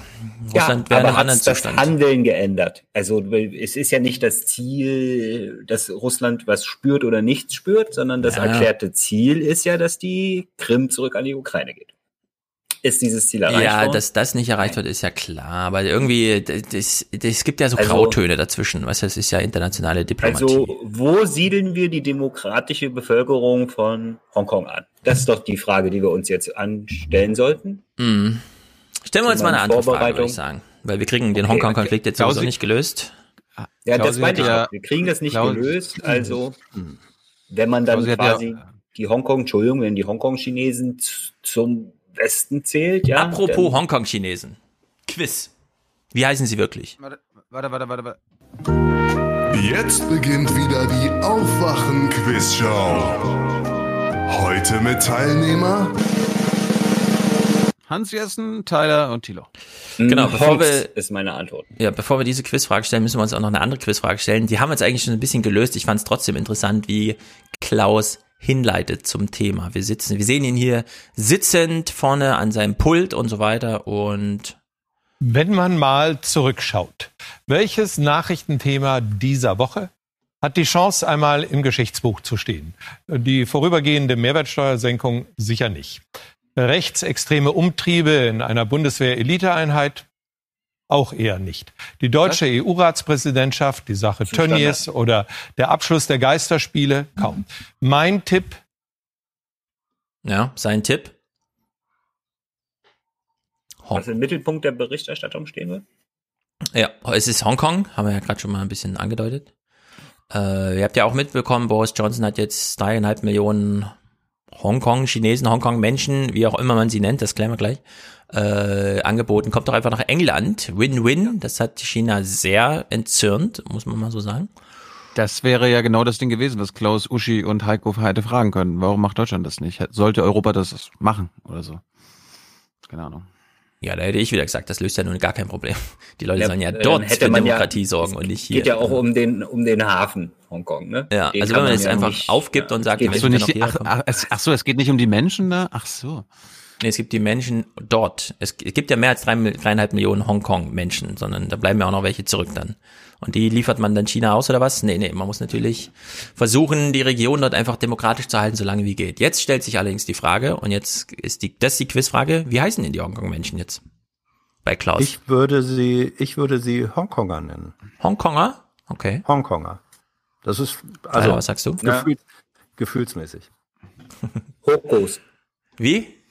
Hokos. Hokos. Hongkonger ist mir okay. zu lang. Tilo? Honks finde ich zu belastet, das Wort. Äh, Ich bin, ich bin ein bisschen verwirrt, weil wir Oh, haben doch von Klaus Hongkong-Menschen gelernt. Eigentlich schon, naja. Also meinst du, er bleibt bei Hongkong-Menschen? Nee, äh, Hong- Hongkong-Bewohner. Nein, ich glaube, er hat sich lange Gedanken gemacht und ich glaube, wir hören jetzt Den die Wahrheit, wie die dort heißen. Ich glaube, jetzt kriegen wir eine richtige Aufklärung. Hongkong. Die de facto Übernahme der durch Völkerrecht geschützten Stadt durch die Zentralmacht in Peking diese Woche. Das könnte sich als Wendepunkt herausstellen, an dem China als nicht mehr zu bremsende Vormacht auf die Weltbühne trat, weil der sogenannte Westen rat und hilflos war. Dass dabei verbriefte Rechte von mehr als sieben Millionen Hongkongese unter die Räder kamen, Oh. wird vielleicht eine Fußnote bekommen. Die heißen auch nicht Hongkongese, sondern Hongkoese. Mit zwei Zeigefingern nochmal darauf hingewiesen, dass sie jetzt so heißen. Ja, haben wir was gelernt. Machen wir mal ein anderes ja, Quiz. Ja, äh, darf, darf, ich, darf ich ein Minderheitenvotum abgeben? Ich habe zwischenzeit geguckt. Ähm, also Wiktionary kennt Hongkonger. Die Hongkonger? Okay. Ja. Und die Hongkongese Hongkonger? Plural, Hon- ja, das ist, das ist die englische Aussprache. Wahrscheinlich, ne? Hongkonger ist Deutsch und Hongkongese Ja. ist, und es, es ist äh, bezeichnet äh, Person, die in Hongkong lebt oder dort geboren ist. Mhm. Ja. An Anglizismen lehnen wir ja ab. Ja, also- Finden wir uncool. So, Ja. Quiz Nummer zwei. Warte. Das hat mit Fußball zu tun. Jetzt beginnt wieder die Aufwachen-Quizshow. Heute mit Spieler Stefan Schulz. Es geht ja hier sehr emotional zu. Die Gefühle sprudeln und wir erraten jetzt Gefühle, ja. Wir hören eine Moderation zum Thema irgendwas mit Fußball und dann überlegen wir uns, ja, was denn eigentlich? Bayern München gewinnt zum insgesamt 20. Mal den Pokal und jubelt im Berliner Olympiastadion. Und bei den Frauen feierten die Wolfsburgerinnen ihren sechsten Pokaltriumph in Serie.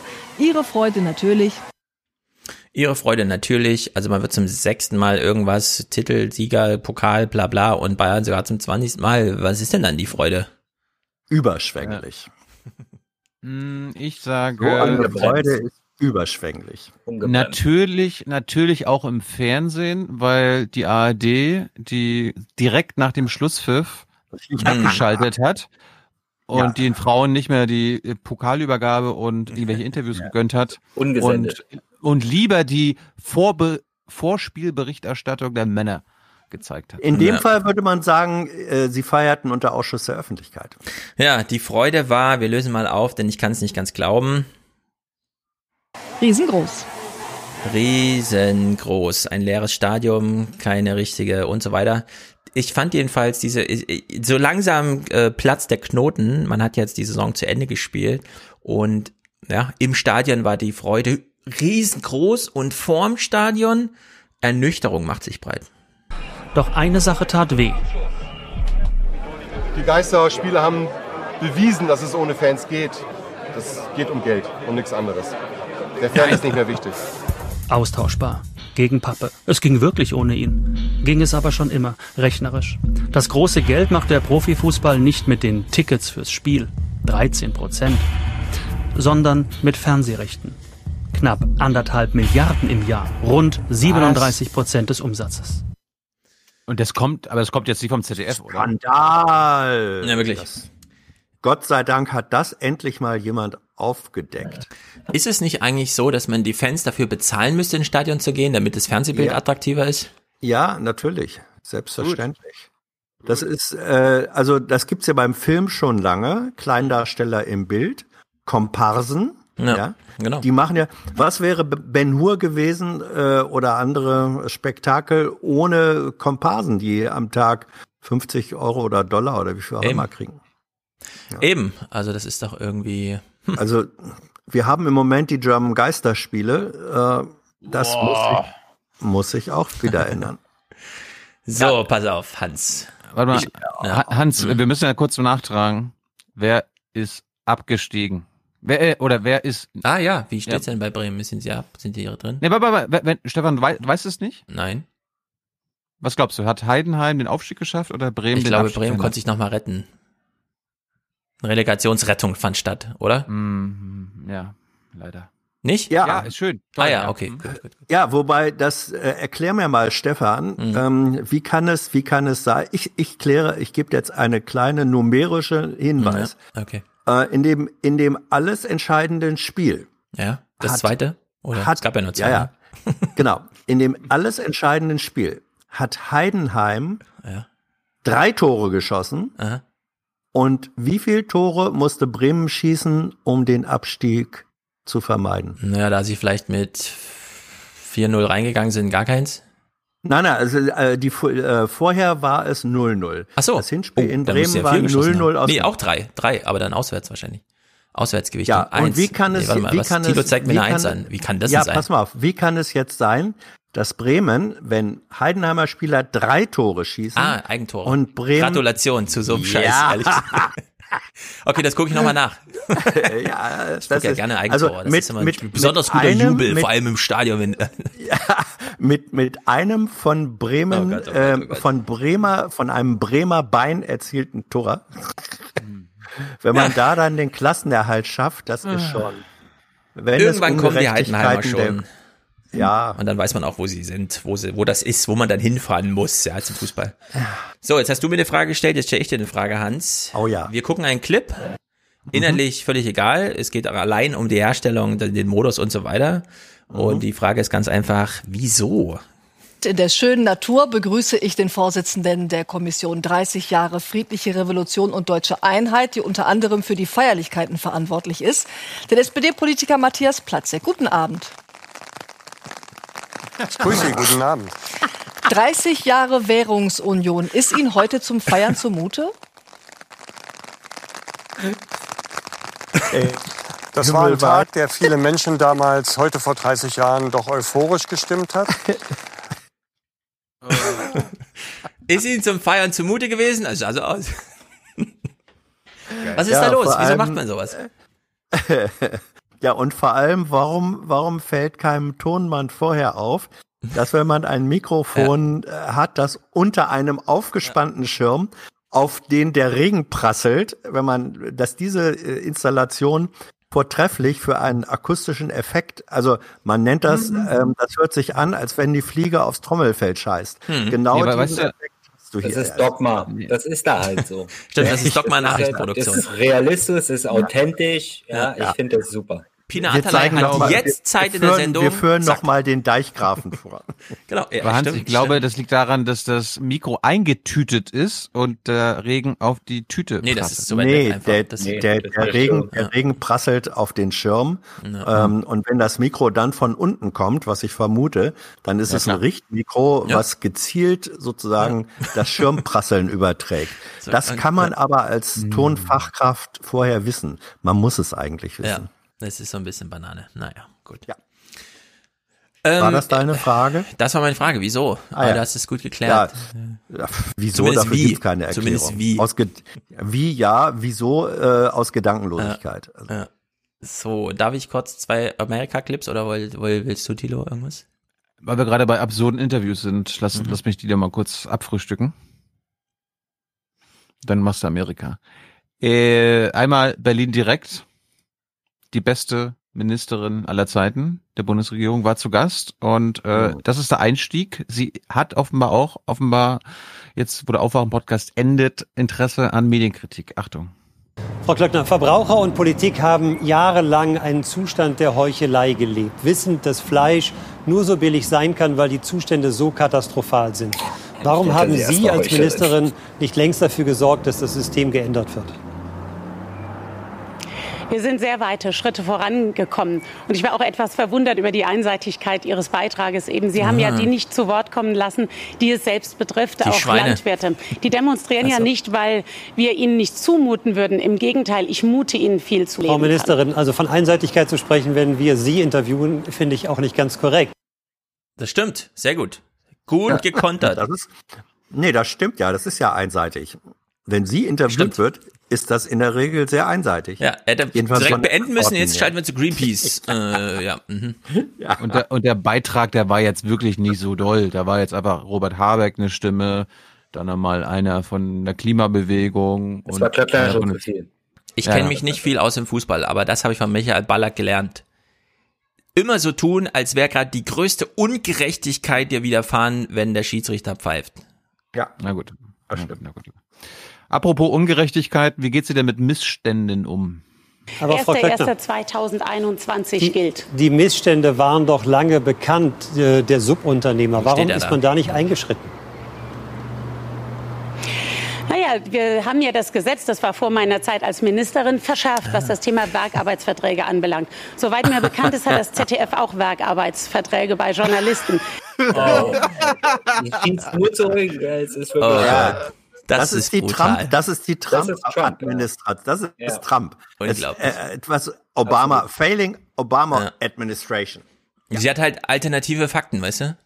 Ja. Was ist denn beim CDF mit den Werkverträgen? Und Shoot the Messenger. ja, genau, genau. Oh Gott. Ja. Da bin ich aber auch dafür, die Werksverträge auf allen Branchen Und abschaffen. in welchem, in welchem Bundesland sitzt noch einmal diese Sendezentrale des ZDF? In ihrer Heimat. Mann, Mann, Mann, Mann, Mann. Ich verweise auch nochmal auf die aktuelle Politikanalyse, wo Wolfgang Julia Klöckner lobend erwähnt, sage ich mal so. ähm, dann fand ich ganz gut, Theo Koll hat offenbar einen guten Lauf. Der hat sich mal daran erinnert, hat ja auch Sarah Wagenknecht im Interview erzählt, wie dann die Fleischindustrie in Frankreich so mit der deutschen kommt. Frau. Klöckner, das war seit Insofern Jahren sage ich, bekannt. Ist es gut? Ich habe seit ich habe das als Korrespondent gut, von den französischen Bauern sogar gehört, dass die genau wussten, wie das deutsche System funktioniert. Ich habe als äh, Korrespondent jahrelang von französischen Bauern gehört, die wussten ganz genau, wie das deutsche System funktioniert. Also das war doch auch hier bekannt. Also die Arbeitnehmerrechte, das sind äh, Punkte, die wir angehen müssen und auch werden. Und deshalb bin ich auch äh, wirklich sehr intensiv dabei, auch Herrn Heil zu unterstützen. Er ist der zuständige Arbeitsminister. Aber wir müssen die gesamte Kette sehen. Wir brauchen einen Pakt vom Stall bis zum Teller. Ah. Vor allen Dingen Teller. Mhm. Der Konsument. Gleich kommt es wieder mit dem Konsumenten. Mhm. Mhm. Tja. Also, was, was, sie ist ja, sie möchte ja kein Tierwohlkennzeichen haben, das verpflichtend ist. Jetzt kleines Quiz, Stefan, Hans, mhm. Tyler. Wie redet sie sich raus in Sachen verpflichtendes Tierwohlkennzeichen? Was für eine Begründung hat sie, dass das, dass sie das nicht macht? Ähm, sie hat schon eine eigene Arbeitsgruppe, die auf die Ideen wartet sie gerade. Hans? Nein, man kann den Verbrauchern nichts vorschreiben, Richtig. Äh, sondern wir geben Hinweise, an denen die Verbraucher sich orientieren können.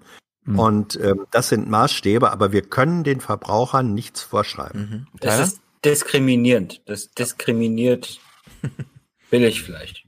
Ja. Nee, Europa hat Schuld. Frau Ministerin. Brauchen wir auch Geld, um diese Stelle umzubauen? Gehen Sie davon aus, dass wir ein verbindliches Tierwohlzeichen ähm, bekommen?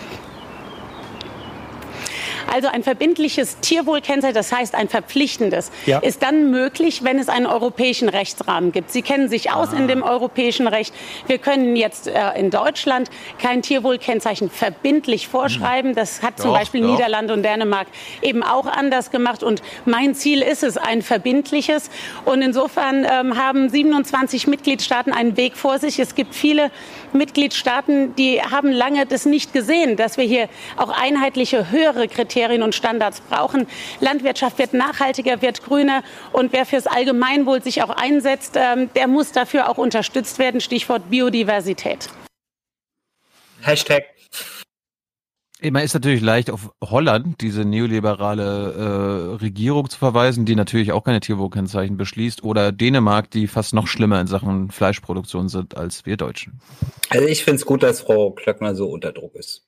Ja. ja. Das Wobei, ist ja. Ich sag's nochmal, alleine der Begriff Tierwohl, egal mhm. was man. Ja, genau. Bei bestimmten Kategorien kann man ja nicht annähernd davon sprechen. Es muss schmecken, ja. Hans, es muss schmecken. Es stimmt einfach wenn man überhaupt so etwas wie Tierwohl auch nur als relativen Begriff nehmen will, dann dürftest du wirklich nur äh, Biohaltung äh, in extensiver Form äh, überhaupt nur in die Nähe eines solchen Begriffs äh, bringen.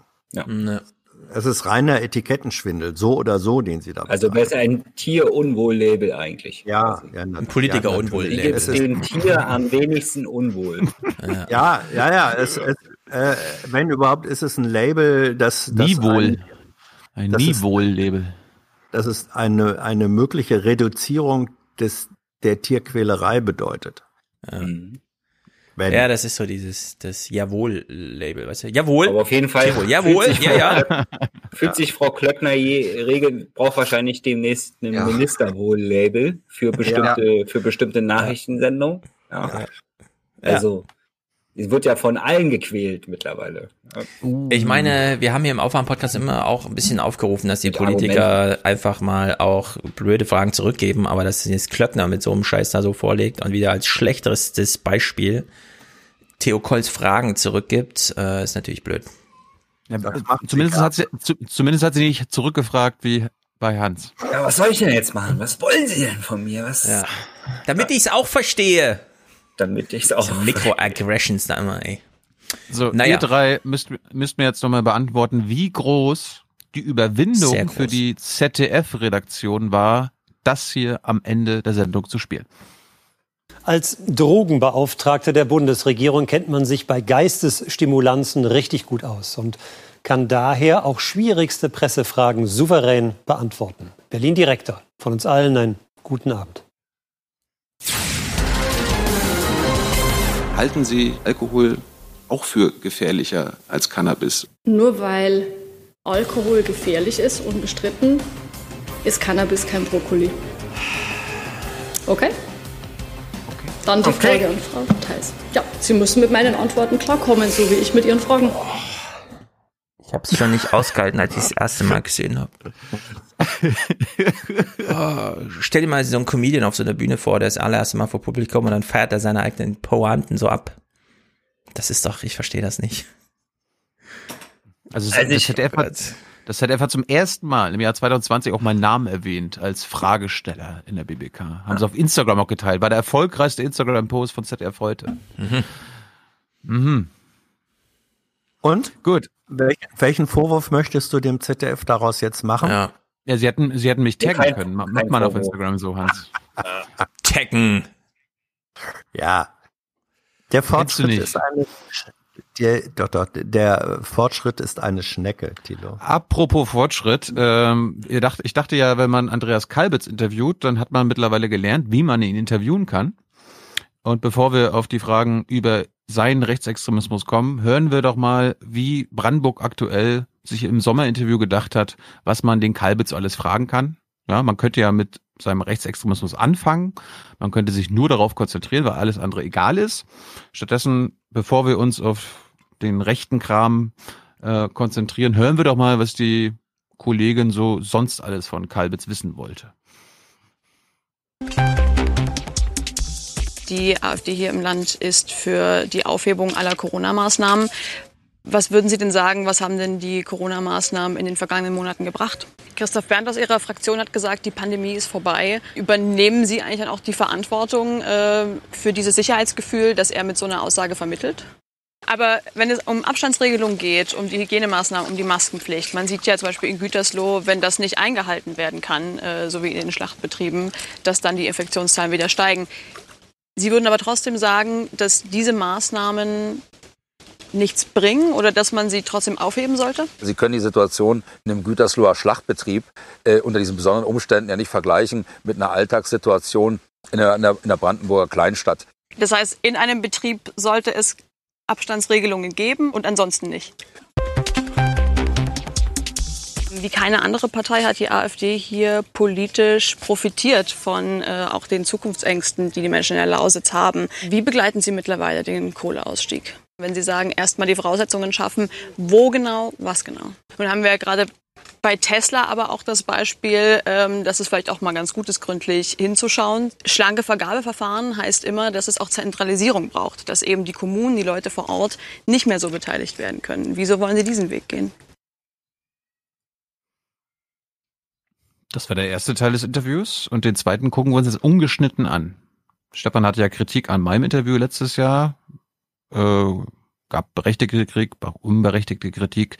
Hans und Stefan können jetzt einmal bewerten, wie RBB Andreas Kalbitz zu Rechtsextremismus und seiner Nazi-Vergangenheit befragt. Sie sind wieder in der Partei nach dem Urteil des Landgerichts Berlin. Das Bundesschiedsgericht Ihrer Partei hätte Sie aber eigentlich erst mal wieder draußen gehabt. Der Konflikt läuft noch weiter. Wie beeinflusst denn dieser Konflikt gerade die Parteiarbeit hier vor Ort? Also die Parteiarbeit in Brandenburg, auch die Arbeit in der Fraktion verläuft sehr stabil. Da ist ja auch schnell wieder für geordnete Verhältnisse gesorgt worden. Natürlich äh, ist dieser Jurist, äh, dieser Prozess jetzt juristisch zu bestreiten. Im Moment gilt die Entscheidung des Landgerichts Berlin. Ich bin also Mitglied und jetzt warten wir das weitere Verfahren ab. Der Verfassungsschutz hat die AfD zum rechtsextremistischen Verdachtsfall erklärt und kann ein Landesverband jetzt auch mit nachrichtendienstlichen Mitteln beobachten. Merken Sie schon einen Unterschied? Nein, merken wir nicht.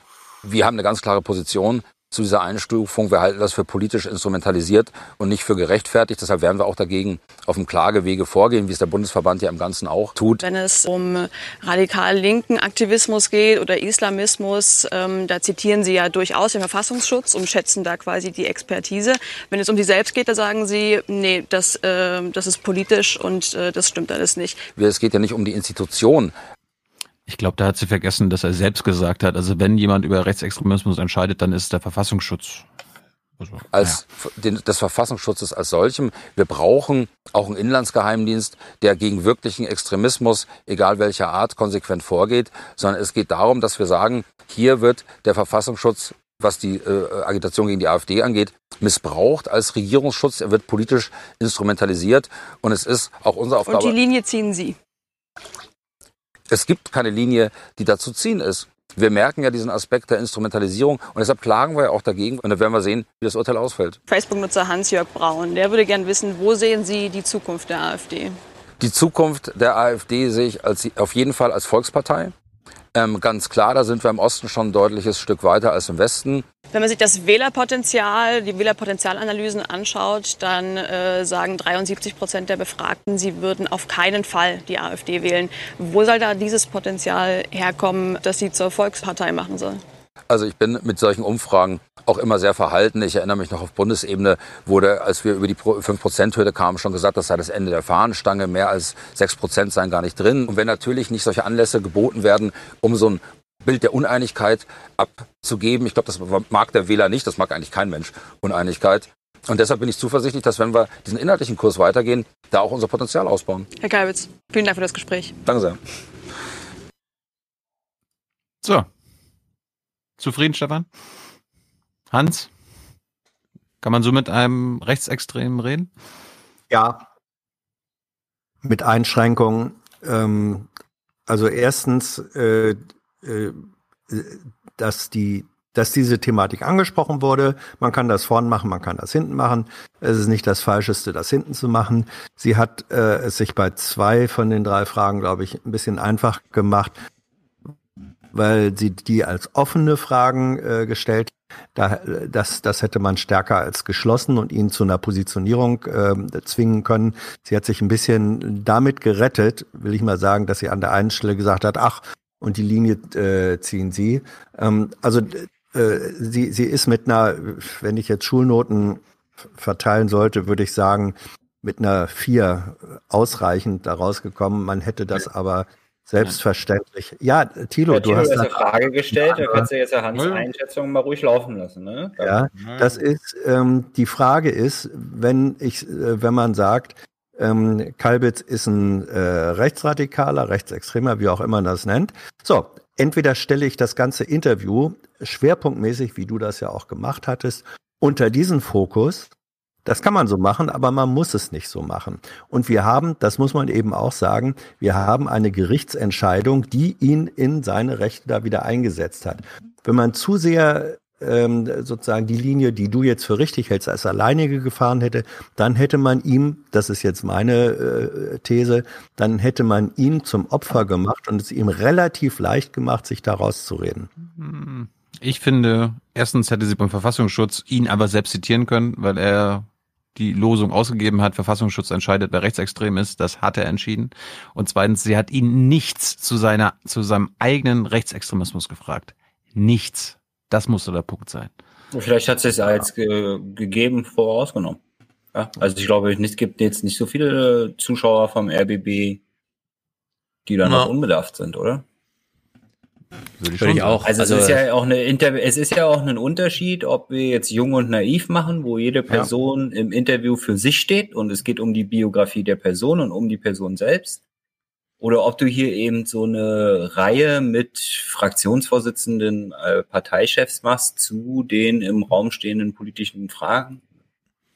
Ja. Also, weiß ich nicht, ob man da jetzt. Also, ich fand auch, ich fand, fand auch, dass es wenigstens einmal hätte von ihr klar ausgesprochen werden müssen. Ja. ja. Also sie hätte ihn wenigstens einmal mit der Einschätzung, dass er rechtsradikal ist, konfrontieren ja. müssen. Aber den Rest vom Interview, das ist halt der öffentlich-rechtliche, ja. Und wenn die dann. Ah.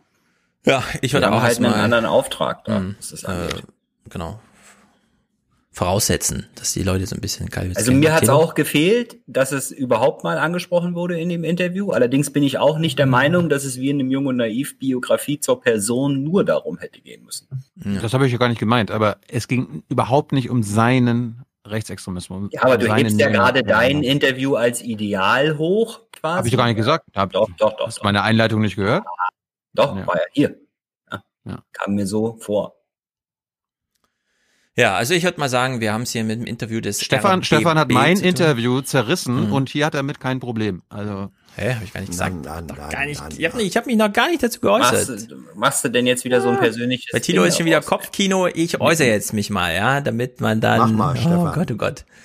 Also, wir haben es hier mit einem RBB-Interview zu tun. Das ist nun mal nicht einfach so ein privates Unternehmen, das machen kann, was es will, Hauptsache Profit oder so, sondern die haben ja so einen gewissen Informations- und auch daraus abgeleiteten programmatischen Sendeauftrag. Und wenn die sagen, wir machen Sommerinterviews, dann entweder mit allen, die im Parlament sitzen oder mit keinem. ja, liebe Twitterer vor allem, ich habe das auch gelesen bisher auf Twitter, was so, der RBB hat sich entschuldigt, zu Recht, das hätte niemals passieren dürfen und so. Nee, man muss natürlich dann Modus finden. Jetzt könnte man für alle den gleichen Modus finden. Man könnte also jedes Mal, wenn man mit dem CDU-Chef da spricht, wer wär's? Wer, wer, wer, wer hier, wer, Wer kam nach? wer regiert da gerade in, in Dings? Keine Ahnung. Okay, wir nehmen uns einfach den Standard CDUler, der dort regiert. Ich nehme mal an, ja, ich bin, ich stehe jetzt selber auf dem Schlauch. Brandenburg, Wojtke ist SPD. Wer macht da CDU-Geschäfte in Brandenburg? CDU, Landesverband, Landesvorstand. Generalsekretär Gordon Hoffmann. Wer ist denn stellvertretender Ministerpräsident? Vielleicht kennen wir den aber auch gar nicht, keine Ahnung.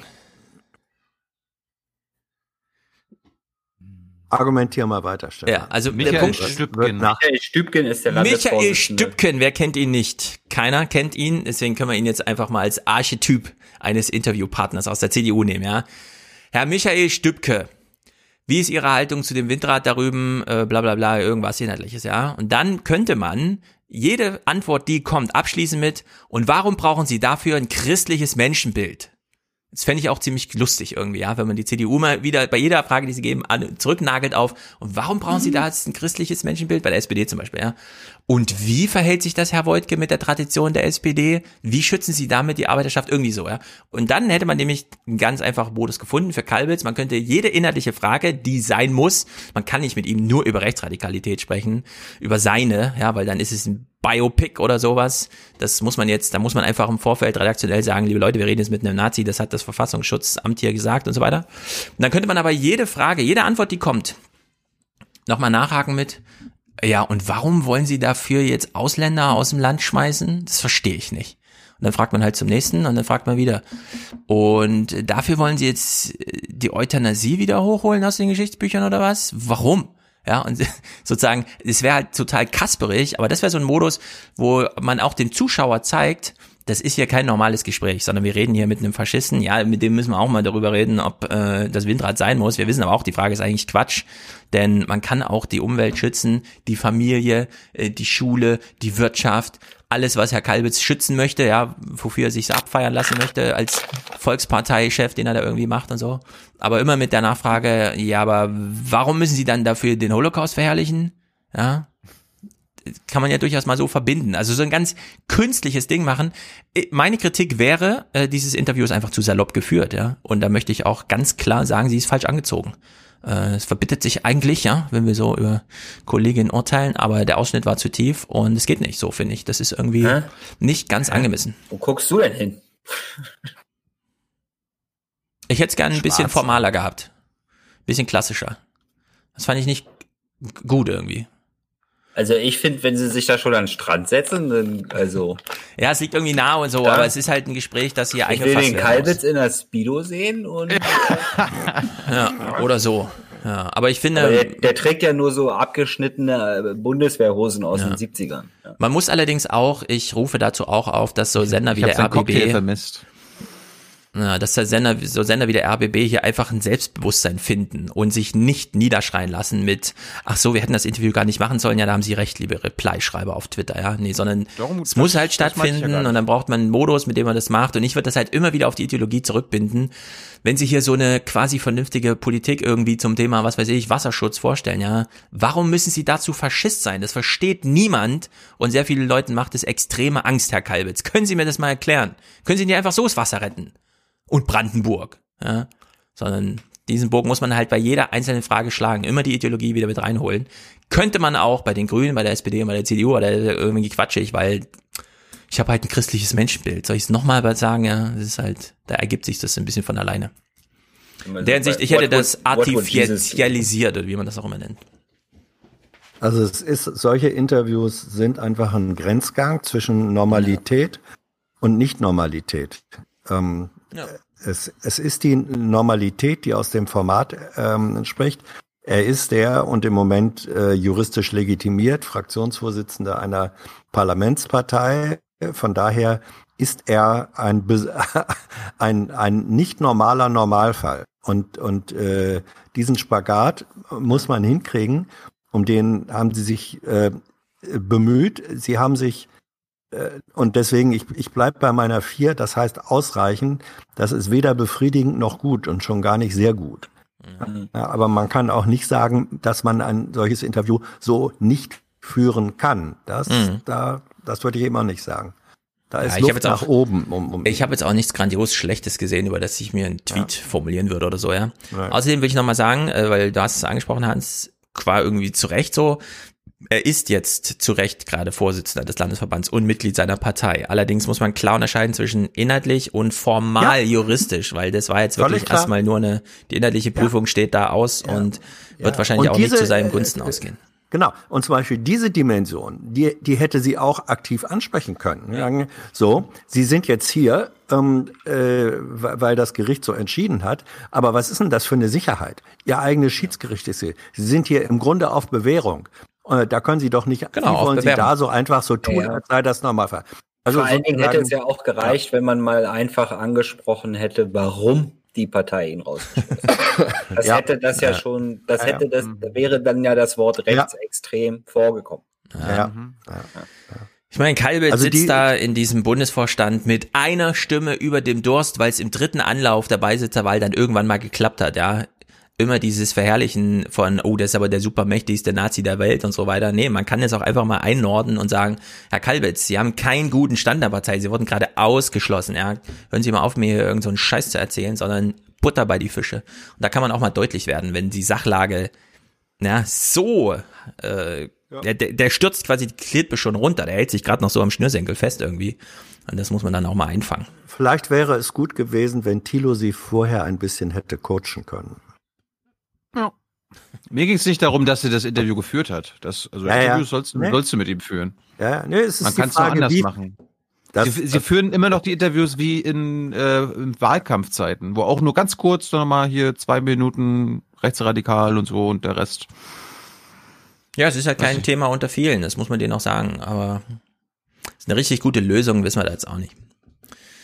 Gut, ein Wahlkämpfer, bei dem es leichter fällt, ihn so langsam ist ja unser lieber Lieblings Donald Trump. Oh. Und nur mal drei kleine Clips, weil ich denke, das ist zu albern mittlerweile, man hält es im Koppe nicht aus.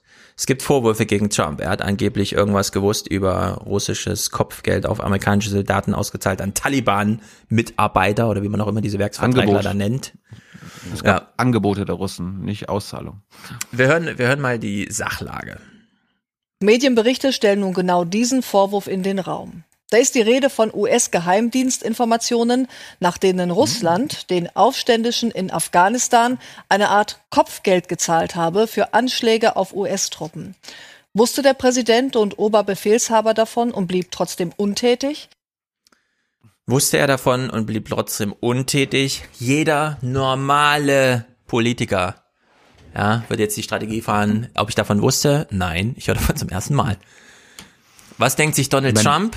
Oh, es ist so unglaublich, ja, er schickt seine Sprecherin mal vor.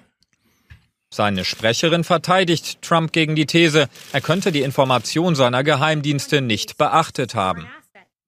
Der Präsident liest und erhält auch mündlich Geheimdiensterkenntnisse. Er ist die am besten informierte Person auf dem Planeten Erde, wenn es um Bedrohungen geht. Also wenn, wenn, wenn in jedem dritten Satz, wenn in jedem dritten Satz Trump drin steht, dann liest er sich das so durch. Das ja. ja, aber was ist das bitte für eine Verteidigungsstrategie, ja? ja. Geht es noch bescheuerter? Ja. Herr Trump, wussten ich Sie davon? Alles. Das wäre ein Skandal, wenn Sie das gewusst hätten. Hören Sie mal, ich weiß alles. Ich bin die am besten informierte Person auf dem Planeten. Hat Ihnen Herr es, Putin das, das nicht erzählt, dass er Kopfgeld? Es ist unglaublich. Habt ihr die Clips in der Sendung gehabt mit dem äh, FBI-Chef, der darüber erzählt hat, wie die Briefings abliefen? Nee, das hatten wir nicht. Erzähl mal. Also irgendein, weiß nicht, ob der Chef war, aber irgendein hoher, hoher FBI-Mann, ne, der jetzt ah. nicht mehr für diese Briefings ah, doch, doch, doch, doch, doch, ist. Doch, doch, doch. Genau. Haben wir das geguckt im Podcast? Der, bei, bei den, wenn sie das Briefing geplant haben, war immer die große Frage, ist es animiert genug, sind genug Videos drin, der kann genau. sich nicht konzentrieren. Bewegt sich genug. Ich habe bei Twitter ja. habe ich geteilt, genau, habe ich drüber geschrieben, das ist die GIF Presidency. Ja, Alles, was genau. nicht in ein GIF passt, ja. äh, kriegst du nicht in seinen Kopf ja. rein. Ne? Genau. ist wirklich gruselig. Apropos, wie die Briefings ablaufen. ich habe ja mit Wolfgang gestern den Salon aufgenommen. Achtung, das ist ein Podcast, für den muss man Geld bezahlen, aber meine Besprechung des John Bolton Buchs geht 33 Minuten. Das auch auf die Frage an Thilo, die gleich kommt, warum ich berichte jetzt nicht hier. Also 33 Minuten ist eine kleine, äh, so weiter. Und Bolton hat Trump massakriert. Ja, das kann man nicht überbetonen. Es ist ein absolutes Schlachtfest, dieses Buch. Also. Wie sonst aus dann, äh, ja, schaut euch das mal an. Das ist Ah, unfassbar. Kannst auch mal lösen, kannst auch mal lösen von der Scheiße, die er sonst gemacht hat. Ja. das Instrumentalisieren Es für stimmt doch beides. Ja, aber was hilft es der Sache, das Das auszusprechen? war jetzt ein Wortwitz. Das war, er war ein Wortwitz, weil er. Ach man. Bolton ist eine Ja. fiese Socke, das wissen wir alle. Er Ja. ist seit 20, 30 Jahren in diesen Administrationen, wollte die UN auseinandernehmen, dann unbedingt Außenminister werden, aber die Zitate, und es sind Originalzitate, wie Trump mit Xi darüber spricht, kannst du mich nicht beim Wahlkampf unterstützen. Ich äh, sag dann auch meinen Leuten, die sollen mal nicht auf deine Konzentrationslager schauen. Die sind sowieso exactly the right thing to do. Ja? Äh, ihr wisst alle, es gab mal eine Doktrin in Amerika, wenn irgendwer Konzentrationslager baut, ist eine Linie überschritten, dann gehen wir auch mal in den Krieg dagegen. Äh, jetzt lautet die Doktrin genau das Gegenteil, ja. Ich will einen Trade Deal mit China und bitte spart mal diese Konzentrationslager aus. Also das sind wirklich, äh, da stehen Sachen drin in dem Buch, die müssten Trump eigentlich killen. Ich hoffe, der Biden macht einen entsprechenden Wahlkampf dazu. Vorher äh, gucken wir aber noch mal diesen, ähm, also Biden, äh, wir gucken mal zwei Biden-Clips.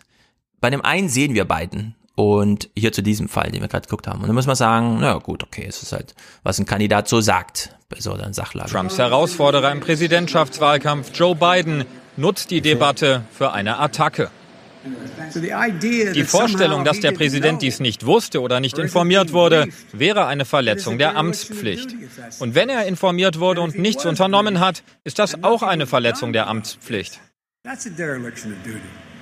So, das ist Wahlkampf wie 1993. Macht man halt so, man trägt das nochmal an so einem Rednerpult vor, hofft, dass es mitgefilmt und dann gesendet wird. Jetzt gibt's aber noch diesen anderen Wahlkampf, in dem uns auch Biden beteiligt, allerdings nicht als Person, sondern das sind jetzt die Bloomberg-Milliarden und dieses Team, was dahinter steht, das nämlich das ganze Internet einmal von hinten aufrollt und diese kleinen Filmchen produziert, die dann so reinschlagen, dass Klaus Kleber sie auf seine grüne Wand hinter sich projiziert, während er zum Wahlkampf moderiert. Und hier muss man sagen, dieser Wahlkampf ist äh, eiskalt durchgeführt, ja, von dieser neuen Biden-Kampagne mit Bloomberg-Unterstützung und trägt hier wirklich Früchte.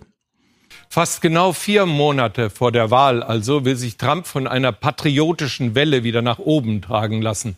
Joe Biden hat ihn nämlich in den Umfragen überholt. Und der nette ältere Herr Biden weiß inzwischen auch, wo ein Hammer hängt. Seine Leute twittern eine Trump-Rede aus dem Archiv, in der er pausenlos Siege verspricht, bis alle erschöpft seien vom Siegen und sagen, es reicht.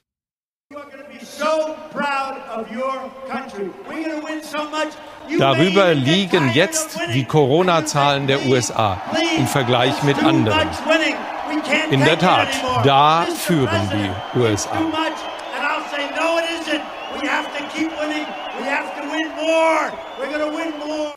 Bitterböser Biden, das kannte man noch nicht. Der Wahlkampf wird heiter. Ja, der Wahlkampf ist umso besser, je weniger von beiden man sieht. Ja, ja, ja, ja. Das ist wirklich Ja, eine. Sensation. Das, das ist auch seine. Strategie. Das, das Ja. ist sind doch ihr, seine Strategie, ne? Ja. Biden tritt jetzt jemanden auf die Füße. Dieses Bloomberg-Team Ja. macht hier für eine Milliarde so einen GIF-Wahlkampf irgendwie mit YouTube-Clips und dann ist der Drops gelutscht. Ja. Ihr seid ja Biden noch tut- skeptisch, ich sehe das schon, Hans, aber es ist. Du, nein, nein, nein, nein. Stefan, ähm, wir erinnern doch uns doch auch an wuchtig vorgetragene Prognosen, äh, wer mit ziemlicher Sicherheit Kandidat bei wem wird oder nicht. Ähm, wir wissen, wir wissen doch beide, Biden, wir wissen beiden, was in den nächsten zwei, drei, äh, drei Monaten noch passieren wird. Stand heute, Stand heute würde ich auch sagen, es läuft äh, eher gegen äh, Trump und das ist nicht Bidens Verdienst, sondern das ist Ja. Trumps Verdienst, weil er eben Ja. so ist. Also ähm, im Moment sieht es so aus, als werde die Präsidentschaft Biden vor die Füße gespült. Ja, und ähm, Darauf hatte ja das- Mike Bloomberg gesetzt. Das wird so einfach Ja, gegen Trump. ja. Ich muss einfach nur ins Rennen rein. Zack. Ja, genau. So, und jetzt, jetzt wird Biden möglicherweise der, der Nutznießer da sein.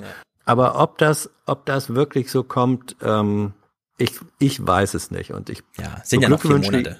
Es sind noch, Aber sind Wir können es nur hoffen. vier Monate.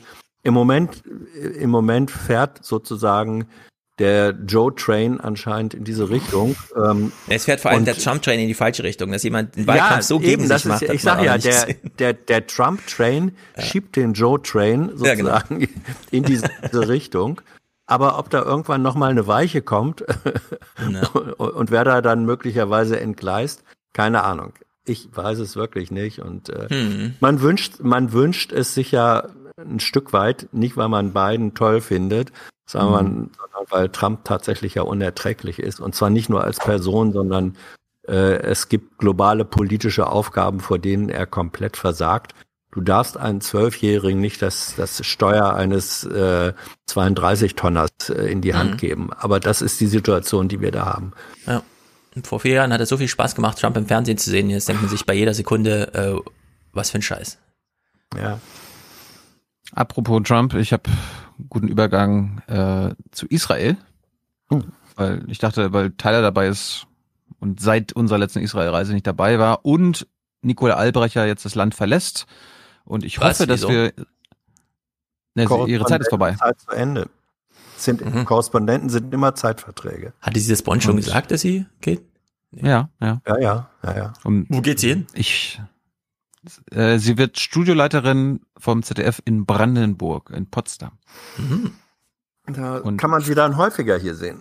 Naja, sie ist ja gebrieft im Umgang mit rechtsradikalen Politikern. kann man von ihr dann bessere Interviews erwarten. Ich habe nochmal mein Handbuch ja, vom letzten Gespräch mit Netanyahu rausgeholt.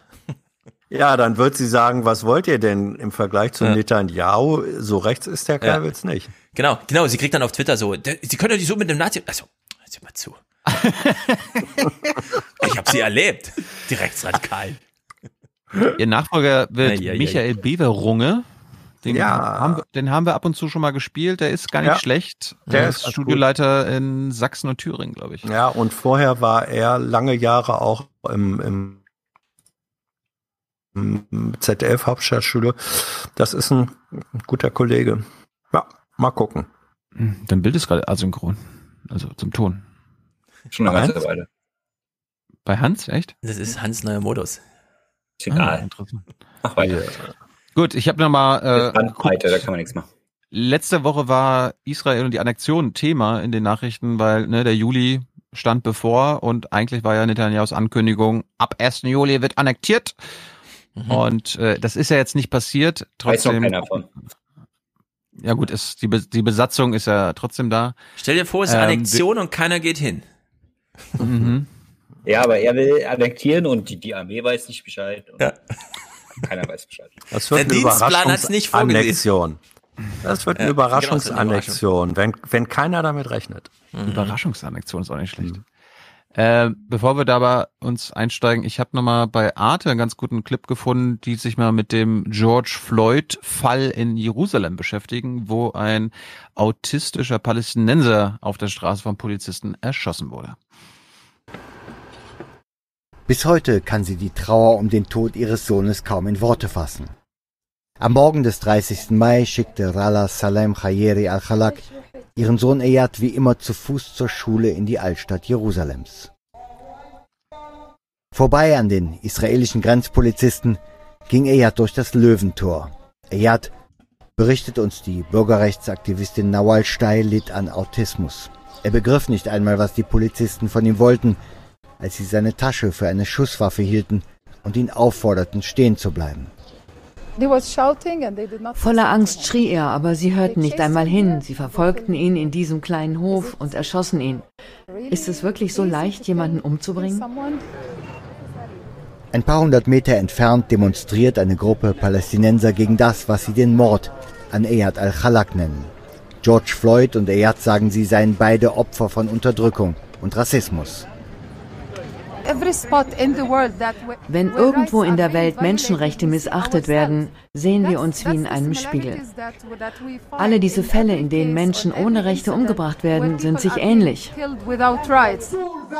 Es ist ein Vergleich, den auch israelische Friedensaktivisten auf einer Demonstration in Tel Aviv ziehen. Aus dem Hashtag Black Lives Matter wird Palestinian Lives Matter. Die Palästinenser sehen in dem Mord in den USA einen Spiegel ihrer eigenen Erfahrung der Erfahrung einer unterdrückten Bevölkerung. Das war Arte. fand ich gut. Und dann fand ich aber interessant, wir wissen ja, das ZDF hat dank Nicole Albrecht eine kritische, angemessen kritische Haltung zur israelischen Besatzungspolitik. Bei der ARD ist es ja dank des Bayerischen Rundfunks anders und darum war ich mal gespannt, wie das Mittag, Mittagsmagazin, die einen Schwerpunkt hatten am 30. Juni, darüber berichten und selbst die ARD kann da jetzt nicht mehr drum rumkommen, kritischer zu berichten, beziehungsweise sie haben es probiert und äh, wir fangen mal an mit einem Kurzbericht aus der Westbank. Das Jordantal ist berühmt berüchtigt für seine Hitze. Klimatisch liegen die Temperaturen derzeit bei um die 40 Grad. Und politisch, da kocht es. Denn die Palästinenser sehen dieses Land als ihr künftiges Staatsgebiet. Israel hält es seit dem Sechstagekrieg 1967 besetzt. Jehoshua Meshulami, jüdischer Siedler in Mevoot Jericho, lebt wie viele hier von Dattelpalmen. Er ist ein Fan von Israels Ministerpräsident Netanyahu, vor allem seit dieser angekündigt hat, ab Juli weite Teile des besetzten Westjordanlandes zu annektieren. Tyler, hör mal zu, ob du die Begründung ob die dir irgendwie bekannt vorkommt. Es ist an der Zeit, dass das Volk Israel sein Land zurückbekommt. Keiner kann uns stoppen. Es steht in der Bibel, dass uns dieses Land gehört und dass wir es nicht den Nichtjuden überlassen sollen. Nur wenige Kilometer weiter im palästinensischen Dorf Fasail fürchtet der Viehzüchter Samiech Ta'amre um seine Existenz. Das ist das Land unserer Vorfahren. Mein Vater hat es von seinem Vater geerbt und ich von meinem Vater. Dann deutet er auf die Siedlung hinter sich. Auch ohne Annexion nehmen sie uns dieses Land Stück für Stück weg. Schon jetzt dürfen wir mit unseren Tieren nicht mehr in die Nähe der Siedlungen und wir dürfen hier nichts mehr bauen. Ja, wer wissen will, wie die ich sag, sehr religiösen Siedler in den illegalen Siedlungen denken, der sollte sich Jung und Naiv mit Israel Medat angucken.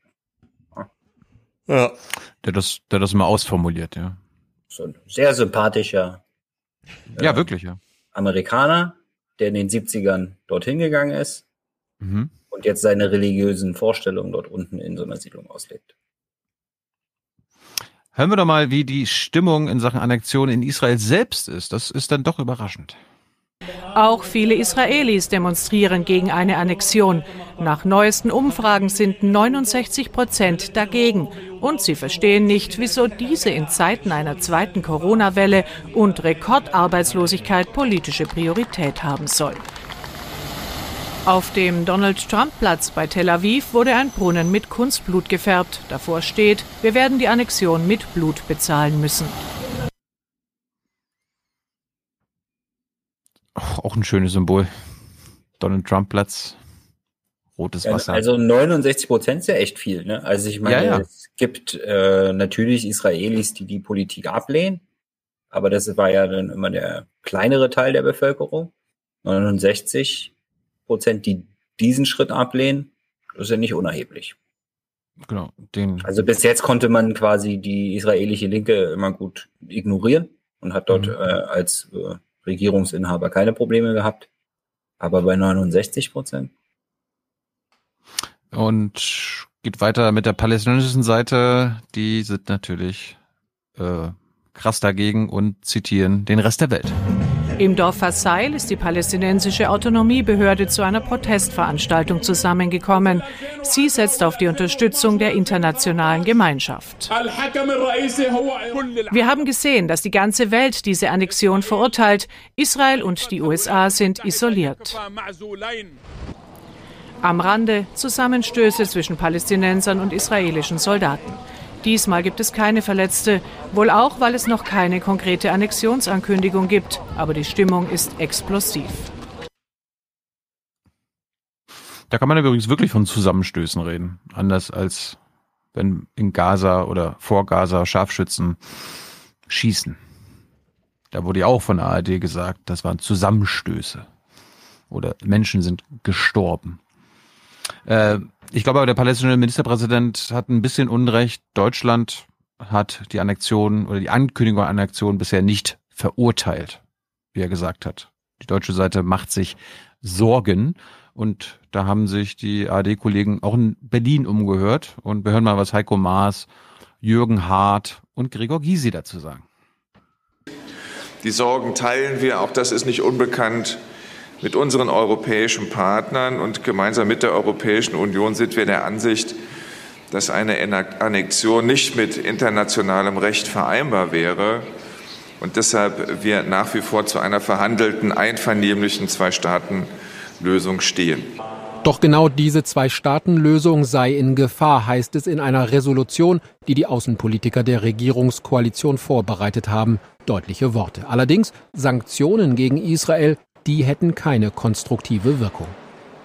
Ich halte für ausgeschlossen, dass Deutschland sich für Sanktionen gegen Israel ausspricht. Das entspricht nicht unserem Verständnis an der Seite Israels. Wir wollen ein starkes, stabiles, sicheres Israel haben mit intensiven Wirtschaftsbeziehungen auch zu uns.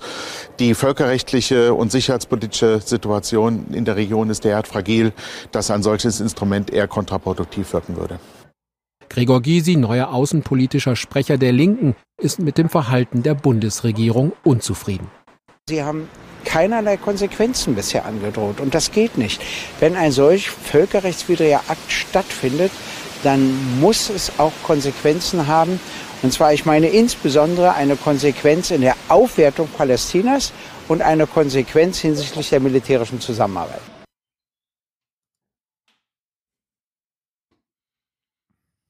Da wird sich so. nichts also das ist aber schon eine Verurteilung, es ist halt nur eine diplomatische Verurteilung, ja. Tilo. Deswegen reicht dir die dann immer nicht aus, mhm. kommt bei Netanyahu natürlich trotzdem an. Ja, aber ist denen ja egal.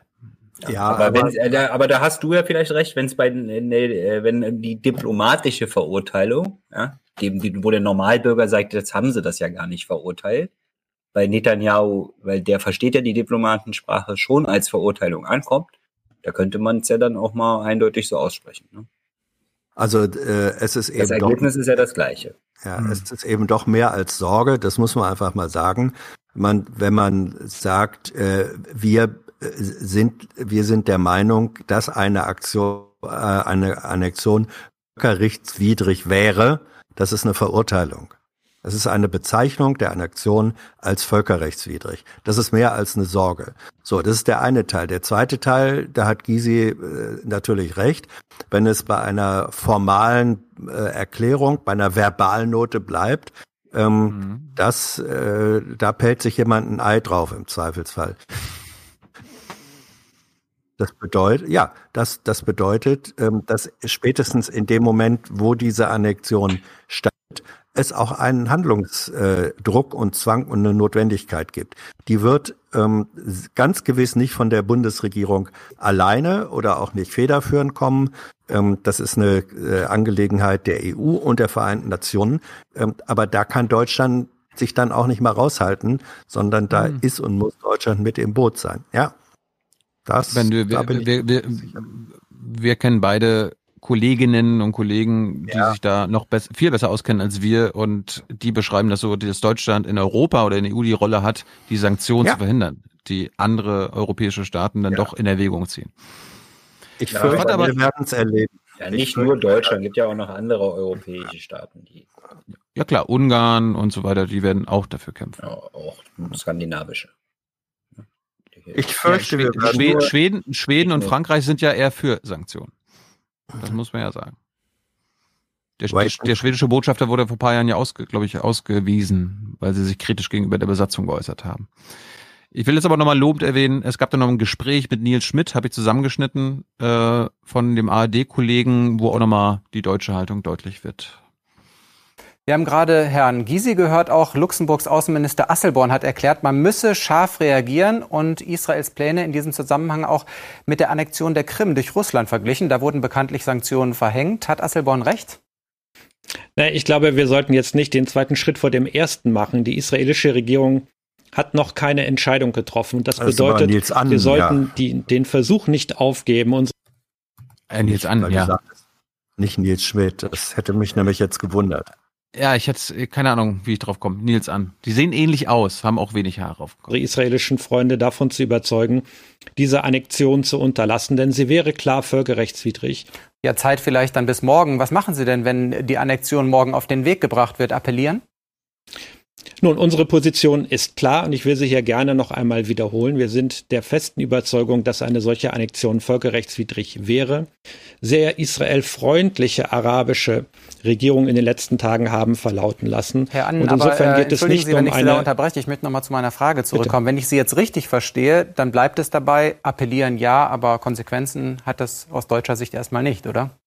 Na, ich kann und will hier nicht spekulieren, aber es sind sich eigentlich alle Experten einig, dass eine Annexion Konsequenzen hätte für die Stabilität in der Region und sicherlich auch für die Beziehung zwischen der Europäischen Union und Israel. Sie haben ja einige Stimmen genannt. Es gibt Länder, die haben eine sehr klare Vorstellung davon, wie wir reagieren sollten. Heiko Maas, wir haben es gerade im Film gesehen, spricht immer noch von der Zwei-Staaten-Lösung. Wenn Israel aber jetzt seine Pläne umsetzt, also die Grenzen auch zu seinen Nachbarn ja neu zieht durch diese Annexion, ist die Zwei-Staaten-Lösung dann nicht tot? Ja, das ist die große Gefahr, die wir gerade als Freunde Israels sehen. Denn was macht Israel aus? Israel ist im Grunde die einzige stabile Demokratie in der Region. Gibt es noch irgendeine andere Demokratie in der Region? Ja, du kennst dich da aus, sag's uns. Nee, eigentlich nicht. Ja, die anderen sind alles. Ja, aber er, er hat stabile, äh, die einzige stabile Demokratie. Ach so, Man könnte auch sagen, einzige Demokratie. Aber apropos Demokratie, dann habe ich in der Kulturzeit auf einmal einen Beitrag gefunden, wo ich habe mich auch gewundert, die haben sich auch nämlich zum Thema Annexion mit Omri Bohm befasst, der ein Buch geschrieben hat, das gerade in Deutschland rauskommt, äh, Israel eine Utopie. Und bevor wir das Gespräch mit ihm hören, ähm, gucken wir noch mal den Beitrag an, der auch ziemlich gut war. Tausende Palästinenser demonstrieren gegen die israelische Regierung, heute besonders. Denn ursprünglich schon ab heute wollte die Regierung umsetzen, was US-Präsident Donald Trump im Januar als Deal des Jahrhunderts vorgestellt hatte. Ein Friedensplan. Angeblich. Die Reaktionen der palästinensischen Demonstranten lassen vermuten, von Win-Win sehen sie in diesem Plan nichts. Kein Wunder, denn für einen eigenen Staat nach Trumps Vision würden sie einen hohen Preis zahlen. Israel dürfte Palästinensergebiete annektieren. Trumps Jahrhundert-Deal? Ein Freifahrtschein für Israels Gebietsansprüche. Im Westjordanland etwa lassen sich seit Jahren jüdische Siedler nieder, völkerrechtlich illegal. Trumps Plan sieht vor, die Siedlungen und das Land, auf dem sie stehen, sollen an Israel fallen, rund 30 Prozent des Gebiets. Ein künftiges Palästina nach Trumps Plänen, hier gelb eingezeichnet, mehr Stückwerk als Staat. Die Hauptstadt, ein östlicher Vorort Jerusalems, mehr nicht. Jerusalem selbst würde an Israel fallen. Inakzeptabel für die Palästinenser, die schon lange Ostjerusalem als ihre Hauptstadt beanspruchen. Israel, das sollte schon seit seiner Gründung 1948 in erster Linie Heimat und Zufluchtsort für Juden sein. 2019 schreibt Benjamin Netanyahu auf Instagram, der Staat Israel gehört nicht all seinen Bürgern, er gehört der jüdischen Nation und ihr allein. Israel definiert sich als jüdisch-demokratischer Staat. Was aber, wenn seine nicht-jüdischen Bürger weniger geachtet werden? Kann ein Staat zugleich jüdisch und demokratisch sein? Die Antwort des israelischen Philosophen Omri Böhm ist Nein.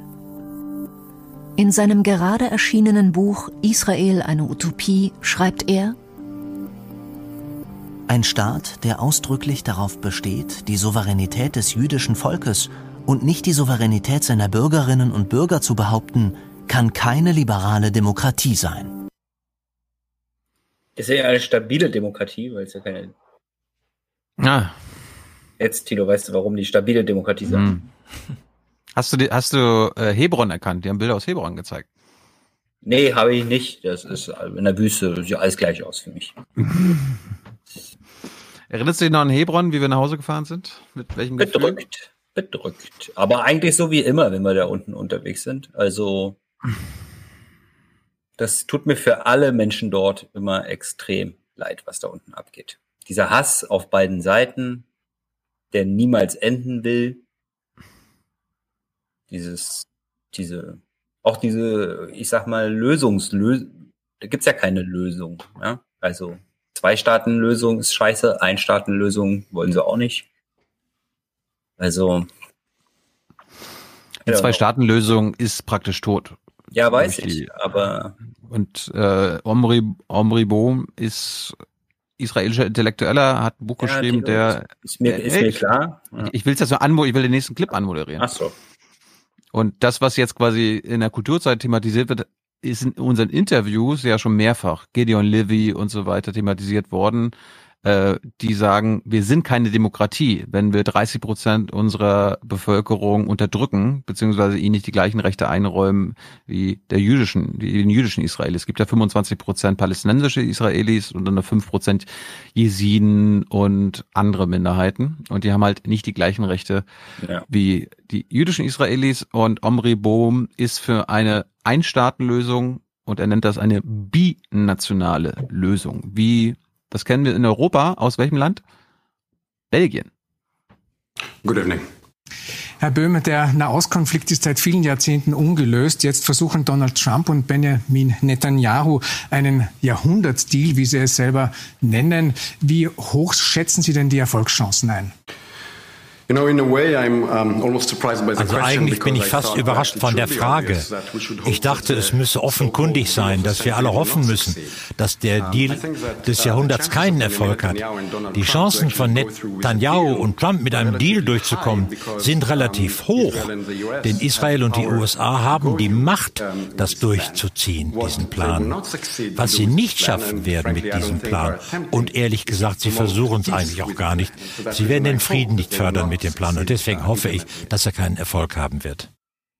Sie schlagen in Ihrem Buch alternativ eine Einstaatenlösung vor, eine jüdisch-palästinensische Föderation unter dem Dach einer gemeinsamen Verfassung. Das klingt fast noch utopischer wie ähm, ein Deal von Trump.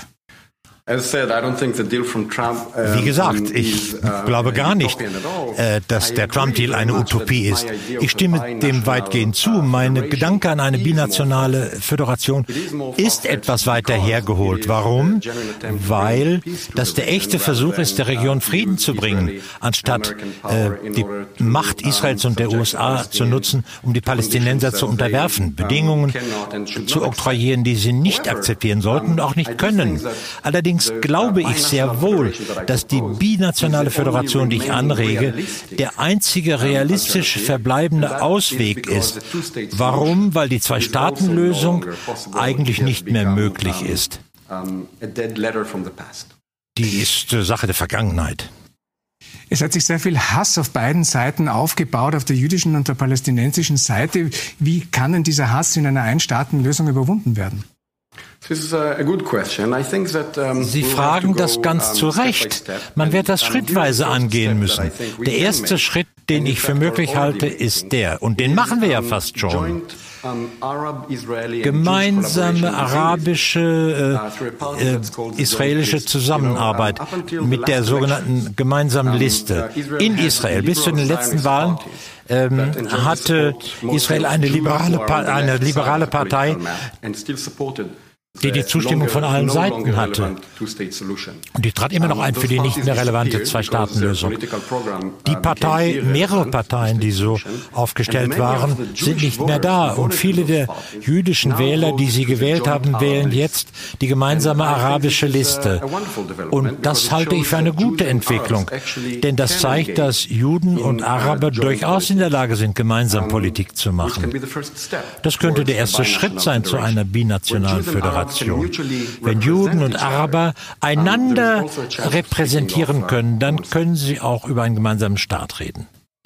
Sie fordern speziell deutsche Intellektuelle auf, sich stärker in den Konflikt zu involvieren, stärker Israel zu thematisieren und darüber zu sprechen. Was könnte denn das in Israel verändern? Also Deutschland ist ein starker Verbündeter Israels. Und wenn die öffentliche Meinung in Deutschland sich ändert und mehr Verantwortungsbewusstsein zeigt, nicht immer nur noch diese irrelevante Zwei-Staaten-Lösung äh, verteidigt, sondern über Alternativen spricht, dann könnte das durchaus Auswirkungen haben in Israel. Aber völlig unabhängig davon glaube ich, dass das Wichtigste, äh, was deutsche Intellektuelle erreichen könnten, ist, gegen gegen den äh, Antisemitismus äh, zu reden, vorzugehen. Die öffentliche Diskussion in Deutschland über Israel ist ungesund. Unter anderem auch, weil die Intellektuellen in Deutschland diese Selbstzensur ausüben. Philosophen sind sich einig, dass die freie Rede äh, ganz entscheidend ist. Rationale Rede muss frei sein, vom Wesen her. Ohne freie Rede haben wir keine rationale Politik und keine Demokratie. Wenn wir eine rationale Diskussion haben wollen über den jüdischen Staat, dann darf es keine Zensur geben. Eine völlig freie Debatte über Israel. Und so ist das leider im Augenblick nicht in Deutschland. Und deswegen bin ich der Meinung, die deutschen Intellektuellen sollten sich einmischen. Aber Sie verstehen schon, dass das angesichts des Holocaust für deutsche Intellektuelle schwierig ist, sich kritisch zu israelischen Sicherheitsfragen zu äußern. Na klar. Das ist verständlich, nachvollziehbar, dass die deutschen Intellektuellen äh, denken, sie schulden dem jüdischen Staat sehr viel Vorsicht. Aber aus der Sicht des Philosophen, was ist vorsichtig an dieser Stelle? Es ist sehr unvorsichtig, nicht zu reden. Denn wenn man nicht redet, dann lässt man ein Vakuum entstehen. Und darin finden Sie dann diese äh, Konkurrenzen, wo Leute sich nur Dinge zubrüllen. Die Israel-Hasser einerseits und die Israel-Befürworter andererseits, die posaunen etwas heraus, aber sie diskutieren gar nicht miteinander. Ich würde eher eine maßvolle, ruhige, intellektuellen Diskussion sehen, wo man die Wahrheit sagen darf über das Land. Nicht um ihm die Legitimität abzusprechen, sondern um alternative Politik äh, auszugestalten für eine demokratische Zukunft. Ich muss los. Jo, wir sind auch durch. Aber das war, das war natürlich auch der Grund, warum wir in den letzten Jahren uns mit dem Thema immer wieder beschäftigt haben. Ja, wenn Und, ich das so theoretisch durchdenke, bin ich eigentlich, also die Position, die er jetzt vertritt, für mich wahrscheinlich auch die gangbarste. Allerdings weiß ich auch nicht, wie das bei der aufgeheizten Stimmung dort passieren soll. Es, es gibt, das haben wir auch gelernt, es gibt einen Joker, den die Palästinenser noch haben. Und das wird wahrscheinlich erst, der wird erst gezogen, wenn Abbas nicht mehr da ist, tot ist, abgetreten ist, wenn die Palästinenser ähm, sagen, wir wollen keinen eigenen Staat mehr. Wir wollen einfach nur noch gleiche Rechte haben. Genau, also ein Civil Rights Movement. Genau. Nicht mehr. In, in einem, aber dann, dann wäre es halt auch nicht mehr der jüdische Staat, ne? Oder nicht mehr. Es, es, es kann ja ein jüdisch-palästinensischer Staat sein müsste man dann beide Sachen. Na gut, ist aber auch nicht an uns, dass du. Gut. Nee. Ist für alle Schluss jetzt hier, sonst verabschiede ich mich von euch. Ich Nein, wir müssen noch kurz Facebook gucken. Okay, alles klar. Guck noch kurz Facebook. Hau rein, Tyler. Und grüß deine Frau und dein Kind. Mach ich. Ich stelle meinem Kind einen schönen Gruß von euch. Tschüss. Ja, mach das mal. Ciao. Ciao.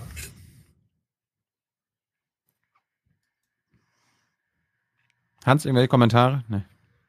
Ich fand das eigentlich eine äh, ganz gute Berichterstattung. Ja, es ist, äh, ne, ja, ja, also mindestens, äh, sie lassen sich auf das Thema ein. So, jetzt ist das bei, bei äh, Kulturzeit und das war ja offenbar ein österreichischer Moderator und damit auch mhm. Redaktion. Ähm, denen fällt das ein Tickchen einfacher als den originären äh, deutschen Medien. Ähm, aber das ist, äh, mir ist es jetzt wurscht, aus welcher Ecke sozusagen des deutschsprachigen äh, Raumes, politischen und auch, auch Denk- und Sprachraumes das kommt. Es ist einfach nötig, sich äh, an diese Fragen und zwar wirklich ohne ohne einen Bias, und zwar mit Vorsicht und historischer, ähm, mit historischem Bewusstsein, ja, aber ohne Denkverboten, ohne Scheuklappen. Mich erinnert das ein bisschen von der Konfliktentwicklung her an den Nordirland, also Irland, Nordirland, äh, England-Konflikt. Es gibt da, der auch nicht befriedet ist, das, der immer wieder hochkocht. Und trotzdem haben wir im Moment da keine IRA. Äh, also äh, solche historischen Versöhnungsprozesse. Wir haben auch in in Südafrika, glaube ich, äh, noch nicht endgültig tatsächlich ähm, einen, einen stabilen sozialen und kulturellen Frieden. Wir erleben im Moment in den USA gerade, dass, dass das, was mit den Civil Rights Acts vor äh, fast einem halben Jahrhundert beschlossen wurde, da wird jetzt festgestellt, wie weit die, die soziale und gesellschaftliche Realität von der Beschlusslage entfernt ist. Und es wird zwar im Grunde zwei Generationen später wird es eingefordert und ist jetzt öffentlicher äh, Diskurs. Und vielleicht gibt so eine ähnliche, äh, das ist elend, langsam und frustrierend und anscheinend ist, geht aber Gesellschaft so. Und wenn das der Ausweg ist und wenn dann äh, Intellektuelle vielleicht diejenigen sind, die sich als Erste trauen, so etwas zu formulieren, und dann in der jüngeren Generation die Bereitschaft wächst, äh, sich darauf einzulassen, einzulassen. Ich wüsste jetzt auch nicht, äh, wie die Perspektive anders aussehen könnte, wirklich nicht. Israel ist ein Land mit aktuell 25 Prozent Arbeitslosigkeit. Äh, mhm. Klar kann man jetzt Appelle an deutsche Intellektuelle machen, die auch gerade bangend hoffen, wenn sie Kleinkünstler sind, dass ja. die, die Hamburger Landesregierung nochmal 2000 Euro zuschießt, ja, dass man sich jetzt irgendwie zu Israel verhält, aber die Zeiten sind leider nicht passend dafür. Ja, und trotzdem ist das, glaube ich, unausweichlich. Vielleicht hast du ja recht, Stefan, das kann man jetzt ähm, nicht heute und in den nächsten Monaten, aber also, also solche Gedanken und solche kulturellen und politischen Entwicklungen, das ist ja Langstrecke. Ähm, das, das ist nicht, wird nicht in diesem und im nächsten Jahr äh, gelöst, nee. aber aber sich ja, darauf es gibt ja auch deutsche, ja auch deutsche Intellektuelle, die jetzt nicht in wirtschaftlichen Nöten sind. Ja. ja. ja. Es ist richtig, diese Sachen zu zeigen. Es ist richtig zu diskutieren. Und, und ein da, Bewusstsein schaffen. Das ist ja mal meine Kritik ja. an, den, an den deutschen ja, Nachrichten, gerade der ARD, äh, das Bewusstsein, gerade der palästinensischen Seite.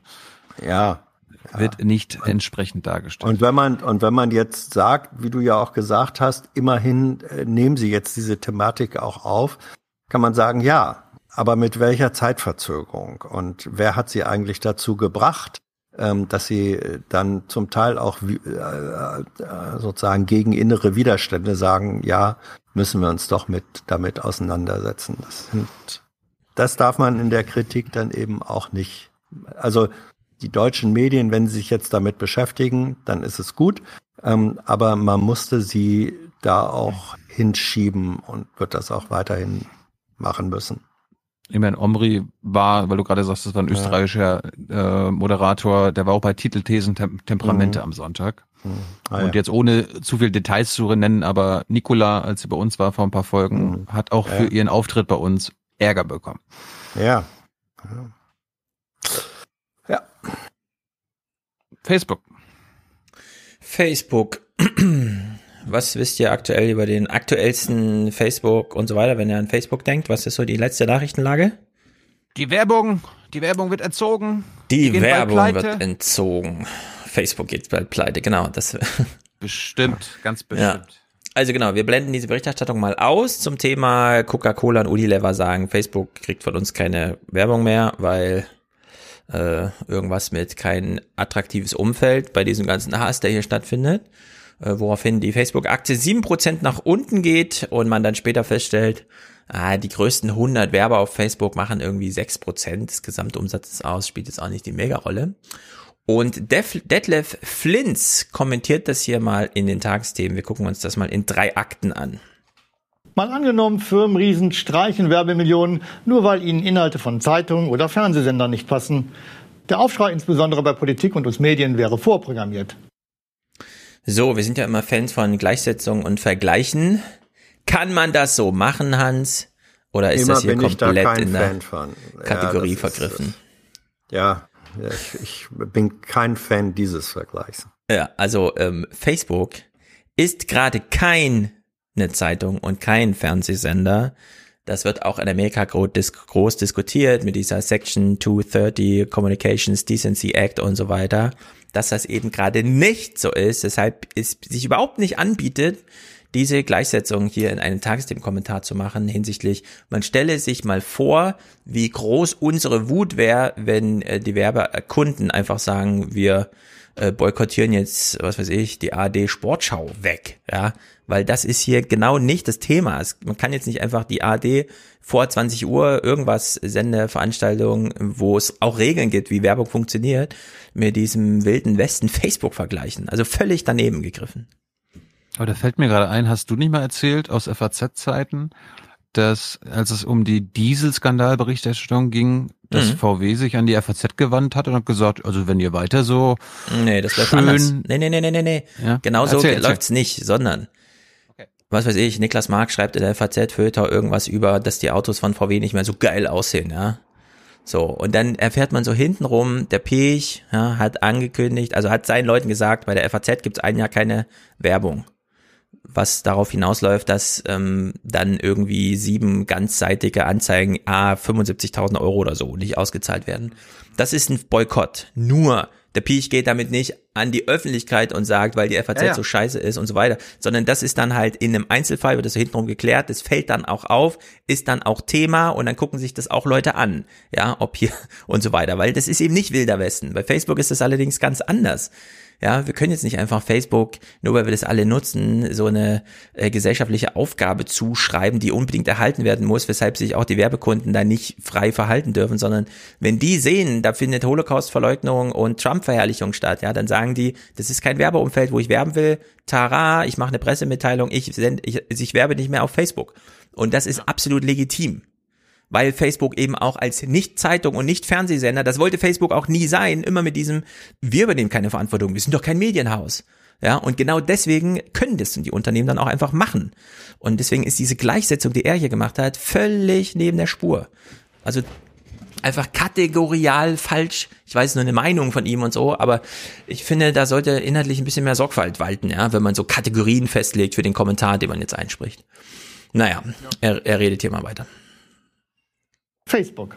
Plattform für Manipulation im letzten US-Wahlkampf, Zentralorgan von Pöblern und Krawallmachern und eher zögerlich im Umgang mit Rassismus.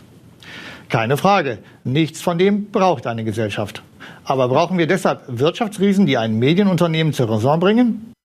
Ja, tolle Frage, Herr äh, Flinz. Coca-Cola ist äh, kein Regierungsapparat, der irgendwen zur Raison bringt und das Mittel der Wahl wählt, nämlich den Boykott, sondern die wollen einfach nicht, dass ihre Limo-Werbung ja, neben Holocaust-Verherrlichung ist. Und das ist nun mal eine ganz legitime äh, Entscheidung. Äh, das ist nicht brand-safe genug, ja, also entscheidet man sich so, das so zu machen. Und äh, jetzt sozusagen, weil man das so als Boykott deuten kann hinsichtlich, ja, äh, äh, was weiß ich, Coca-Cola und Unilever plötzlich zu politischen Akteuren hochzustilisieren, denen wir dann nicht folgen auf ihrem Kurs, finde ich einfach völlig daneben. Also das ist einfach, hier fehlen junge Leute in der Redaktion, die dieses Thema mal ordentlich behandeln. Ja, dieser Kommentar ist völlig neben der Spur. Und naja, Finale halt. Schon klar, diesmal schmeckt uns das Süppchen. Kampf gegen Fake News und gegen Rassismus. Ah.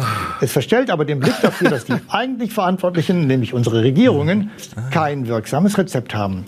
Sie müssten weltweit agierende Medienkonzerne dazu bringen, die Meinungsfreiheit zu wahren, die Menschenwürde zu achten und keine Lügen zu verbreiten. Dazu bräuchte es internationale Standards und Behörden, die Verstöße konsequent sanktionieren. Sich dahingegen auf das Werbebudget von Coca-Cola zu verlassen, dürfte auf Dauer ins Auge gehen. So, bei diesem Appell das an die Regierung, ja, ja. Hat er irgendeine Diskussion mitbekommen, dass 10 Millionen Jugendliche auf der Straße standen und meinten, mein YouTube soll mal nicht hier weg, äh, staatlich wegkontrolliert werden über Uploadfilter und sowas? Oh, ja. das ist wirklich. Nein, man, hat er nicht. Hat er man, nicht. Man kriegt eine Krise, wenn man sowas sieht, ja. Das ist so Nö, neben der Spur. Ja, aber das mhm. ist, also da teile ich, äh, da möchte ich jetzt mal trennen. Mhm. Ähm, auf der einen Seite finde ich, dass er recht hat, äh, wenn er sagt, da kann staatliche ähm, äh, da, da kann Absolut. staatliche Normensetzung, genau. darf ja, sich ja. nicht aus der Verantwortung stehlen. So, da hat er recht, aber er kriegt insgesamt Unrecht, weil er so tut, als sei Facebook sozusagen ähm, als Plattform vergleichbar mit anderen Medienorganisationsformen, die selber Statuten haben, die sich als solche begreifen die damit, die man damit auch in die Verantwortung nehmen kann, wo dann auch wiederum die staatliche Verantwortung nochmal eine andere Dimension hat.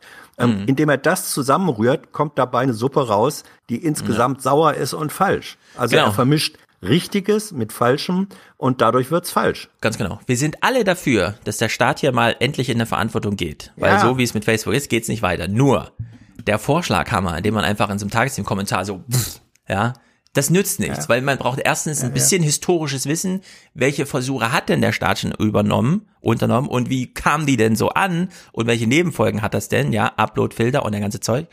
So, und dann muss man sich überlegen, selbst wenn man jetzt sagt, das Aufräumen bei Facebook wird eine staatliche Angelegenheit, also bei Facebook räumen gerade 30.000 Angestellte nur den englischsprachigen Facebook-Markt auf, inhaltlich, ja, diese berühmten Content-Moderatoren.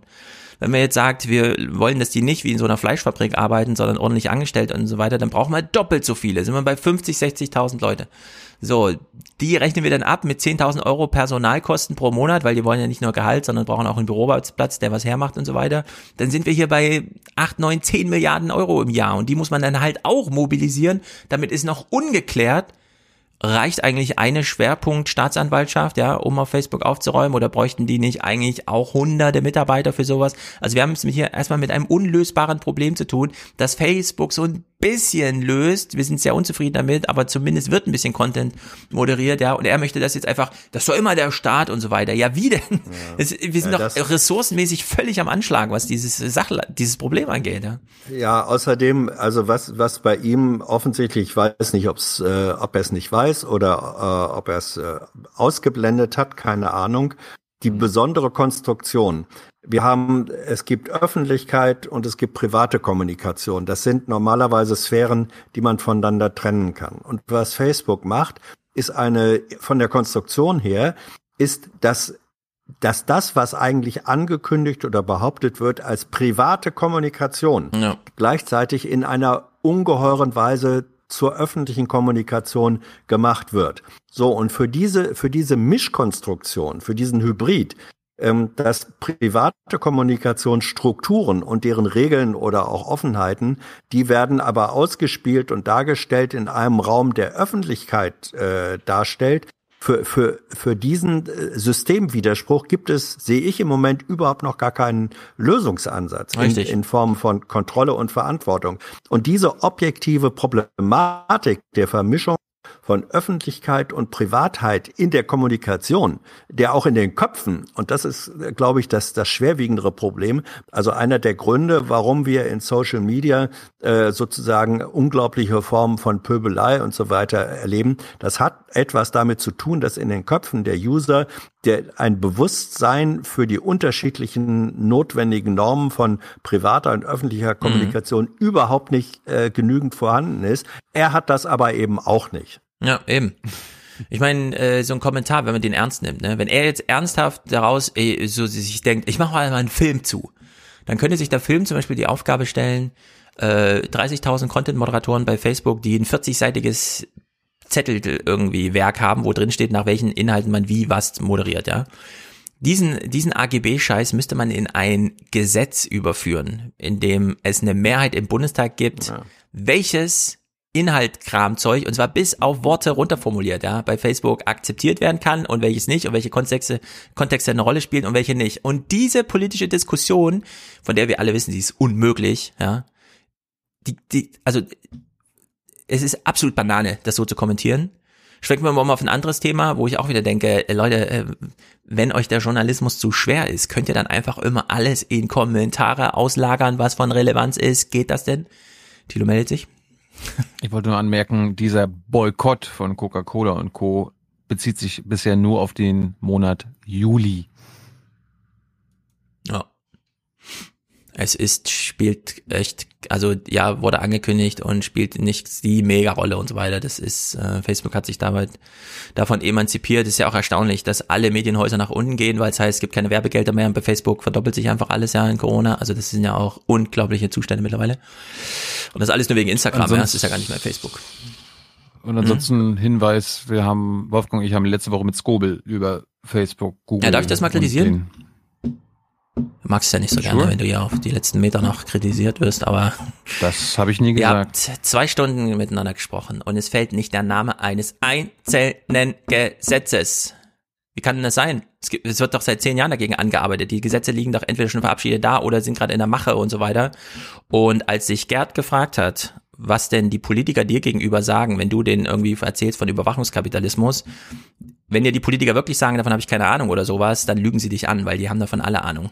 Merkel selbst hat vor fünf, sechs Jahren, wir haben es ja im Aufwärm-Podcast gehört, davon geschwärmt, was das für eine tolle Zukunft ist, wenn man das, was im Silicon ist, über die ganze deutsche Gesellschaft ausrollt und den deutschen, äh, den Kunden, ja, ähm, sozusagen richtig gefällig wird mit allen Annehmlichkeiten, die das äh, Silicon Valley bietet. Die Deutschen in der Regierung und in den Unternehmen haben absolut Ahnung, was im Silicon vor, sich passiert. Die wollen nur nicht, dass es reglementiert wird, weil sie die, weil sie selber die größten Profiteure sind. Die deutschen Versicherer, ja. Rede mal mit der Allianz darüber, ob die wollen, dass die Gesetze, die jetzt gegen Facebook und Google geschrieben werden, ob die auch gegen Allianz gelten sollen. Und die sagen dir dann, nee, wir tun hier seit zehn Jahren alles dafür, dass es zu diesen Gesetzen niemals kommt. Weil klar, irgendwas mit Facebook und Google steht dann im Feuilleton oder so, aber an die Versicherer, an die deutschen Banken denkt einfach niemand. Also hier ist viel mehr Theater, als du suggerierst, wenn du dann so leichtfertig sagst, nee, die haben alle keine Ahnung, äh, Gerd, ich kann dir nur zurückmelden, äh, die sind ja alle blöd und die sollten alle mal mehr Jeanne Da musste mich, da musste mich aber auch, oder Gerd äh, richtig zitieren, er hat nach den Gefahren dieses Modells gefragt. Ja, die kennen alle die Gefahren. Den, ob denen das bewusst ist. Nö, ja, klar ist denen das bewusst. Selbst die Dorothee Bär. Ja. Du, du redest, wir reden dann vorbei wieder. Nee, die sehen die Gefahren. Die sehen die Gefahren. Die wissen, was es für ein Trade-off ist, es genauso zu belassen, wie es jetzt ist. Und deswegen ist es so wichtig, denen zu sagen. Wenn, wenn du, wenn du in deren Köpfe schauen kannst und mit denen redest, ich habe mit denen gesprochen und ehrlich gesagt, das ist alles schon fünf mhm. Jahre her. Vor fünf Jahren war die Debatte so, dass wir sagen, okay, die Schubauf hat schon wieder mal einen Text in FAZ geschrieben, dann melden die ganzen MDBs schon mal zurück, geile digitale Debatte, hier ist richtig was los im Bundestag. Das ist 2013, 14, jetzt ist 2020 und wir sind immer noch nicht in der Lage, in so einer Diskussion mal ein Gesetz ja, obwohl das ja äh, jetzt bei der EU auch alles entsteht, äh, zu nennen, wie das da mal eingehegt werden soll. Ich habe es ja mit Thomas besprochen. Nicht. Die größten Projekte die größten politischen Projekte der jetzt gerade regierenden EU-Kommission kümmern sich um dieses äh, digitale Problem. Wir kümmern sich mehr Klima auch, aber es ist vor allem das digitale Problem. Wir haben übrigens mehr als über ein Gesetz geredet, sondern über Grundrechte, weil hier ja, ich weiß. Grundrechte. Aber irgendwann will man doch auch mal wissen, was machen wir denn jetzt? Ja, genau das haben wir doch thematisiert und zwar konkret. Es nee, habt ihr nicht, es kommt ja nichts Konkretes. Natürlich. Es werden Gesetze geschrieben, die wirklich als neue Grundrechtskataloge ja, die ähm, bestehenden Grundrechtschartas, die es gibt, in denen auch alles zum Digitalen so weiter drinsteht, digitale Selbstbehauptung und so weiter, ja, integrativ, äh, hier die ähm, technischen Systeme, äh, die Souveränität und so. Und das muss jetzt, das wird jetzt gerade alles in Gesetze gegossen und kann man auch mal nennen, solche Gesetze. Be beispielsweise Überwachungskapitalismus, diese Corona-App die macht Überwachung im härtesten Maße, ohne kapitalistisch zu sein. Solche Sachen muss man dann auch einfach mal würdigen inhaltlich, weil das das, das haben wir das darüber haben wir 20 Zäsuren. Minuten geredet. Also hast, hast du das überhaupt Ja, gehört? ich habe es gehört. Tilo, ich, will doch, ich wollte doch nur ein bisschen genau Kritik äußern. Geredet. Ich wollte nur ein bisschen Kritik äußern. Es gibt Gesetze, die geschrieben werden. Es gibt Politiker, die sich auskennen. Ja, und da entsteht auch einiges. Und es ist leider immer wieder, dass man hier solche Tagesthemen-Kommentare hat, die dann einfach nicht mal den Debattenstand von irgendwann, sondern einfach völlig Banane sind und gar nichts darstellen. So, zurück zur Medienkritik der Tagesthemen. Ich finde das äh, Ausweichen in Kommentare von Sachen, die eigentlich in die Berichterstattung gehören, so ein bisschen hm, problematisch. Wir haben das schon oft besprochen. In diesem Fall hier, es geht um die Rechtsradikalen bei der KSK, äh, finde ich es äh, noch auch sprachlich ja, besonders auf die Spitze getrieben. Bei der jüngsten Untersuchung stellte man fest, dass der Verbleib von Zehntausenden Schuss Munition und 62 Kilo Sprengstoff nicht mehr geklärt werden kann. Das nur mal nebenher bemerkt. Das nur mal nebenher bemerkt, Hans. Wieso ist das, kommt das in den Berichten vorher nicht vor? Uns kam nicht in den Berichten vorher vor. Oh, Hans, wir hören dich Doch, nicht. Es, also, äh, wir, ja. Was? Doch, ähm, doch natürlich kam das in den Berichten vor. Also ich, ich habe an, das war ja als ähm, als, als die Pressekonferenz von ähm, Kam Karrenbauer und Zorn, dem Generalinspekteur, war. Und die haben das explizit nach vorne gestellt und das ist in der Berichterstattung äh, auch gesagt worden. Also jetzt weiß ich nicht, welche Berichte du gehört also. gesehen oder nicht hast, aber ja. aber dass die dass die Munition, diese insgesamt weiß ich nicht 80.000 oder wie viel Schuss mhm. das waren und die über 60 Kilo Sprengstoff fehlten, das war eine der zentralen Botschaften sowohl von Kamp Karrenbauer und Zorn ja. als auch dann in der Berichterstattung. Ich habe es auch freudig gehört bei den Politikern. Nur also die Kommentare schließen üblicherweise einen Themenblock ab beginnt mit der Moderation, dann kommt ein Bericht, dann geht's weiter. Und dieser Themenblock hier, inklusive Bericht, da blieb die Dimension der nicht mehr auffindbaren Schüsse und der Sprengstoffe ungenannt, bis es in dem Kommentar hier angesprochen wurde. Die Tagesthemensendung, da wurde das nur in diesem äh, Kommentar von dem WDR mal auf den sachlichen Punkt gebracht. Ja, also in der Tag, in den Tagesschauen und auch in den heute Nachrichten, die ich gesehen habe, war das und zwar in Form des O-Tons oder mhm. der O-Töne ah, Tagesschau von Kram ja nicht, und so weiter. Ja, aber, aber Stefan, die Tagesthemen erreichen Publikum, das ist ein Viertel der Tagesschau. Mhm. Wenn, dann, dann, wenn man das nicht gesehen hat, dann. Bitte? Aber mich zum Beispiel. Ich bin ja kein Doppelgucker. Ich will ja nur abends das ja, Magazinige. Ja, aber, aber, aber, ja, aber Stefan, du kannst dann, du kannst dann bitte sagen, in dieser, in dieser Nachrichtensendung mhm. kam es nicht vor. Ja, Wenn es aber in, in den Haupt, in, in, ja, aber wenn in den Hauptnachrichtensendungen, die dreimal so viele Leute ähm, äh, erreichen, wenn es da vorkam, dann kannst du nicht sagen, äh, warum kommt das in dem Bericht? Du hast jetzt eine sehr selektive ähm, äh, äh, Wahrnehmung da. Wahrnehmung ist immer selektiv. Mhm. Aber ich finde, wenn, wenn die Hauptnachrichtensendung und auch die, die ab mittags ist, war das in allen Nachrichtensendungen drin. Und es ist auch in aller äh, Hörfunk und schriftlichen Berichterstattung war das ein zentraler Punkt. Und wenn das da überall vorgekommen ist, nur in der einen Sendung, die du gesehen hast, es nicht vorkam, dann mhm. kannst du, finde ich, nicht einfach sagen, äh, warum kommt das in den Berichten nicht. nicht. vor. Es, es war überall präsent. Doch. Ich habe es im Deutschlandfunk gehört, ich habe es ja, Tagesschau ja. gucke ich nicht, aber bin ich mir sicher, dass es genannt ja. wurde. Äh, ich habe die, die ganzen Podcasts ja. dazu gehört. Nur ähm, äh, meine Hauptnachrichtensendung ist die Tagesthemen. Also ich gucke Tagesthemen und heute schon ja. Und dann gucke ich eine Tagesthemensendung, in der das nicht vorkommt und dann im Kommentar nochmal so ja, nebenher richtig. angeführt wird. Ich weiß, wie ja. du es meinst. Die Leute, die Tagesthemen gucken, gucken wahrscheinlich auch vorher schon Tagesschau. Kann man von mir aus alles einpreisen. Ich bin aber, und das will ich jetzt rückmelden, ich bin aber ein Einzelfall, ich ja. brauche keine Tagesschausendung. Äh, Gucke ich nicht. Dies, diese Viertelstunde zusammenkondensiert auf ein, so, ein, so Satz, in dem einfach alles möglichst drin packen soll, interessiert mich null. Ich will äh, eine ausführliche Deutschlandfunk, das war der Tag, 45 Minuten Radio und dann magazinisch 30 Minuten Tagesthemen. Es kam ja in den Tagesthemen vor, nur ganz bewusst, auch wortwörtlich mit diesem, und ja, so nebenher sage ich Ihnen nochmal, was eigentlich das Problem ist, weil diese 10.000 Schuss Munition, das ist ja nun echt mal ein Problem. Ja, das, äh, ich habe nur Berichte vom Deutschlandfunk gehört, wie das so in der Grundausbildung zugeht, wenn nur mal eine Kugel am Ende nicht auftaucht ja, in aber, den aber Protokollen, die man so führt. Ich mach, ich mach mal, ich mach mal Hans Jessen und vermittel ja. mal. Ja. Ich bin mir sicher, Stefan hat in den Tagesthemen auch mal einen Bericht über diese Zahlen gehört und gesehen, weil Nein, diese Zahlen sind ja, aber, die sind ja nichts Neues, die wurden schon vor ein paar Monaten gemeldet. Das war Thema, auch in den Nachrichten. Ja, wenn man es vor ein paar Monaten jetzt, schon mal gesendet hat, okay. Ich wollte einfach nur anmerken, ihr müsst es nicht weiter bewerten, ich will es auch nicht weiter bewerten.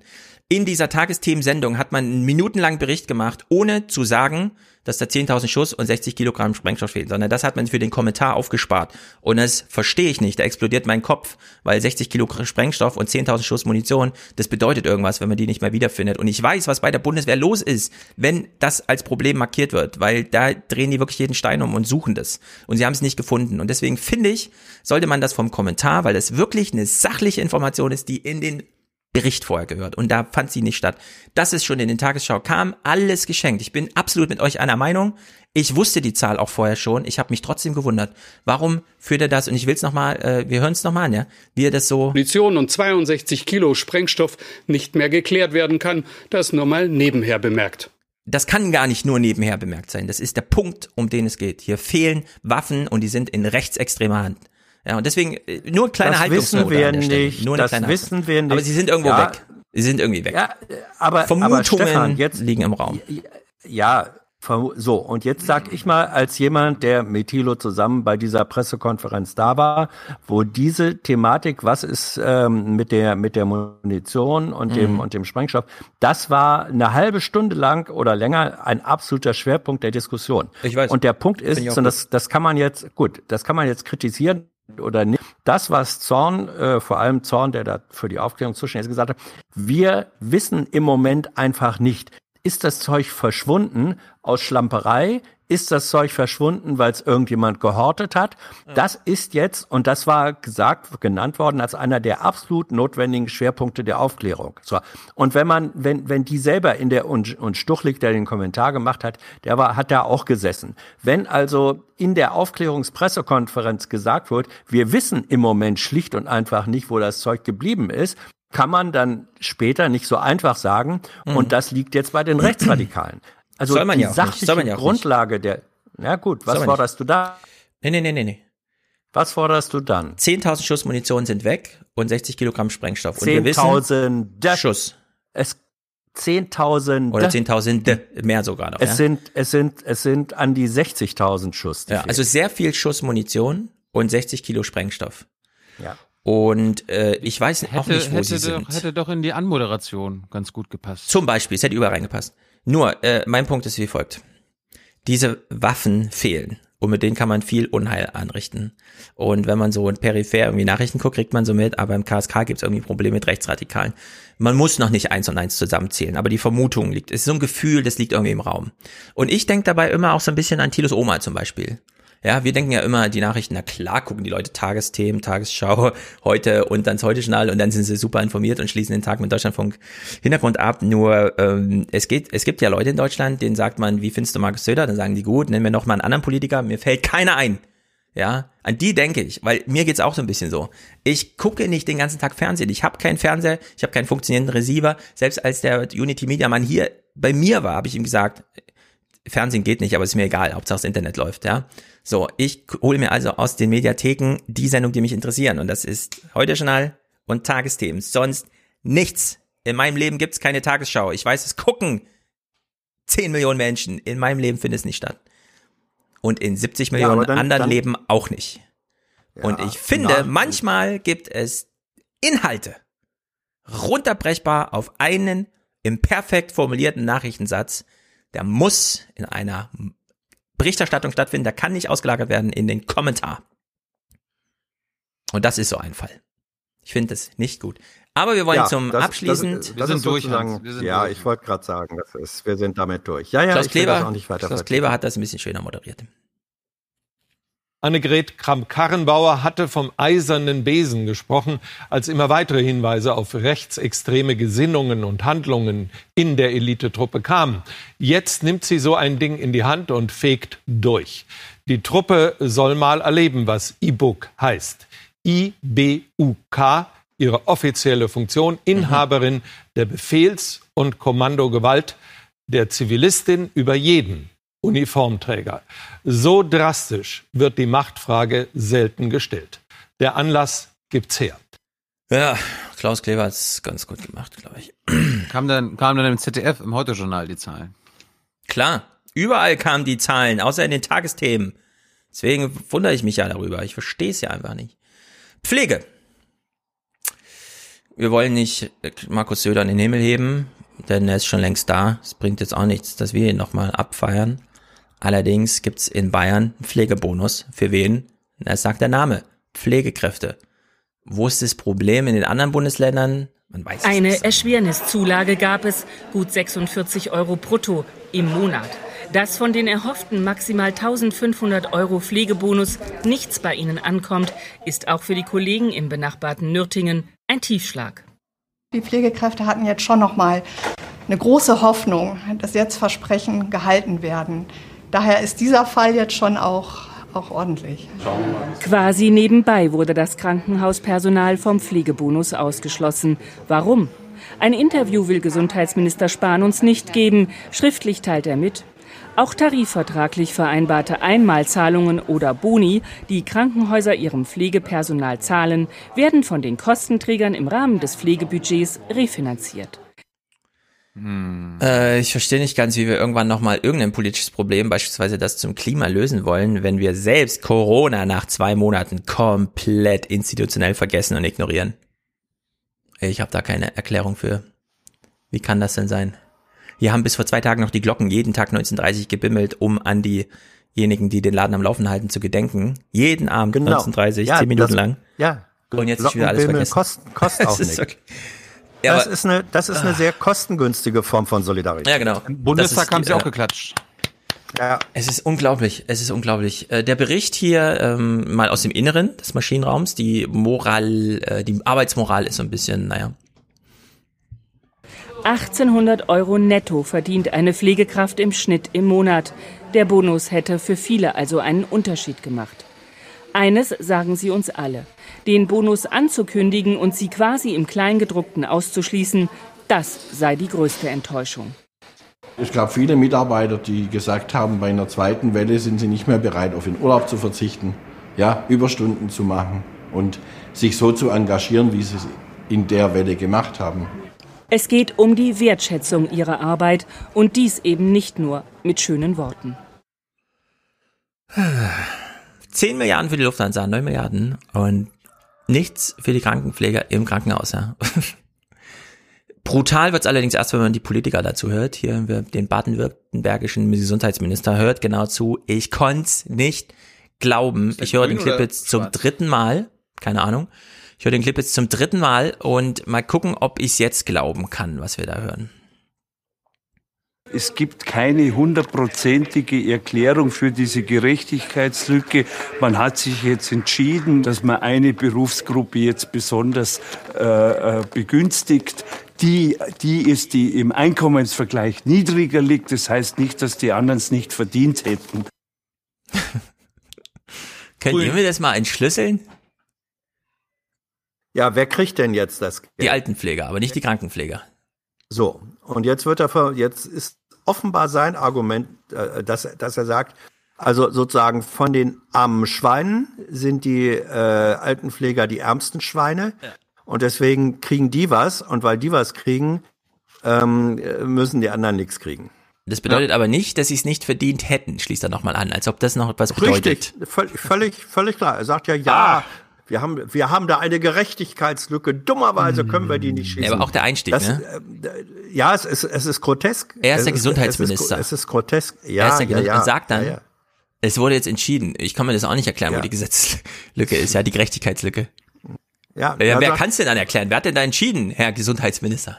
Also man fragt sich so ein bisschen, man fragt der sich so ein bisschen, was ist da los? Was ist da los? Klaus Kleber jedenfalls schließt diese Berichterstattung auch ein bisschen ungläubig mit folgendem Satz ab. Eine Erklärung für diese Gerechtigkeitslücke. Eine zündende Idee, wie man sie schließen könnte, haben Regierungen und Arbeitgeber indes noch nicht. Wir können nur Bericht erstatten. was, was ist da mit dem Lösungsfinder? Kapitulation. Hm. Klaus Kleber verdient übrigens, äh, ja, beim Tagesthemen, ich mache heute schon. Ja. Klaus Kleber verdient übrigens, wie wir wissen, wir haben es ja häufiger betont, 400.000 Pflegeboni im Jahr.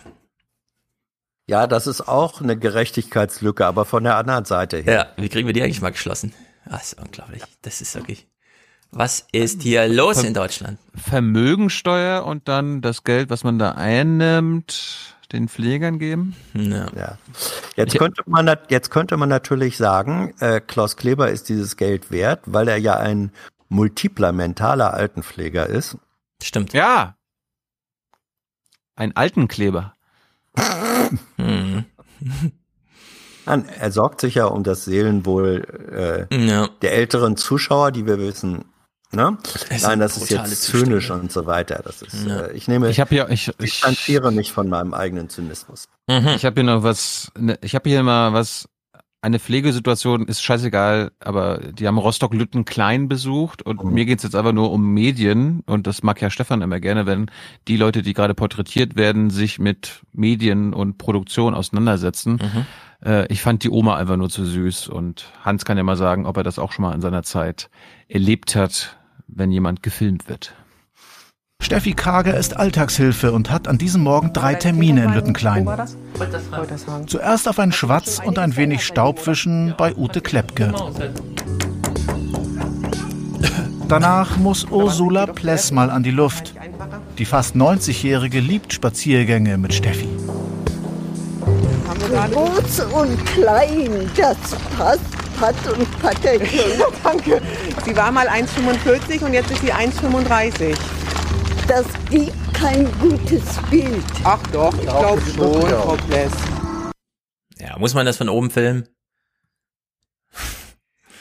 Kann man die kann man nicht tiefer halten.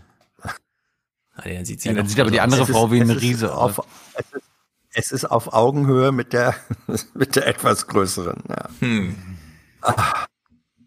Naja, Hast du noch was? nur ein Corona-Clip, aber ich will niemanden provozieren. Die Leute sind ja sehr aufgeregt. Los, komm, jetzt sind wir dabei. Hau rein. Ja, Florida. Wie viele Leute leben in Florida? Viele. Millionen Menschen, keine Ahnung, manchmal ein paar 20 mehr. Millionen? Wenn Noch. Trump mit seinem Tross kommt. Noch. So, in, Corona, äh, in Florida gibt's ein extremes Corona-Ausbruchsgeschehen, das habt ihr vielleicht gesehen. Da ist einfach richtig was los. Also da äh, brennt die Hütte, sagen wir mal so. Und es hieß ja immer, wir müssen jetzt mal vielleicht mit dem Coronavirus leben lernen. Ja. Und äh, man kann den Leuten zwar sagen, geht mal nach Hause, die Frage ist, hat man fünf Millionen Polizisten, um zehn Millionen Jugendliche irgendwie nach Hause zu schicken? Weil die Leute wollen ja auch irgendwie was erleben, sehen es nicht ganz ein, leugnen Corona, wie auch immer. Und man fragt sich so ein bisschen, wie könnten wir die dahin natschen, äh, wo es am wenigsten Gefahr bringt? Wir kennen ja jetzt so ein bisschen geschlossene Räume, offene Räume. Was würdet ihr sagen? Lieber in geschlossene Räume oder lieber in offene Räume? Also, äh, nee, nee, nee. Florida hat doch viele offene Meeresräume. Da sollen doch die jungen Leute Offene hin. Meeresräume, das ist schon mal ziemlich nah Ja, dran. sch, sch, sch, schick sie ins Wasser. Genau. Offene und geschlossene Räume, da nehmen wir die offenen Räume, ne? Weil wir wissen, Indoor ist ein bisschen gefährlicher. Stehende Luft oder sich bewegende Luft? Was, was meint ihr? Was ist besser gegen Corona? Über dem, über dem Wasser bewegt sich die Luft mehr. Genau, ich würde auch mal sagen, wir nehmen mal die wassernahe, sich bewegende Luft, ja. Also Open Air mit viel Wind ist schon mal ziemlich gut gegen Corona. Und dann finden wir vielleicht noch so einen Platz, wo es unendlich viel Platz einfach gibt, wo die Menschen so ganz automatisch, ich lege mich doch nicht Schulter an Schulter auf dem Sandstrand irgendwie, ja, sondern die Leute regulieren so ein bisschen, komm mir mal nicht zu nahe, hier ist genug Sand für alle. Ja, es bestünde also die Möglichkeit, wenn man einfach nur nichts macht politisch, dass Menschen den Tag, den sie ohnehin irgendwo verbringen, da verbringen, wo es am wenigsten Corona gefährlich wird. Angesichts der Tatsache, dass man wahrscheinlich, wenn man nur 50 Leute zusammenbringt, äh, einer davon Corona hat und im Zweifel fünf Leute ansteckt. Und äh, solche Sachlagen verstehe ich da nicht mehr wie hier in Florida. Dabei steigen die Infektionszahlen auch in diesem Bundesstaat dramatisch. Zum morgigen Nationalfeiertag lässt der Gouverneur nun weite Strandabschnitte sperren und sorgt für mächtig Ärger. Wir sind uns doch einig, Covid verbreitet sich im Freien am wenigsten und Strände sind weite Flächen, wo man Abstand halten kann. Ich finde es unsinnig, dort zu schließen, wo sich die jungen Gesunden vergnügen. Ja, also wenn das Alternativprogramm ist, die bleiben wirklich alle zu Hause und zwar jeder für sich bei sich zu Hause, okay. Dann machen wir einen Haken dran und sagen, damit hat man was gegen Corona getan. Wir wissen aber, wie die Leute so drauf sind. Und einen Strand zu schließen, halte ich für einen ganz großen Fehler, ehrlich gesagt. Weil wo kann man sich besser aufhalten und Infektionsgeschehen entgehen aus am Strand, wo der Wind weht, es ist Open Air, es ist genug Platz. Ich, ko- ich, Ja, ich du, krieg das die nicht mehr wollen halt, zusammen. die haben halt die Bilder aus Scharbeutz gesehen. Ja. Wel welche Bilder? Achso, wenn ihr was? Scharbeutz. Was ist das nochmal? Hat's eben schon. Dichtes Gedränge am Strand. Ja. Schleswig-Holstein. Ja. Ostseeküste. Ein Gedränge kann gar nicht so dicht sein, dass man ein Superspreader-Event am Strand hat, weil das Zeug verweht. In in einfach- war es so. In Scharbeutz war es so. Was ist da Wir haben passiert die in Bilder am, an, Scharbeutz? wir haben die Bilder am Anfang dieses Podcasts gesehen. Was war da? Ich Große Menschenmengen, große Menschenmengen auch in der freien Luft sind Gefahrenherde. Da gab es da ein großes Ausbruchsgeschehen oder was im, in Scharbeutz? Nein, aber das wird, das wird als Beispiel dafür, dass es so nicht überall laufen kann. Ja, also äh, mir ist das so ein bisschen schleierhaft, warum man diese Gelegenheit Und ich, äh, kann, hier und ich kann, und ich kann mir vorstellen, dass man in Florida sind, sagt so, äh, wenn wir das jetzt ganz öffnen, dann können wir das nicht mehr kontrollieren, dann ist es halt super voll. Und so muss es Ja. halt vielleicht, muss es eine Art kontrollierte Öffnung geben. Ja, aber du hast Ja, da ein Ausbruchsgeschehen, das kannst du nicht mehr kontrollieren. Du kannst nur noch für Abhilfe sorgen irgendwie. Ja, aber das exponentielle Wachstum könnte ja noch krasser werden. Ja, klar, deswegen Aber- sollen die Leute ja an den Strand, wo das, die Wahrscheinlichkeit gering ist, dass es passiert, im Vergleich zu, das ist ja die Frage. Mm. Strand im Vergleich zu. Ich würde sagen, der Strand schneidet immer besser ab. Immer. Was machen die Leute stattdessen? Liegen auf einer Wiese irgendwo rum, wo nicht so viel Wind weht, gehen, was weiß ich, wo rein, ja, noch Indoor irgendwas. Nee, nee, nee, nee. Ja, aber wenn, glaub, wir, wenn, wenn wir in Deutschland, wenn wir in Deutschland die Zahlen hätten, die Florida gerade hätte, dann würdest du ja auch nicht sagen, ja, lass die Leute doch am Strand. Dann würde es ja auch einen massiven Lockdown geben. Dann würde ich vor allem sagen, Leute, verbringt so viel wie möglich Zeit draußen. Draußen, draußen, draußen, draußen, draußen. Das ist eine ganz wichtige Abhilfe. Draußen, draußen. 99 Prozent des Infektionsgeschehens findet indoor statt. Draußen ist schon mal eine ganz große erste Hilfe. Und Strand Nur, ist nun mal ähm, draußen. Ja, aber offene Fußballstadien sind auch draußen. Und die Diskussion hatten wir ja auch schon. Das heißt, draußen an sich macht auch nur dann Sinn, wenn Open Air mit Luftbewegung auch über so viel Abstand verfügt, dass, äh, dass die Aerosole und so weiter vertrieben werden können. Und bei einem bestimmten, und das ist ja, im Grunde hast du die, die Wahl zwischen Pest und Cholera. Richtig, genau. So, Ja. und, äh, und beides sind, sind keine äh, angenehmen äh, Sachen. Das heißt, ähm, zu, zu sagen, wir schließen, wie hier geschehen, bestimmte Strandabschnitte, dann das führt dazu, dass es sich an anderen umso mehr konzentriert. Richtig. Dann, äh, dann bewirkst du durch diese Variante genau das, was du eigentlich verhindern willst. Ist Schwachsinn. Nur zu sagen, und dann machen wir es so, dass in unkontrollierter Form die Strände, äh, wo sich ein bestimmtes Klientel gern auf allerengstem Raum ähm, äh, tummelt, das lassen wir zu, ist genauso schwachsinnig. Das heißt, der sinnvolle Weg würde offenbar doch darin bestehen, dass man sagt, ja, Strände sind offen und es muss aber in irgendeiner Form dafür gesorgt werden, dass äh, Abstandsregeln eingehalten werden. Und dazu waren sie anscheinend nicht in der Lage. Ja. Das heißt, du hast nicht nur Pre Pest und Cholera, sondern noch eine dritte, was weiß ich, Malaria mit dabei, wenn das geht. Und Ja. äh, ja, und Also ja, und und und in dieser in dieser in diesem scheiß Bermuda Dreieck saßen die offenbar drin. Die Leute, die nicht am Strand sind, sind irgendwo anders und das macht mir Angst, ehrlich gesagt. Also solange sie zu Hause sind, ist ja gut. Ja, das ist fromm gewünscht. Äh, Wir wissen ja, wie die Floridarianer im Jugendlichen drauf sind. Also Leute unter 40. Gibt's da welche? Gut. äh, Die und dann gibt's lange nichts und dann kommt die Sun City Bewohner. Ja. Ich glaube, ich glaub, kein anderer Bundesstaat ist so reich mit Rentnern befüllt wie Florida. Ja. Umso mehr sollte man die da mal beschützen. Weil die gehen Das nicht zum Strand, Sch- die sind das auch alle ist gefährdet. Der Starnberger See Amerikas. Das wäre äh, schön wär's, ja. Na ich ja. Hatte, ich hatte, ich hatte den Doktor aus äh, Mainz noch dazu in Sachen Urlaub am Strand, ne?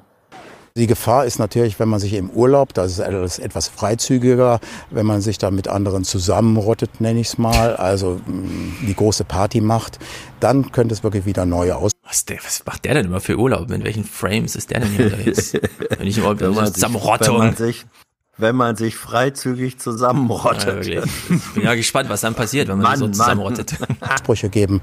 All unsere Erfahrungen sind, dass die großen Ausbrüche dadurch kamen, dass es Partys gab, dass Leute zusammen Karneval gefeiert haben oder jetzt auch Gütersloh, Berlin, dass es immer, wenn viele Menschen zusammenkommen. Ja, Indoor. Muss man auch dazu sagen. Nein. Die Wie nein? Indoor-Party bei Tönnies. Ja. Sind, sind Nein, die in nein. Bergamo Indoor zusammengekommen, Stefan? Nein. Na, das fand im März statt. Wann, was meinst du denn, wann das, wie die sich infiziert haben? Na klar, es ist alles Indoor. Wo in denn Bergamo sonst? im Fußballstadion? Ja, man ist, ja, Fußballstadion. Wie kommt man dann dahin? Da steckt man Du, in so einen du Bus. hast recht, dass es draußen ungefährlicher ist, sich anzustecken als drinnen, aber es ist Ja, der nicht Faktor ist 100. ungefährlich. Der Faktor ist 100. Ja, Das zwischen kommt- Indoor- und Outdoor-Infektion ist 100 nee, ist der Faktor. äh, nein, der, der Faktor wird äh, äh, ist nicht Mhm. alleine durch Indoor-Outdoor bestimmt, sondern der, der Faktor wird definiert wesentlich, wie eng ist Outdoor. Wenn ich dich Ja, draußen Beispiel. anfasse, Stefan, wenn ich dich draußen anfasse, kann ich dich genauso äh, infizieren, als wenn ich dich drinnen anfasse. Hat doch nichts mit draußen und drinnen dann zu tun. Wenn wir in Kontakt kommen, kann ich dich infizieren. Wenn dein Argument ist, Indoor ist genauso gefährlich wie Outdoor und ich sage, Nee, ich Indoor ist es viel und zwar mit. Faktor 100 ungefährlicher als Outdoor, äh, gefährlich als Outdoor, dann äh, liegen wir mit Faktor 100 in der Meinung auseinander. Irgendwo dazwischen scheint es von mir einen Mittelweg zu geben. Vielleicht ist es Faktor 60, vielleicht Faktor 40, aber Indoor und Outdoor kann man einfach nicht und da habe ich auch keine Lust darüber zu diskutieren. Gleichsetzen bei diesem, weil man Nein. sich auch Outdoor anfassen Hat kann. niemand gemacht. na, kann man Nein, das, hat niemand Nein, aber nee, man, man, wenn man sie vergleicht in ihrer Gefährlichkeit, muss man auch sagen, Indoor mit wie viel Abstand zu Outdoor mit wie viel Abstand. Also die, die, äh, der, Abstand, der Abstandsfaktor, der ist der, der eine Vergleichbarkeit und eine Unterschiedlichkeit überhaupt erst darstellt. Und dann hast du, ich bin doch bei dir, wenn wir, wenn wir Outdoor-Geschichten haben, wo die Leute alle äh, anderthalb Meter, zwei Meter auseinander sind, das ist mit Sicherheit viel ungefährlicher als Indoor-Veranstaltungen, ja. wo sie die gleiche Entfernung haben. Strand, aber wenn du, äh, ja, ja, aber guck dir Strand an, wenn die, wie die Sardinen da liegen. Kennen wir doch auch alles. Und das war das Scharbeutz-Bild. Wenn wir wie in Scharbeutz sozusagen sardinengepackte Leute am Strand haben, dann ist der Outdoor-Vorteil ist einfach weg. Und deswegen ist das so schwierig zu sagen, Indoor ist generell ähm, äh, ungefährlicher äh, oder gefährlicher als Outdoor. Man muss schon sagen, Indoor unter welchen Bedingungen im Vergleich zu Outdoor unter welchen Bedingungen. Der Faktor muss sein. Hm. Lass uns versöhnlich den Podcast beenden. Ich will ja. jetzt in den letzten Folgen ja immer noch einen kleinen Wolfsclip spielen. Hier ist mhm. er. Viel Spaß. Es geht der Wolf und er tötet. Direkt vor den ah. Toren von Dresden. Sieben tote Schafe, beklagt Jürgen Werner. In ihrer Blutrausch haben sie äh, sie alle totgebissen durch einen Kälbis und drei haben sie ausgehöhlt. Um sechs kamen dann schon die ersten Leute gefahren und sagten ihm, dass die Schafe da oben tot liegen. Also langsam ist es schon für die Leute ringsherum, die sind natürlich nur alle aufgescheucht und beängstigt. Logischerweise, wenn der so nah kommt ins Wohngebiet, ist es natürlich nicht gerade angenehm. Der Schutzzaun ist zu niedrig für die Wölfe, das weiß auch Schäfer Werner. Doch Aha. ein höherer Zaun für die große Koppel ist teuer. Es wird Entschädigung geben, das löse aber nicht das Problem. Wie soll das weitergehen? Also hier ist wirklich mal an die Politik appelliert, die müssen sich mal einmischen und hier irgendwie eine Entscheidung treffen. Entweder die Schafe oder der Wolf.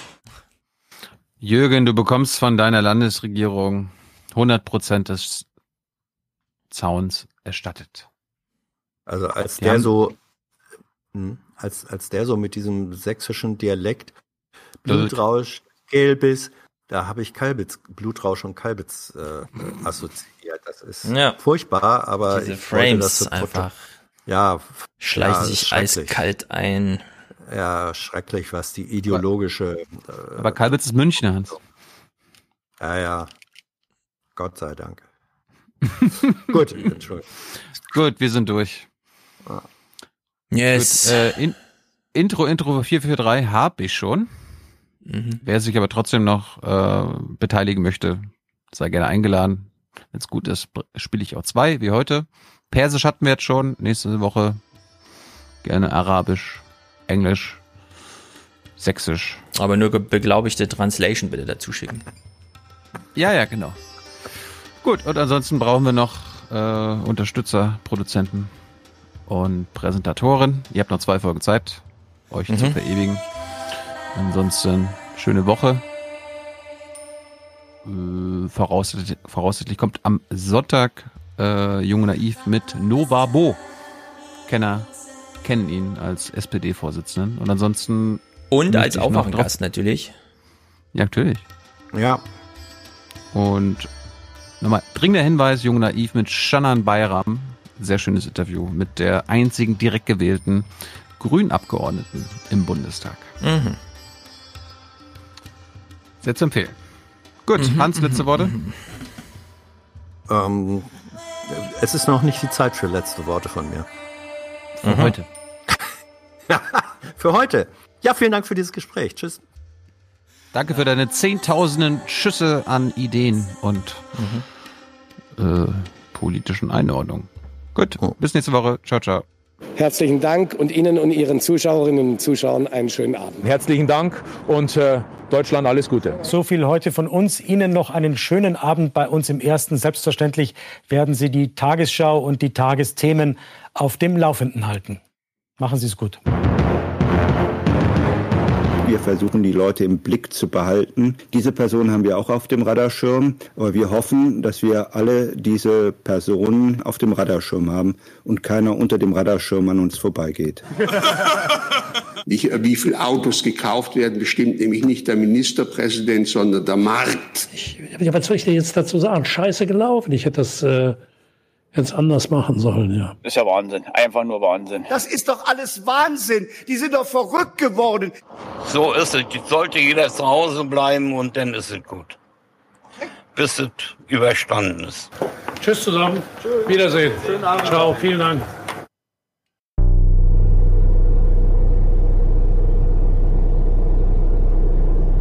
Alle wissen, alle wissen das. Alle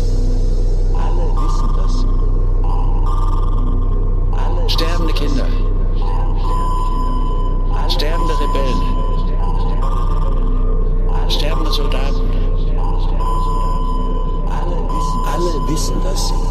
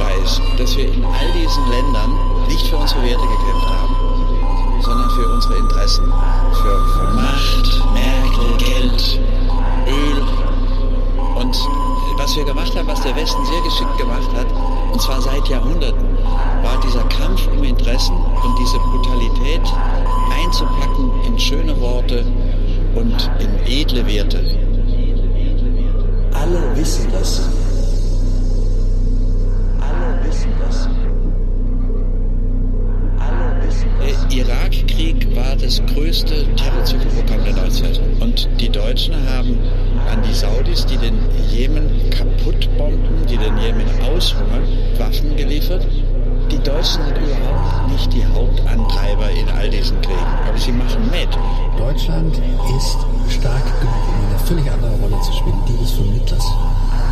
Amerika, Großbritannien sind die zwei Länder, die jedes Jahr Milliarden Dollar an den Waffenlieferungen an Saudi-Arabien verdienen. Das ist einer der Hauptgründe, warum der Krieg nicht beendet wird.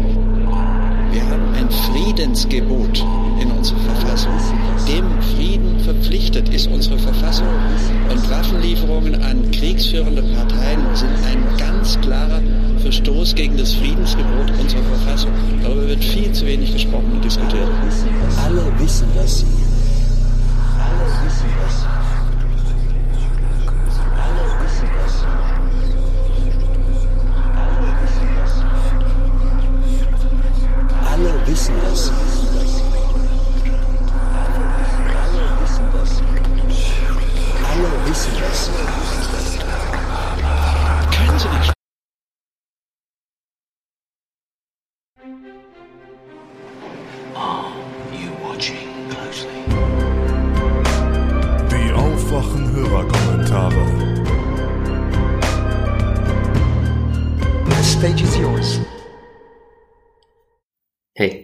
Chrissy hier. Ich nehme heute die immer rarer werdende Gelegenheit in Anspruch, euch noch einen Hörerkommentar zu hinterlassen. Ich mache das natürlich in meinem Hans-Jessen-Shirt, einfach nur, damit nicht der Eindruck entsteht, ich hätte keins. Um euch zu danken. Vielen herzlichen Dank für hunderte grandiose Episoden, Aufwachen-Podcast, Medienkritik, spektakuläre Unterhaltung. Vielen Dank für die teilweise bahnbrechenden Veranstaltungen, die ihr hier immer kostenlos im Basecamp in Berlin gegeben habt. Vielen Dank für die wahnsinnig interessanten Menschen, denen ihr eine Plattform geboten habt, die ich ohne euch nie kennengelernt hätte. Vielen Dank für all das und von Herzen euch allen alles Gute in allem, was ihr in der Zukunft noch anpackt. Ich wünsche euch nur Erfolg bei euren nächsten Projekten. Und ich hoffe, mit meiner eigenen persönlichen Interpretation des Hans-Jessen-Jingles, die ich mir damals ausgedacht habe, an dem ersten Tag, als ich das Jingle bei euch im Podcast gehört habe, noch einen kleinen Gefallen tun zu können. Rinje Hau.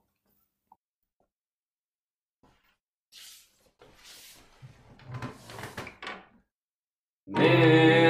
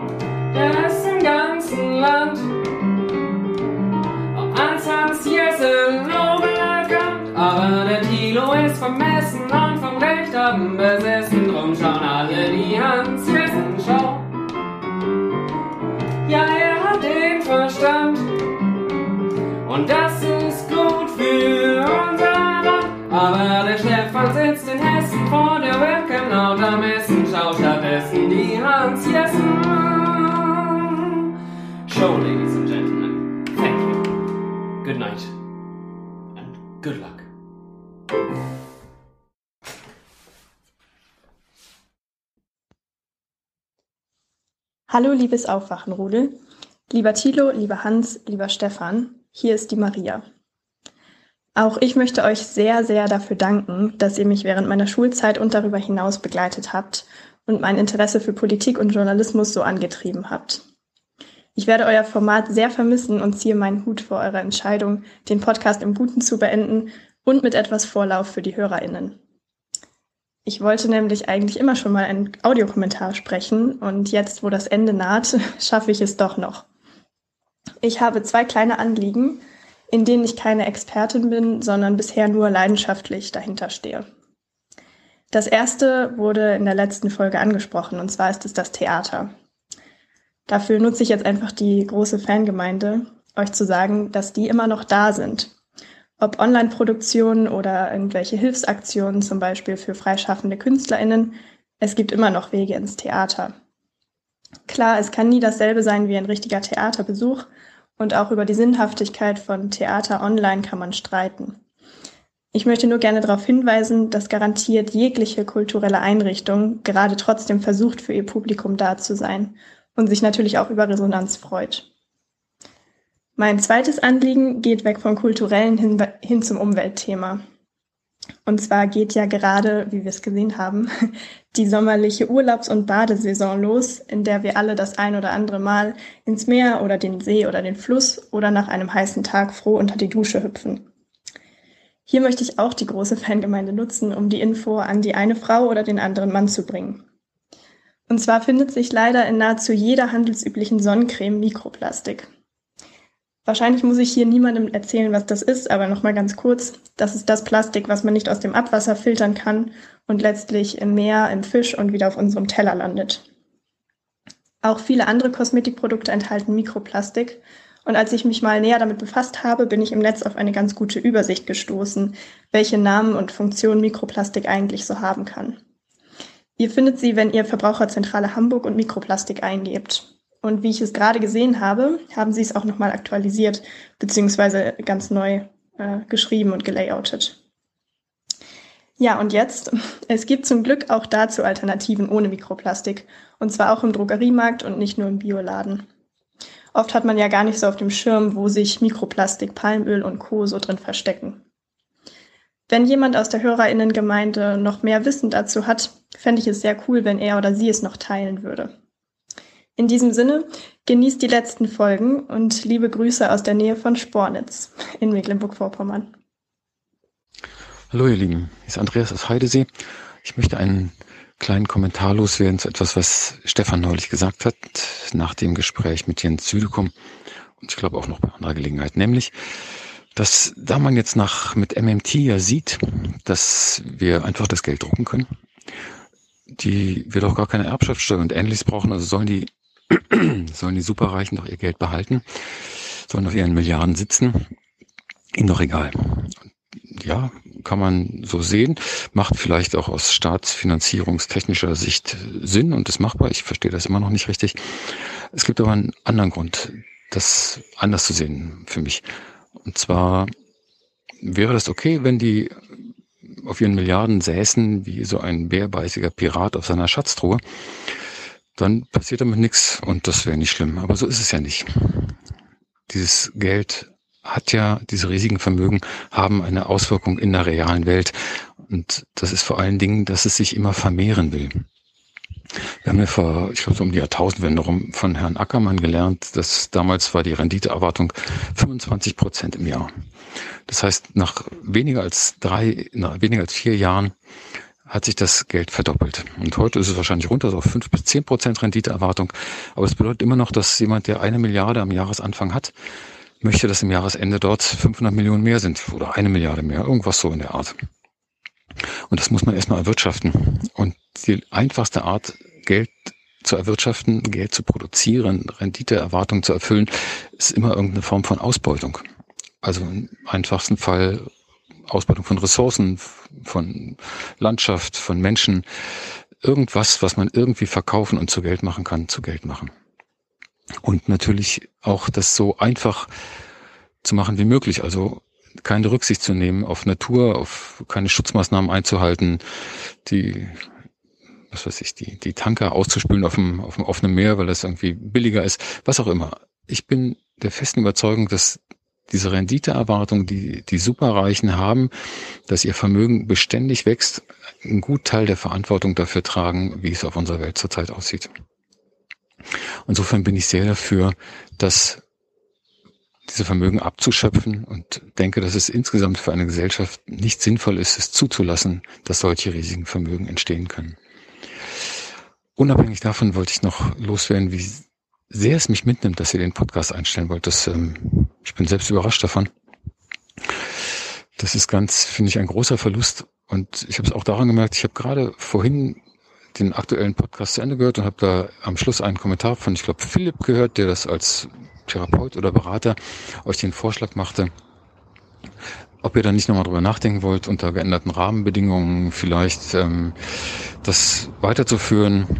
Und so wie er das erzählt hat, fand ich das eine unheimlich gute Idee und es keimte sofort Hoffnung in mir auf. Ich dachte, vielleicht machen sie das. Das wäre ja ziemlich gut. Das hört sich doch wirklich nach einer machbaren Möglichkeit an und dachte, vielleicht denken Sie darüber nach. Das fände ich ganz toll. Und dann fiel mir ein, wie ihr nach dem kleinen Eklat, den es mit Hans mal gab, tatsächlich danach eure Gesprächskultur ihm gegenüber merklich bis heute geändert habt. Also der Brandenburger würde sagen, geht doch.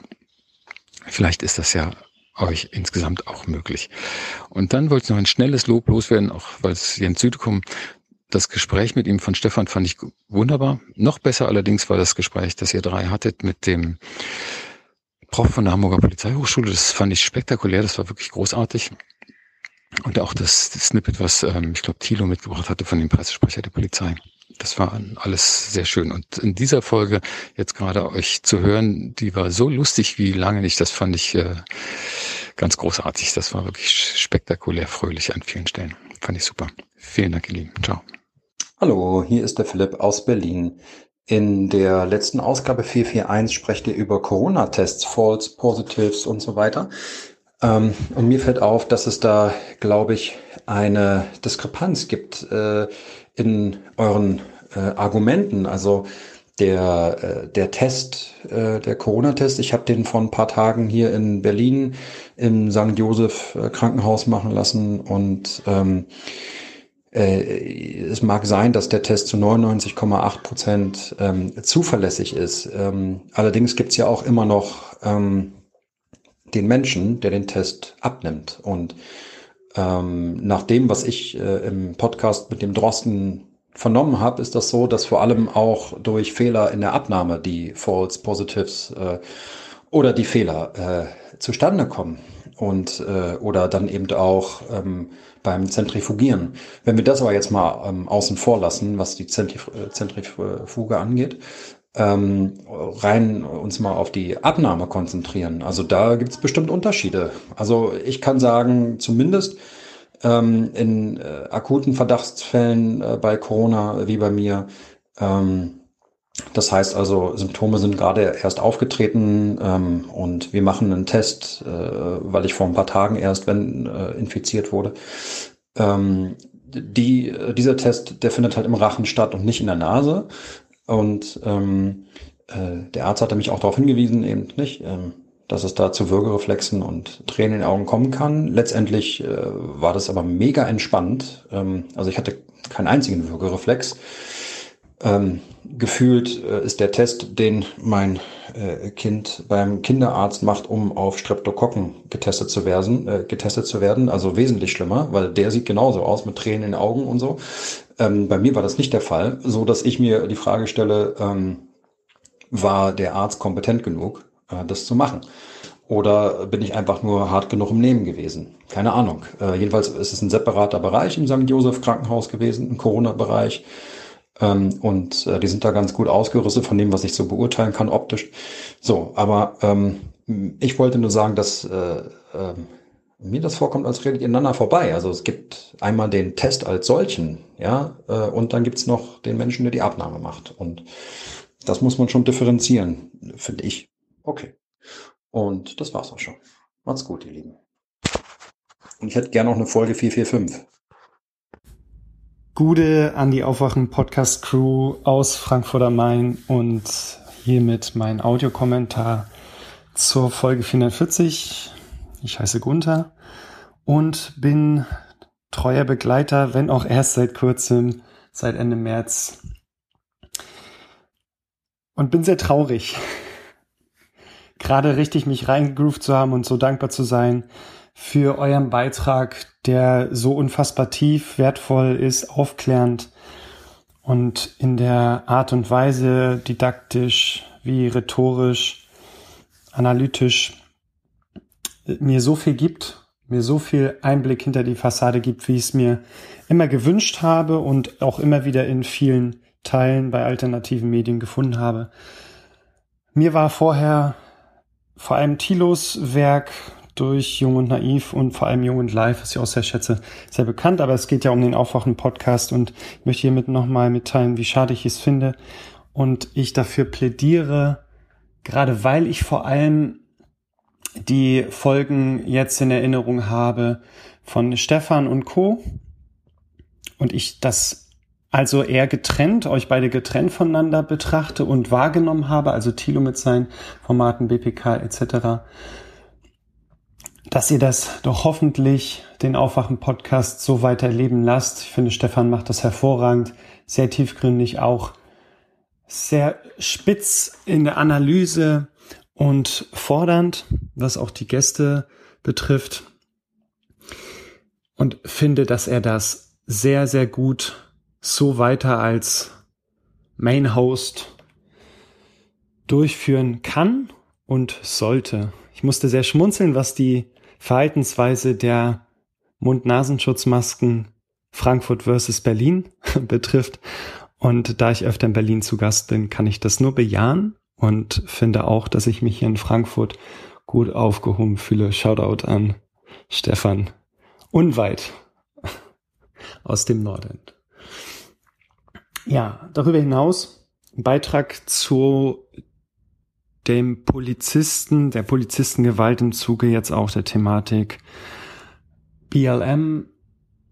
Der Beitrag hat mir sehr gut gefallen und ich fühlte mich sofort an eine, eine, ja, an etwas erinnert aus meiner Vergangenheit. Ich habe im näheren Umfeld auch den ein oder anderen berufstätigen Polizisten in unterschiedlichen ja, Einheiten und äh, wurde damals vor vielen Jahren auch mit dem Begriff Zecke häufig konfrontiert und konnte das bis heute nie verstehen und muss auch ehrlich gestehen, dass ich immer wieder drüber nachgedacht habe, warum diese Menschen, die mir, die ich lieb gewonnen habe, das verwenden, ich das gar nicht nachvollziehen konnte aufgrund deren Wertekultur und habe das jetzt umso mehr richtig einordnen können und bin sehr dankbar dafür, weil ich emotional auch sehr lang daran hing.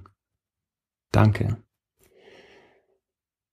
Bleibt mir nur zu sagen, egal wie ihr es macht und was ihr macht, ich werde treuer Anhänger bleiben und auch immer wieder unterstützen, weil es so wichtig ist, dass es euch gibt und dass ihr euch dafür im wahrsten Sinne des Wortes neben Familie, dem Leben und den ganzen Anforderungen dafür opfert, so viel Herzblut reinzustecken und deswegen vielen Dank. Macht weiter so. Ganz liebe Grüße und bis zur nächsten Folge. Ich freue mich. Tschüss.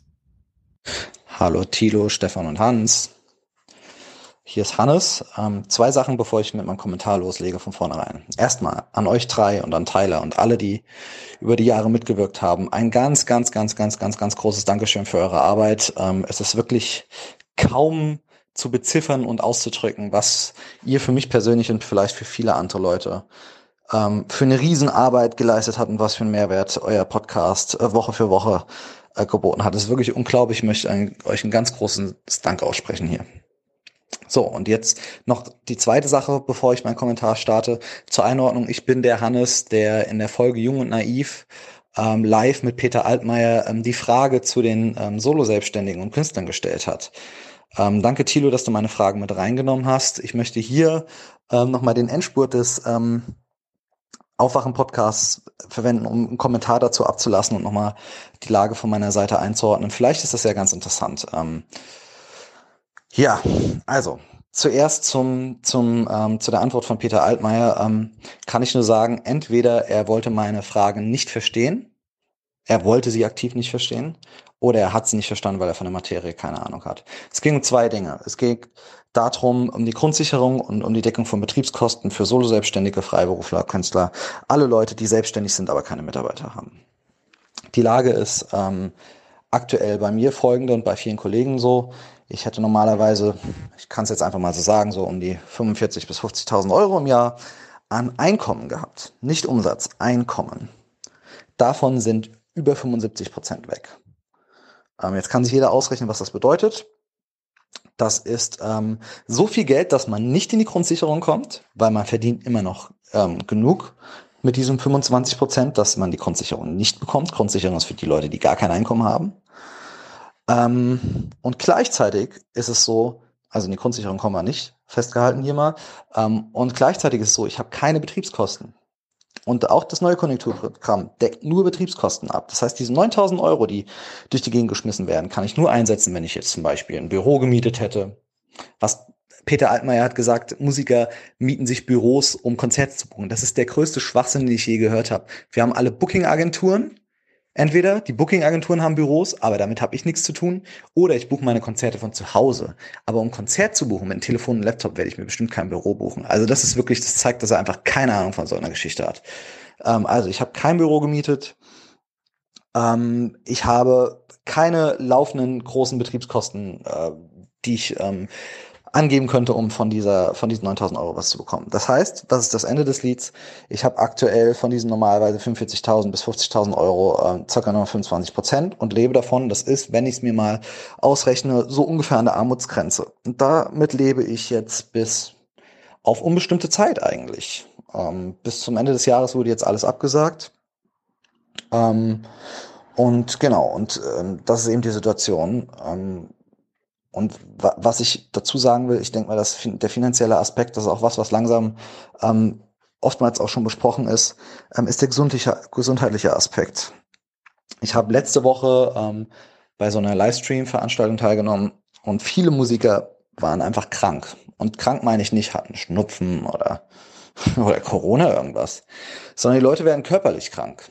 Also da sind Leute, die haben ähm, irgendwelche ähm, chronischen Sehenscheitelentzündungen auf einmal oder ähm, irgendwelche ähm, motorischen Beschwerden. Und dann fragt man die, warum? Und dann sagen die, naja, ähm, die sind so unter Stress aktuell, dass der Körper verkrampft und sie diese chronische Entzündung eingefangen haben.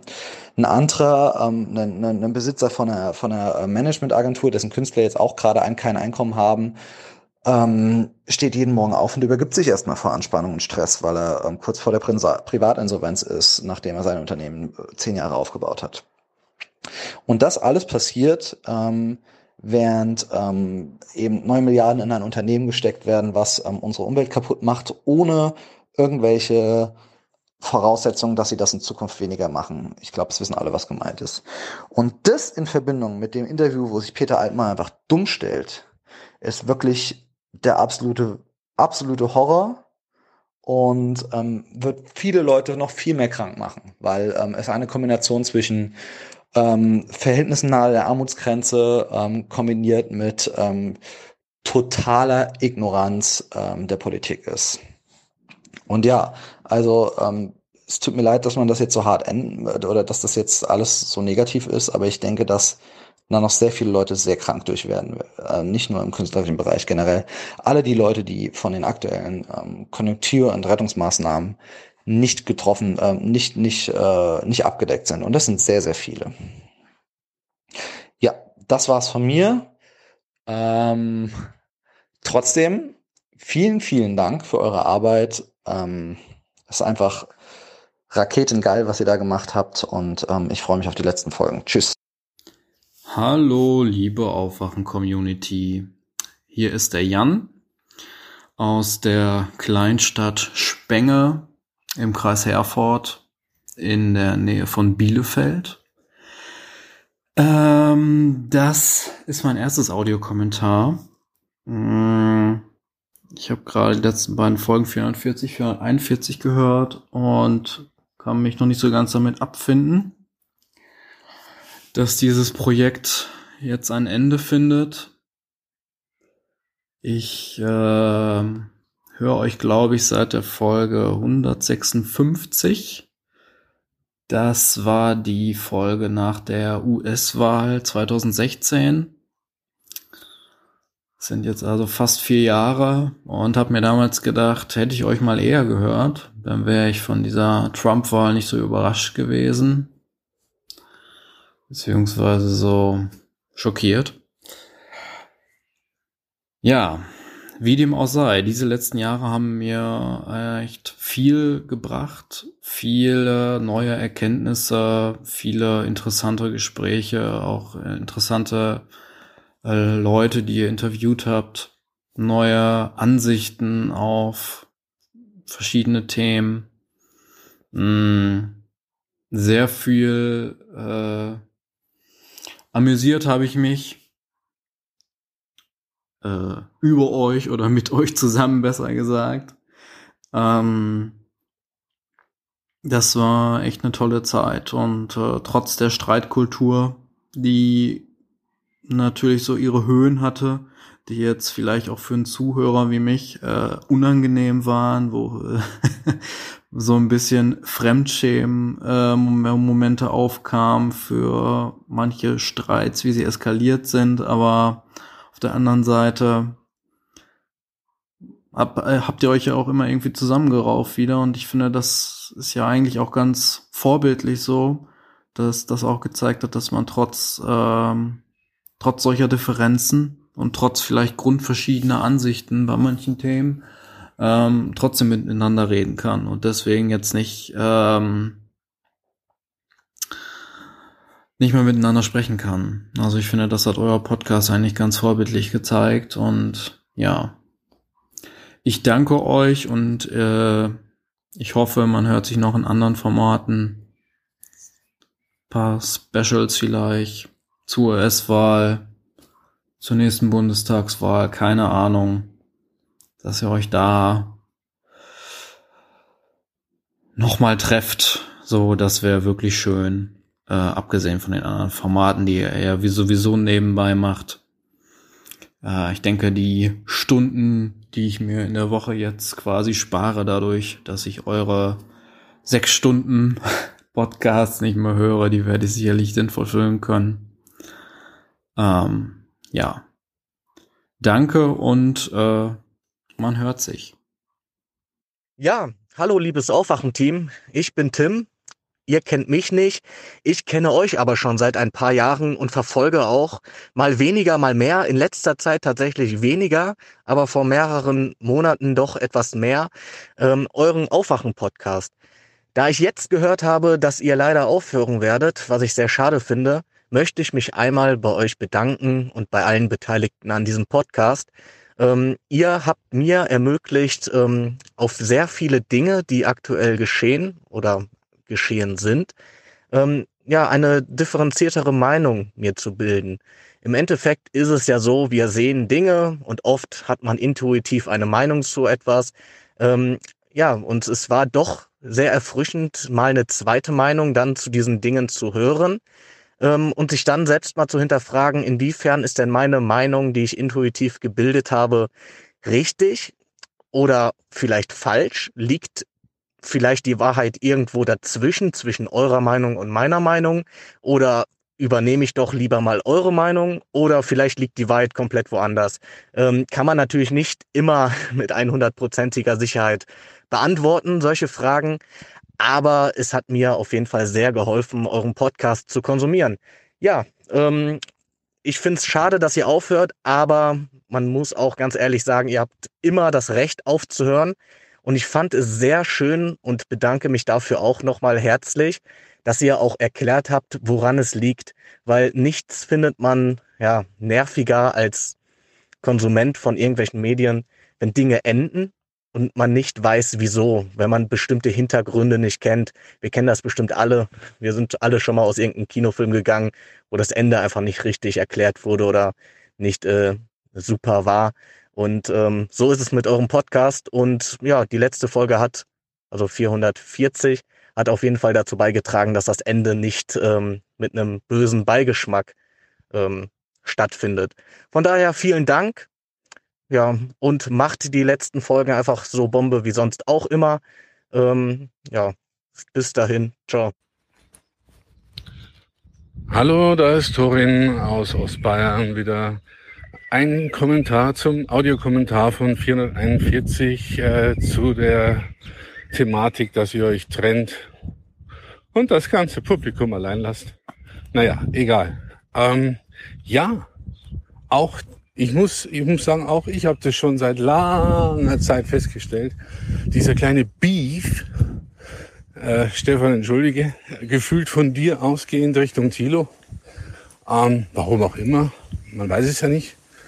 Ähm, ja, hab auch ich so empfunden.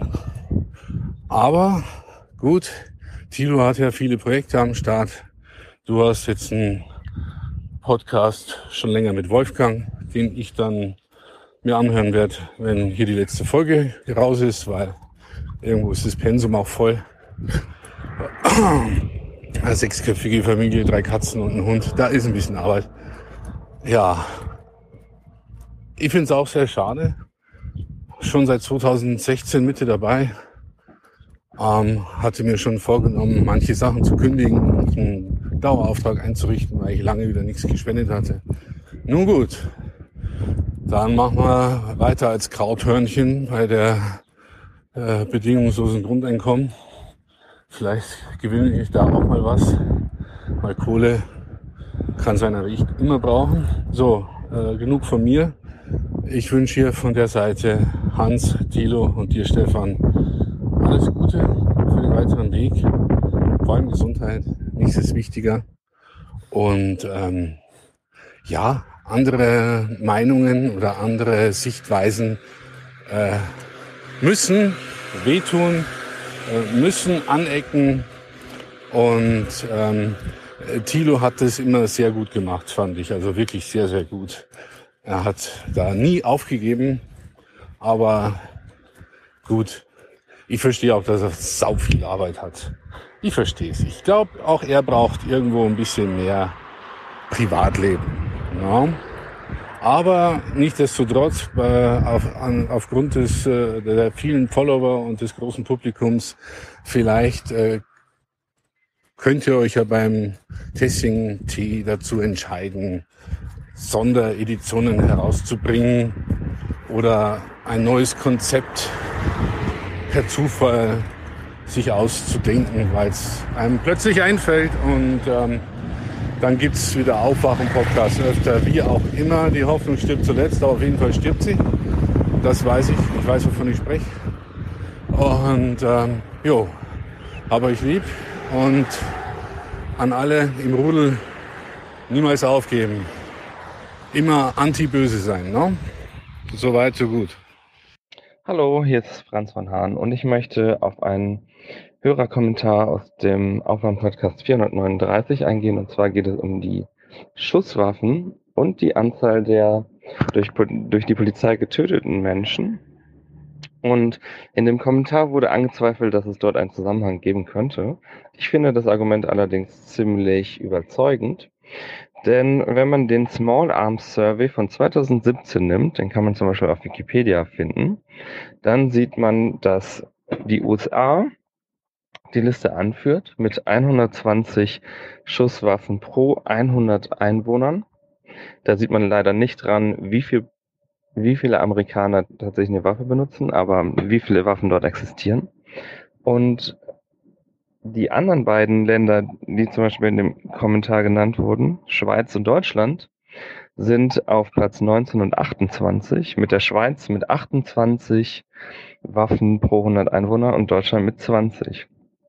Wenn man sich jetzt die Anzahl der durch die Polizei im Dienst erschossenen Menschen anschaut, das konnte man zum Beispiel neulich im Katapultmagazin sehen, haben wir da die USA mit 1004 Personen, die dort erschossen wurden. Und jetzt Deutschland 11, Schweiz eine Person. Ist in 2018, glaube ich, gewesen. Selbst wenn man das noch gewichtet auf eine Million Einwohner, wären das in den USA drei, in der Schweiz 0,1 und in Deutschland auch 0,1. Also ich finde, da ist auf jeden Fall äh, ein interessanter Zusammenhang. Das nächste war, was ich ganz interessant fand, äh, die Idee, dass Polizisten eben einen asiatischen, eine asiatische Kampfsportart beherrschen würden, mit der man hat locker Leute ähm, kampfunfähig machen kann. Ich mache jetzt seit sieben Jahren Jiu-Jitsu und muss sagen, in Extremsituationen wie zum Beispiel bei einer Festnahme wäre im Dunkeln, es ist unübersichtlich, äh, man wird vielleicht noch von Leuten mit Flaschen beworfen. Da kann man nicht einfach so Leute kampfunfähig machen. Also ich empfehle da jedem, das einfach mal auszuprobieren, wie schwierig das ist, jemanden den Arm auf den Rücken zu drehen, zum Beispiel, wenn er das nicht möchte. Das ist ziemlich schwierig. Und ähm, Jetzt gab es neulich hier zum Beispiel in Bielefeld einen Fall, wo sich viele darüber echauffiert haben, dass ähm, dem Menschen, der auf dem Boden lag, zum Beispiel ins Gesicht geschlagen wurde von den Polizisten. Ähm, ich kann das jetzt nicht letztendlich bewerten, aber ich denke mir manchmal, ich möchte lieber einen Schlag ins Gesicht kriegen, als zum Beispiel eine Hebeltechnik, bei der zum Beispiel auch der Arm gebrochen werden kann. Das wäre jetzt zum Beispiel im Jutsu die Möglichkeit. Und äh, der Schlag ins Gesicht ist als Schocktechnik erstmal die humanere Art und Weise, jemanden, der sich wehrt, den Arm auf den Rücken zu drehen. Okay,